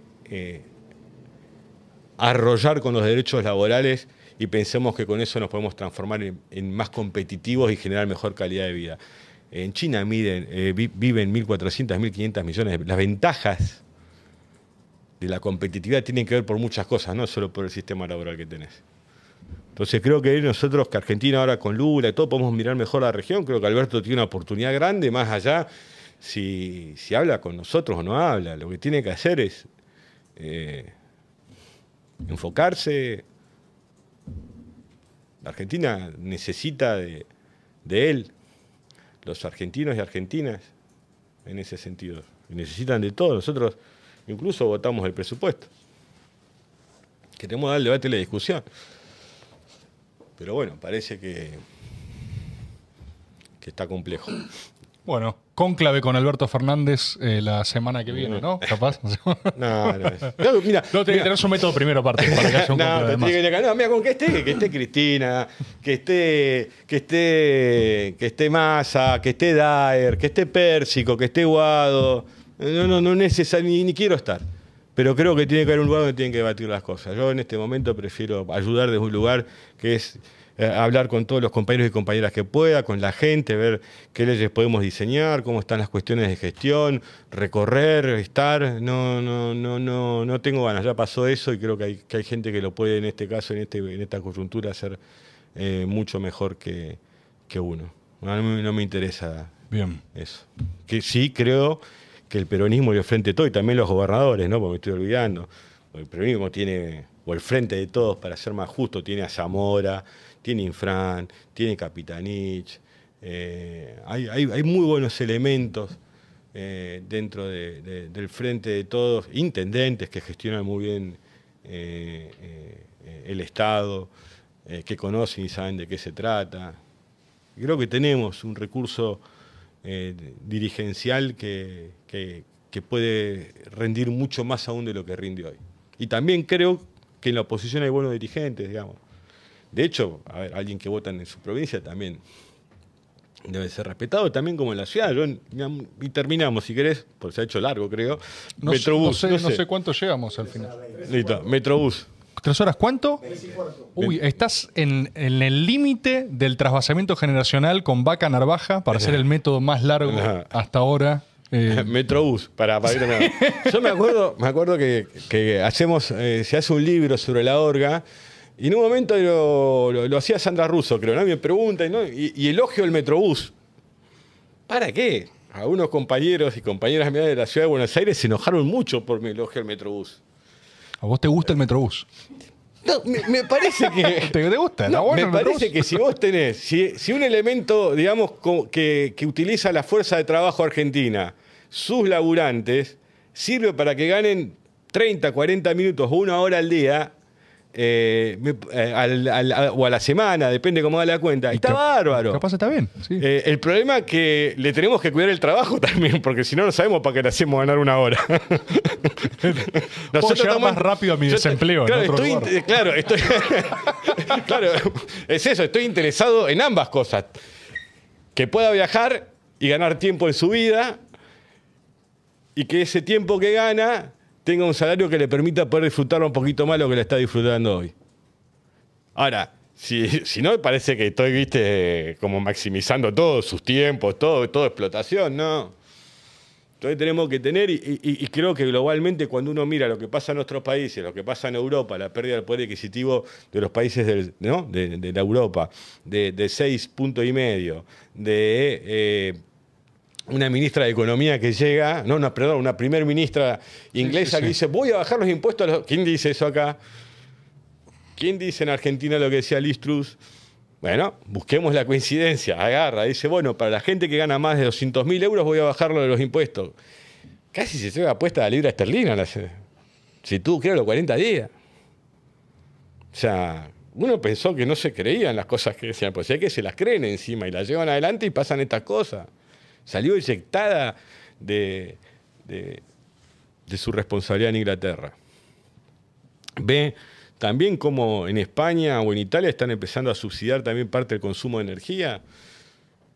está bravo, no es, es, complejo. Es complejo y hay que discutir. Eh, lo que pasa también cuando te dicen cualquier barbaridad, es muy difícil.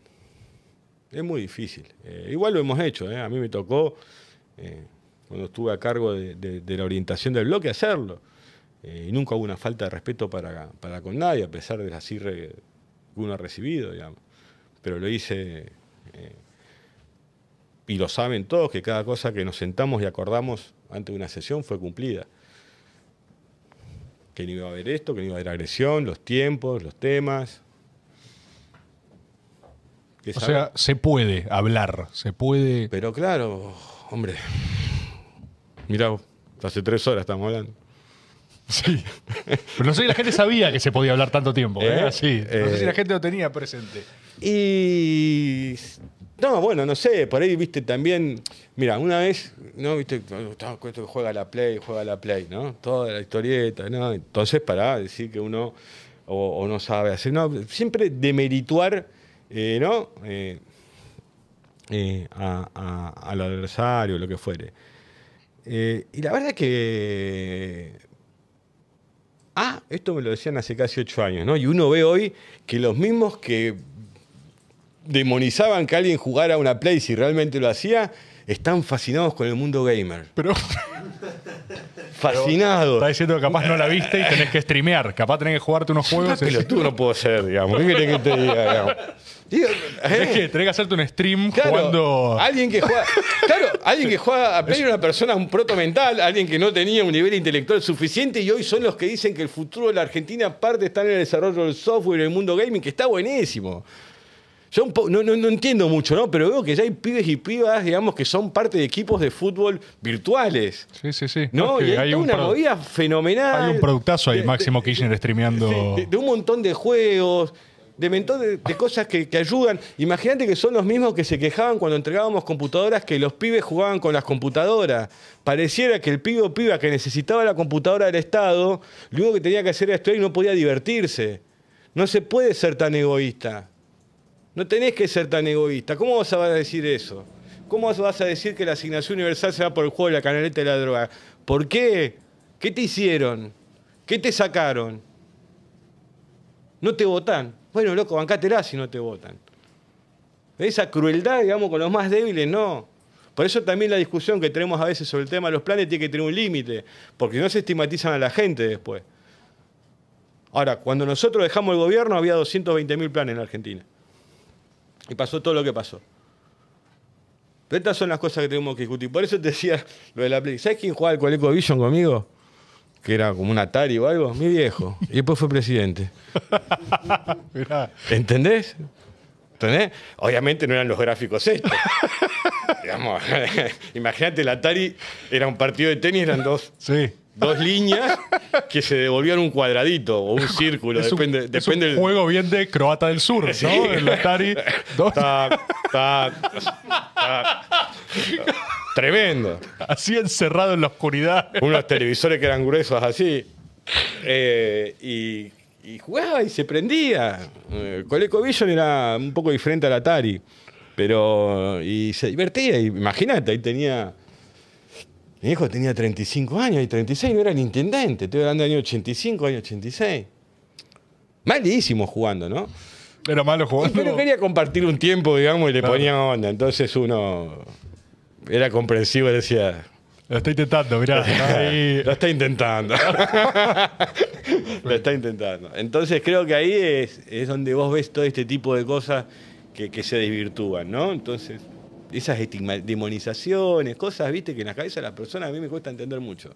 Lo bueno es que hay un montón de pibes que hoy a través también de una cuestión lúdica pueden jugar y se ganan unos mangos y les va bien. Y hay un montón de pibes que están programando eh, y que están haciendo cosas y que están eh, haciendo que el recurso de la Argentina sea más valioso, no solo en su fase bien natural común, en su tierra, sino también en lo que puede generar a través de sus cabezas. Entonces, esas 5 millones de computadoras que se entregaron sirvieron. Sirvieron para que los pibes estuvieran en las escuelas y las pibas estuvieran en las escuelas. Sirvieron para que hubiera pibes que empezaron a hacer música con eso que por ahí no aprendieron toda la regla de tres o esto, pero aprendieron a hacer música y entretienen a otros y hacen felices a otros y encima le va bien.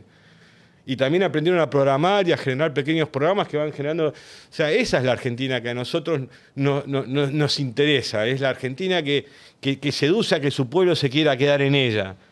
No, quiere que le resuelvas todos los problemas, pero no le entorpezca todo todos los días. Entonces, esa herramienta que para muchos puede no ser difícil obtenerla, una computadora, para muchos sectores de nuestra sociedad sí. Y necesitamos, si realmente creemos que el desarrollo es tecnológico, que el futuro es de una manera, que la mayor cantidad de argentinas y argentinos tengan un trato y una familiaridad con esos instrumentos tecnológicos. Imagínate que en las casas de muchos argentinos en Argentina hay tres o cuatro pantallas. Está la pantalla de la tele, la pantalla de la computadora, la pantalla del celular. Esa es la Argentina. El mundo en términos generales. Entonces, mientras más podamos en ese sentido capacitar a nuestra gente, mejor. Pero no solo capacitarla para el hecho de producir, sino también para que pueda crear, generar y hasta el aspecto lúdico que muchos criticaron, que eran que algunos pibes y pibas eh, jugaban. Esos pibes que jugaban en esas computadoras son quizás los que están programando los juegos que generan eh, eh, dólares. porque se exportan. Están exportando, sí. Tienen entonces, capacidad exportadora. Mira vos, ¿no? Pasamos de que lo peor que podía pasar era eso, a que ahora todos. Es más, la otra vez me sorprendí porque estaba haciendo un poco de zapping. No miro tele casi. Eh, y paso por un canal y están transmitiendo gente un juego en la tele. Están transmitiendo un juego en la tele. De la Commodore 64 a esto. Claro. ¿no? ¿No? De la, de la, de la Spectrum, eh, SBI 728 a... a- a- es- ¿Qué sé yo? Eh, es atrapante eh, y tiene sus desafíos, pero no podemos perder que el centro de toda acción política eh, siempre debe ser el ser humano, las personas. Y la pandemia demostró lo necesario que somos. Yo no creo que nadie más quiera volver a estar solo y sola como estuvo en esos momentos. Es muy lindo los mensajitos, muy lindo todo, pero verse. No, no, no, no es reemplazable no, eso, por a favor. ¿no? Esa cuestión de pensar que todo se resuelve con una videollamada. No hay, yo el cumpleaños de- de- del nene lo pasé así, digamos, 14 de julio de 2020, una videollamada. Y bueno, igual repilas, ¿no? Eh, vamos, vamos, vamos. Sí, sí, sí, Pero eh, creo que, que- que es para, para, para darnos una oportunidad. Eh, y bueno, y después la, la- la sociedad después dirime en las urnas. Y bueno, a veces te elige, a veces no. Lo que sí tenemos que tratar es que tenga la mayor cantidad de información posible para poder elegir respecto a qué está votando, ¿no? Porque sobre nosotros, mm, barbaridades, digamos. Hay, hay medios que son como el Facebook de uno. Yo no tengo Facebook, pero podría tranquilamente ser, ¿no? Ver fotos de mi familia y cosas así constantemente.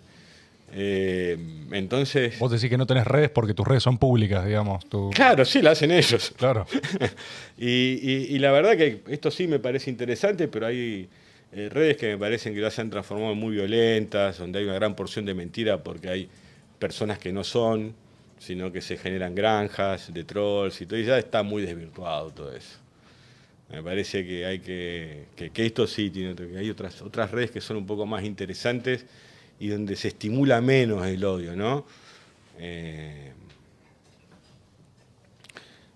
Mira, eh, estas cosas impactan en las personas. Eh, no voy a decir quién, porque no pregunté antes, así que no estoy autorizado para, para, para el nombre de la persona. Pero mm, una persona eh, me decía que yo no entendía parte de la enfermedad que estaba pasando. Entonces, bueno, ponete las pilas, ¿no? Como diciendo, no, no, no, lo que vos no sabés, en realidad no te das cuenta, ¿no? Todo una- un, debate, una discusión. Me dice que, que, que te saquen las fotos de tu fotolog, las publiquen los medios de comunicación, ¿no? Estamos hablando, hablando más atrás todavía que estamos 2004, 2005, y, y que digan cómo es tu físico, tu cara, y que vos leas los comentarios de las cosas y las barbaridades que te dicen. Dije, pero, ¿por qué leas los comentarios que dejás en un, en un diario? No digital, obviamente. Bueno, tenés que leerlo. No saben ni si son de verdad, si existen, ni si son de verdad y piensan así, no vale la pena, loco. Alguien que es capaz de decirle esto, de- no vale la pena. O sea, que como dice Bocito, que se mejoren, ¿viste? ¿Qué vas a hacer ya? ¿Qué vas a hacer con personas que son así? Eh, y, y creo que hasta cuando nosotros cometemos errores en maltratar a alguien tenemos que darnos cuenta y saber pedir disculpas. O sea, no es que alguien está libre de estas cosas. Entonces me parece que, que tenemos que tener eh, un margen más de, de- de respeto. No digo, vehemente vamos a seguir siendo, pelear las peleamos todas. No, pero hay algo de tolerancia, de respeto, que esta etapa no se caracteriza por eso, digamos. Y, por lo- y nosotros no, no. Cuando uno ve toda esta estructura que se desarrolló, ¿no? Vamos a matarlo ya. Ya como no, pues saben qué hacer, porque pensaron, ¿no? Que con la persecución eh, judicial, la estigmatización mediática, con los 44.000 palos del fondo iban a ganar la elección y perdieron. Fíjate vos que hasta esa cláusula constitucional que habilita solo reelecciones, la gente corrige mejor que la constitución. La gente corrigió mejor que la constitución. Porque Macri podía ser reelegido. Sin embargo, no lo votaron. hay que confiar más en la gente. A veces ese tipo de cláusulas, esas cosas hay que estudiarlas, hay que mirar bien. Vos imaginate a alguien que llega a Santa Fe, a gobernar Santa Fe, está cuatro años nomás. Santa Fe. Boleta única. No hay reelección. Un sistema electoral diseñado por una ONG. ¿No?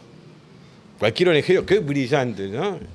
Y vos decís, bueno, entonces, si las ONG creen que este sistema electoral es el mejor de todo porque garantiza las condiciones republicanas e institucionales para que nuestra sociedad se pueda desarrollar. Estamos hablando de una provincia rica, ¿eh?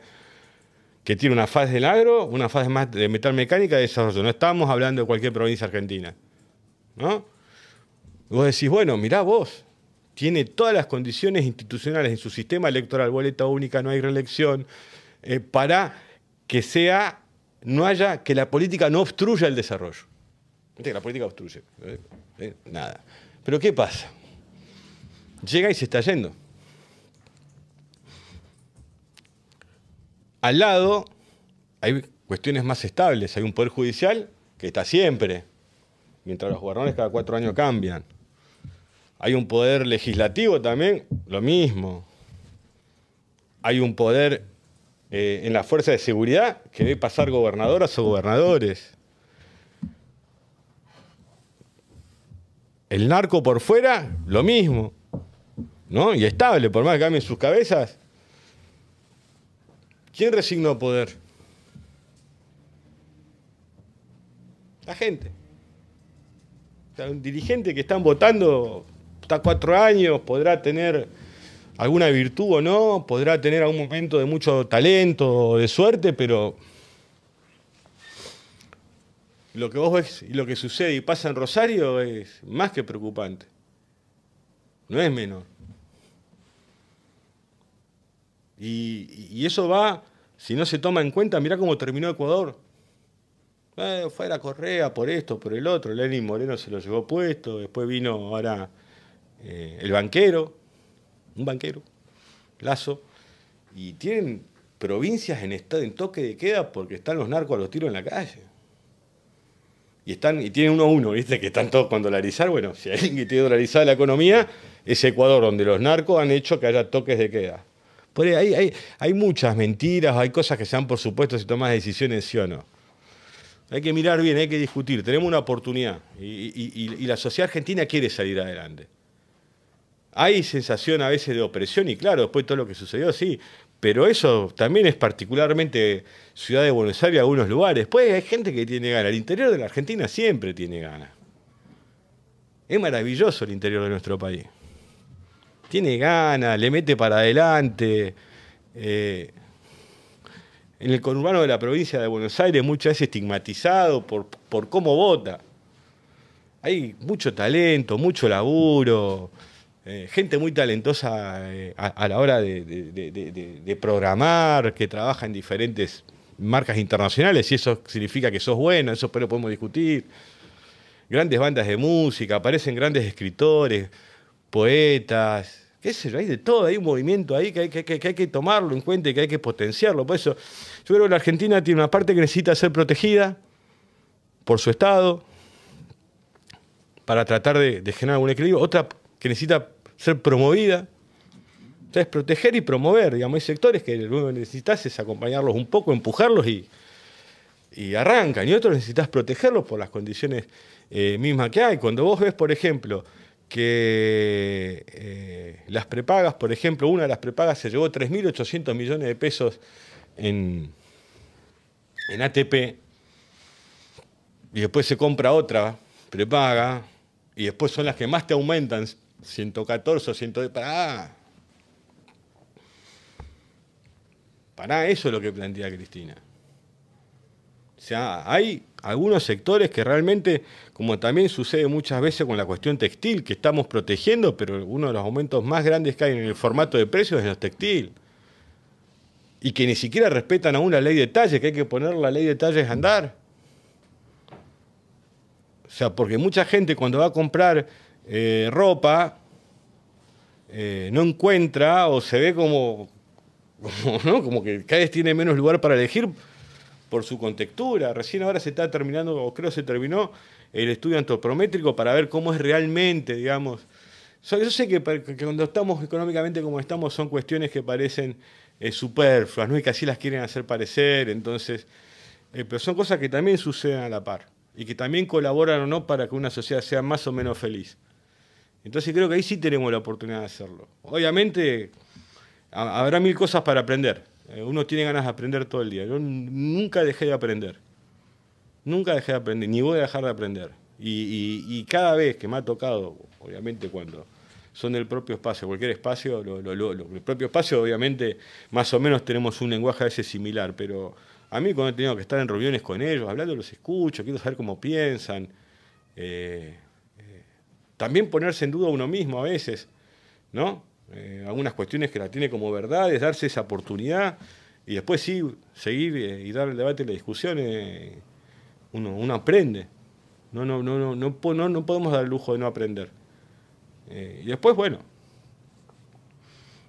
las sociedades votan, eligen, eh, pero que lo hagan con la mayor de las alegrías. Cuando uno ve pibas y pibas cantar por alguien, por un equipo, por una banda de rock, por un dirigente o una dirigente, a mí eso me gusta. Esa cosa cuando empiezan, viste. Y de mínimo hay entusiasmo, hay Y vos ves, sí, no hay ir. ¿Entendés? Tenemos muchísimo para, para, para, para hacer. Eh, queda mucho por hacer y creo que se puede, que se puede, que se puede. Eh, no, tampoco me no, no si se puede, si...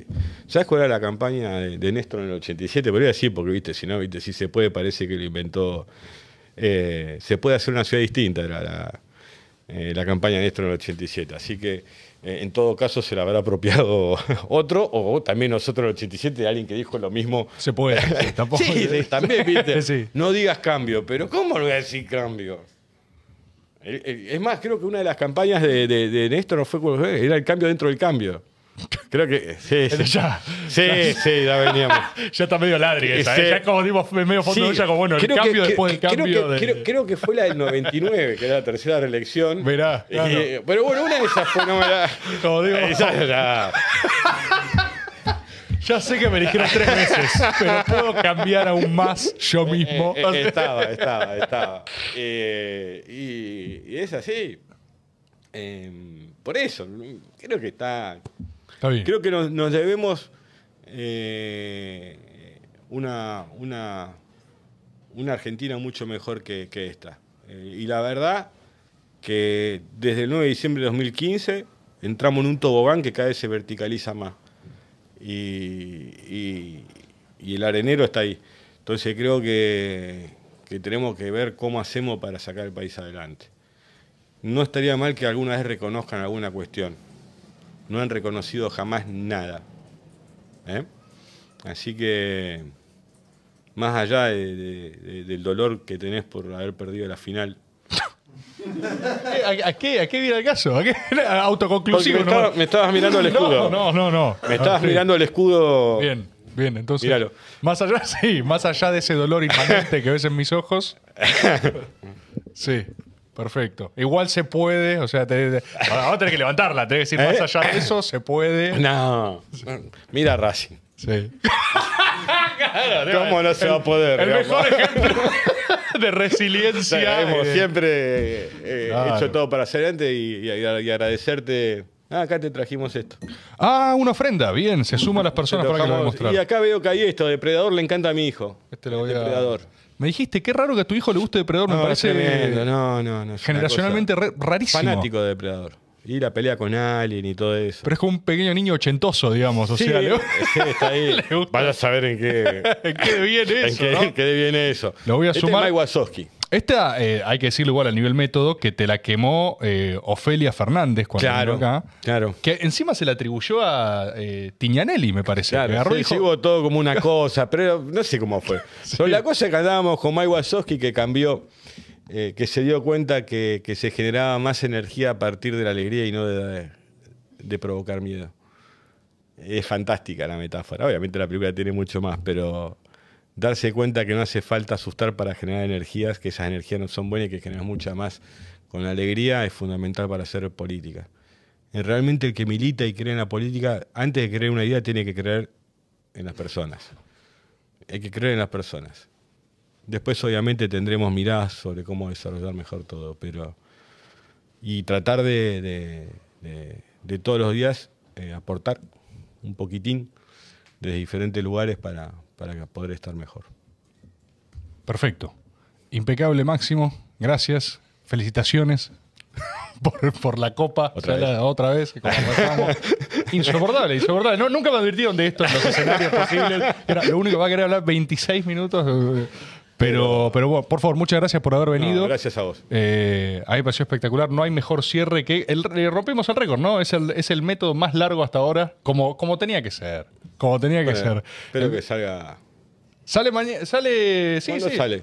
Eh, en horas. en horas. Vamos a decir en sí. horas para no ubicar ni el día ni Sí, la para que no se sepa cuándo estuvimos lugar, acá, que no se entienda sucedió, nada, cómo no. fue, cómo pasó. No, no, no, pero ya va a salir, ya se va a pudrir todo como siempre. Así que, eh, por mi parte, mientras Tommy va seteando los controles, eh, agradecerles, recordar que se suscriban a este canal, que no para de crecer, y decirles que, por supuesto, que vamos a volver el año que viene. Vamos a volver. Así que entramos ahora en un buen receso. No tiene nada que ver con que queremos ver el mundial largo y tendido. No, no, no, seguro. no, no tiene que ver Nada, con eso. Ni un poquitito. Eh, y después retomaremos el año que viene con más cónclave, más método. El único problema que tenemos ahora como método es que dejamos la vara demasiado alta. O sea, no sé ya quién tiene que venir Putin, boludo. No sé cómo. no, con tenés, un traductor tenés- que tenés un montón de com- buenos compañeros y compañeras para. Hay que traer. Muy interesante. Y capaz con alguna podrías ayudar, ¿no? A Alguien con quien tenés una relación filial. eh, Ahora estamos como. ok, perfecto. Lo que sea que estén me parece bien. Está bien. Eh, le agradezco a todos y todas ustedes. Adiós, compatriotas. Nos vemos el año que, el año que viene. Mira lo que es esto. Termina el año. Chau. Adiós. Adiós, adiós, adiós. Buen fin de año a todos.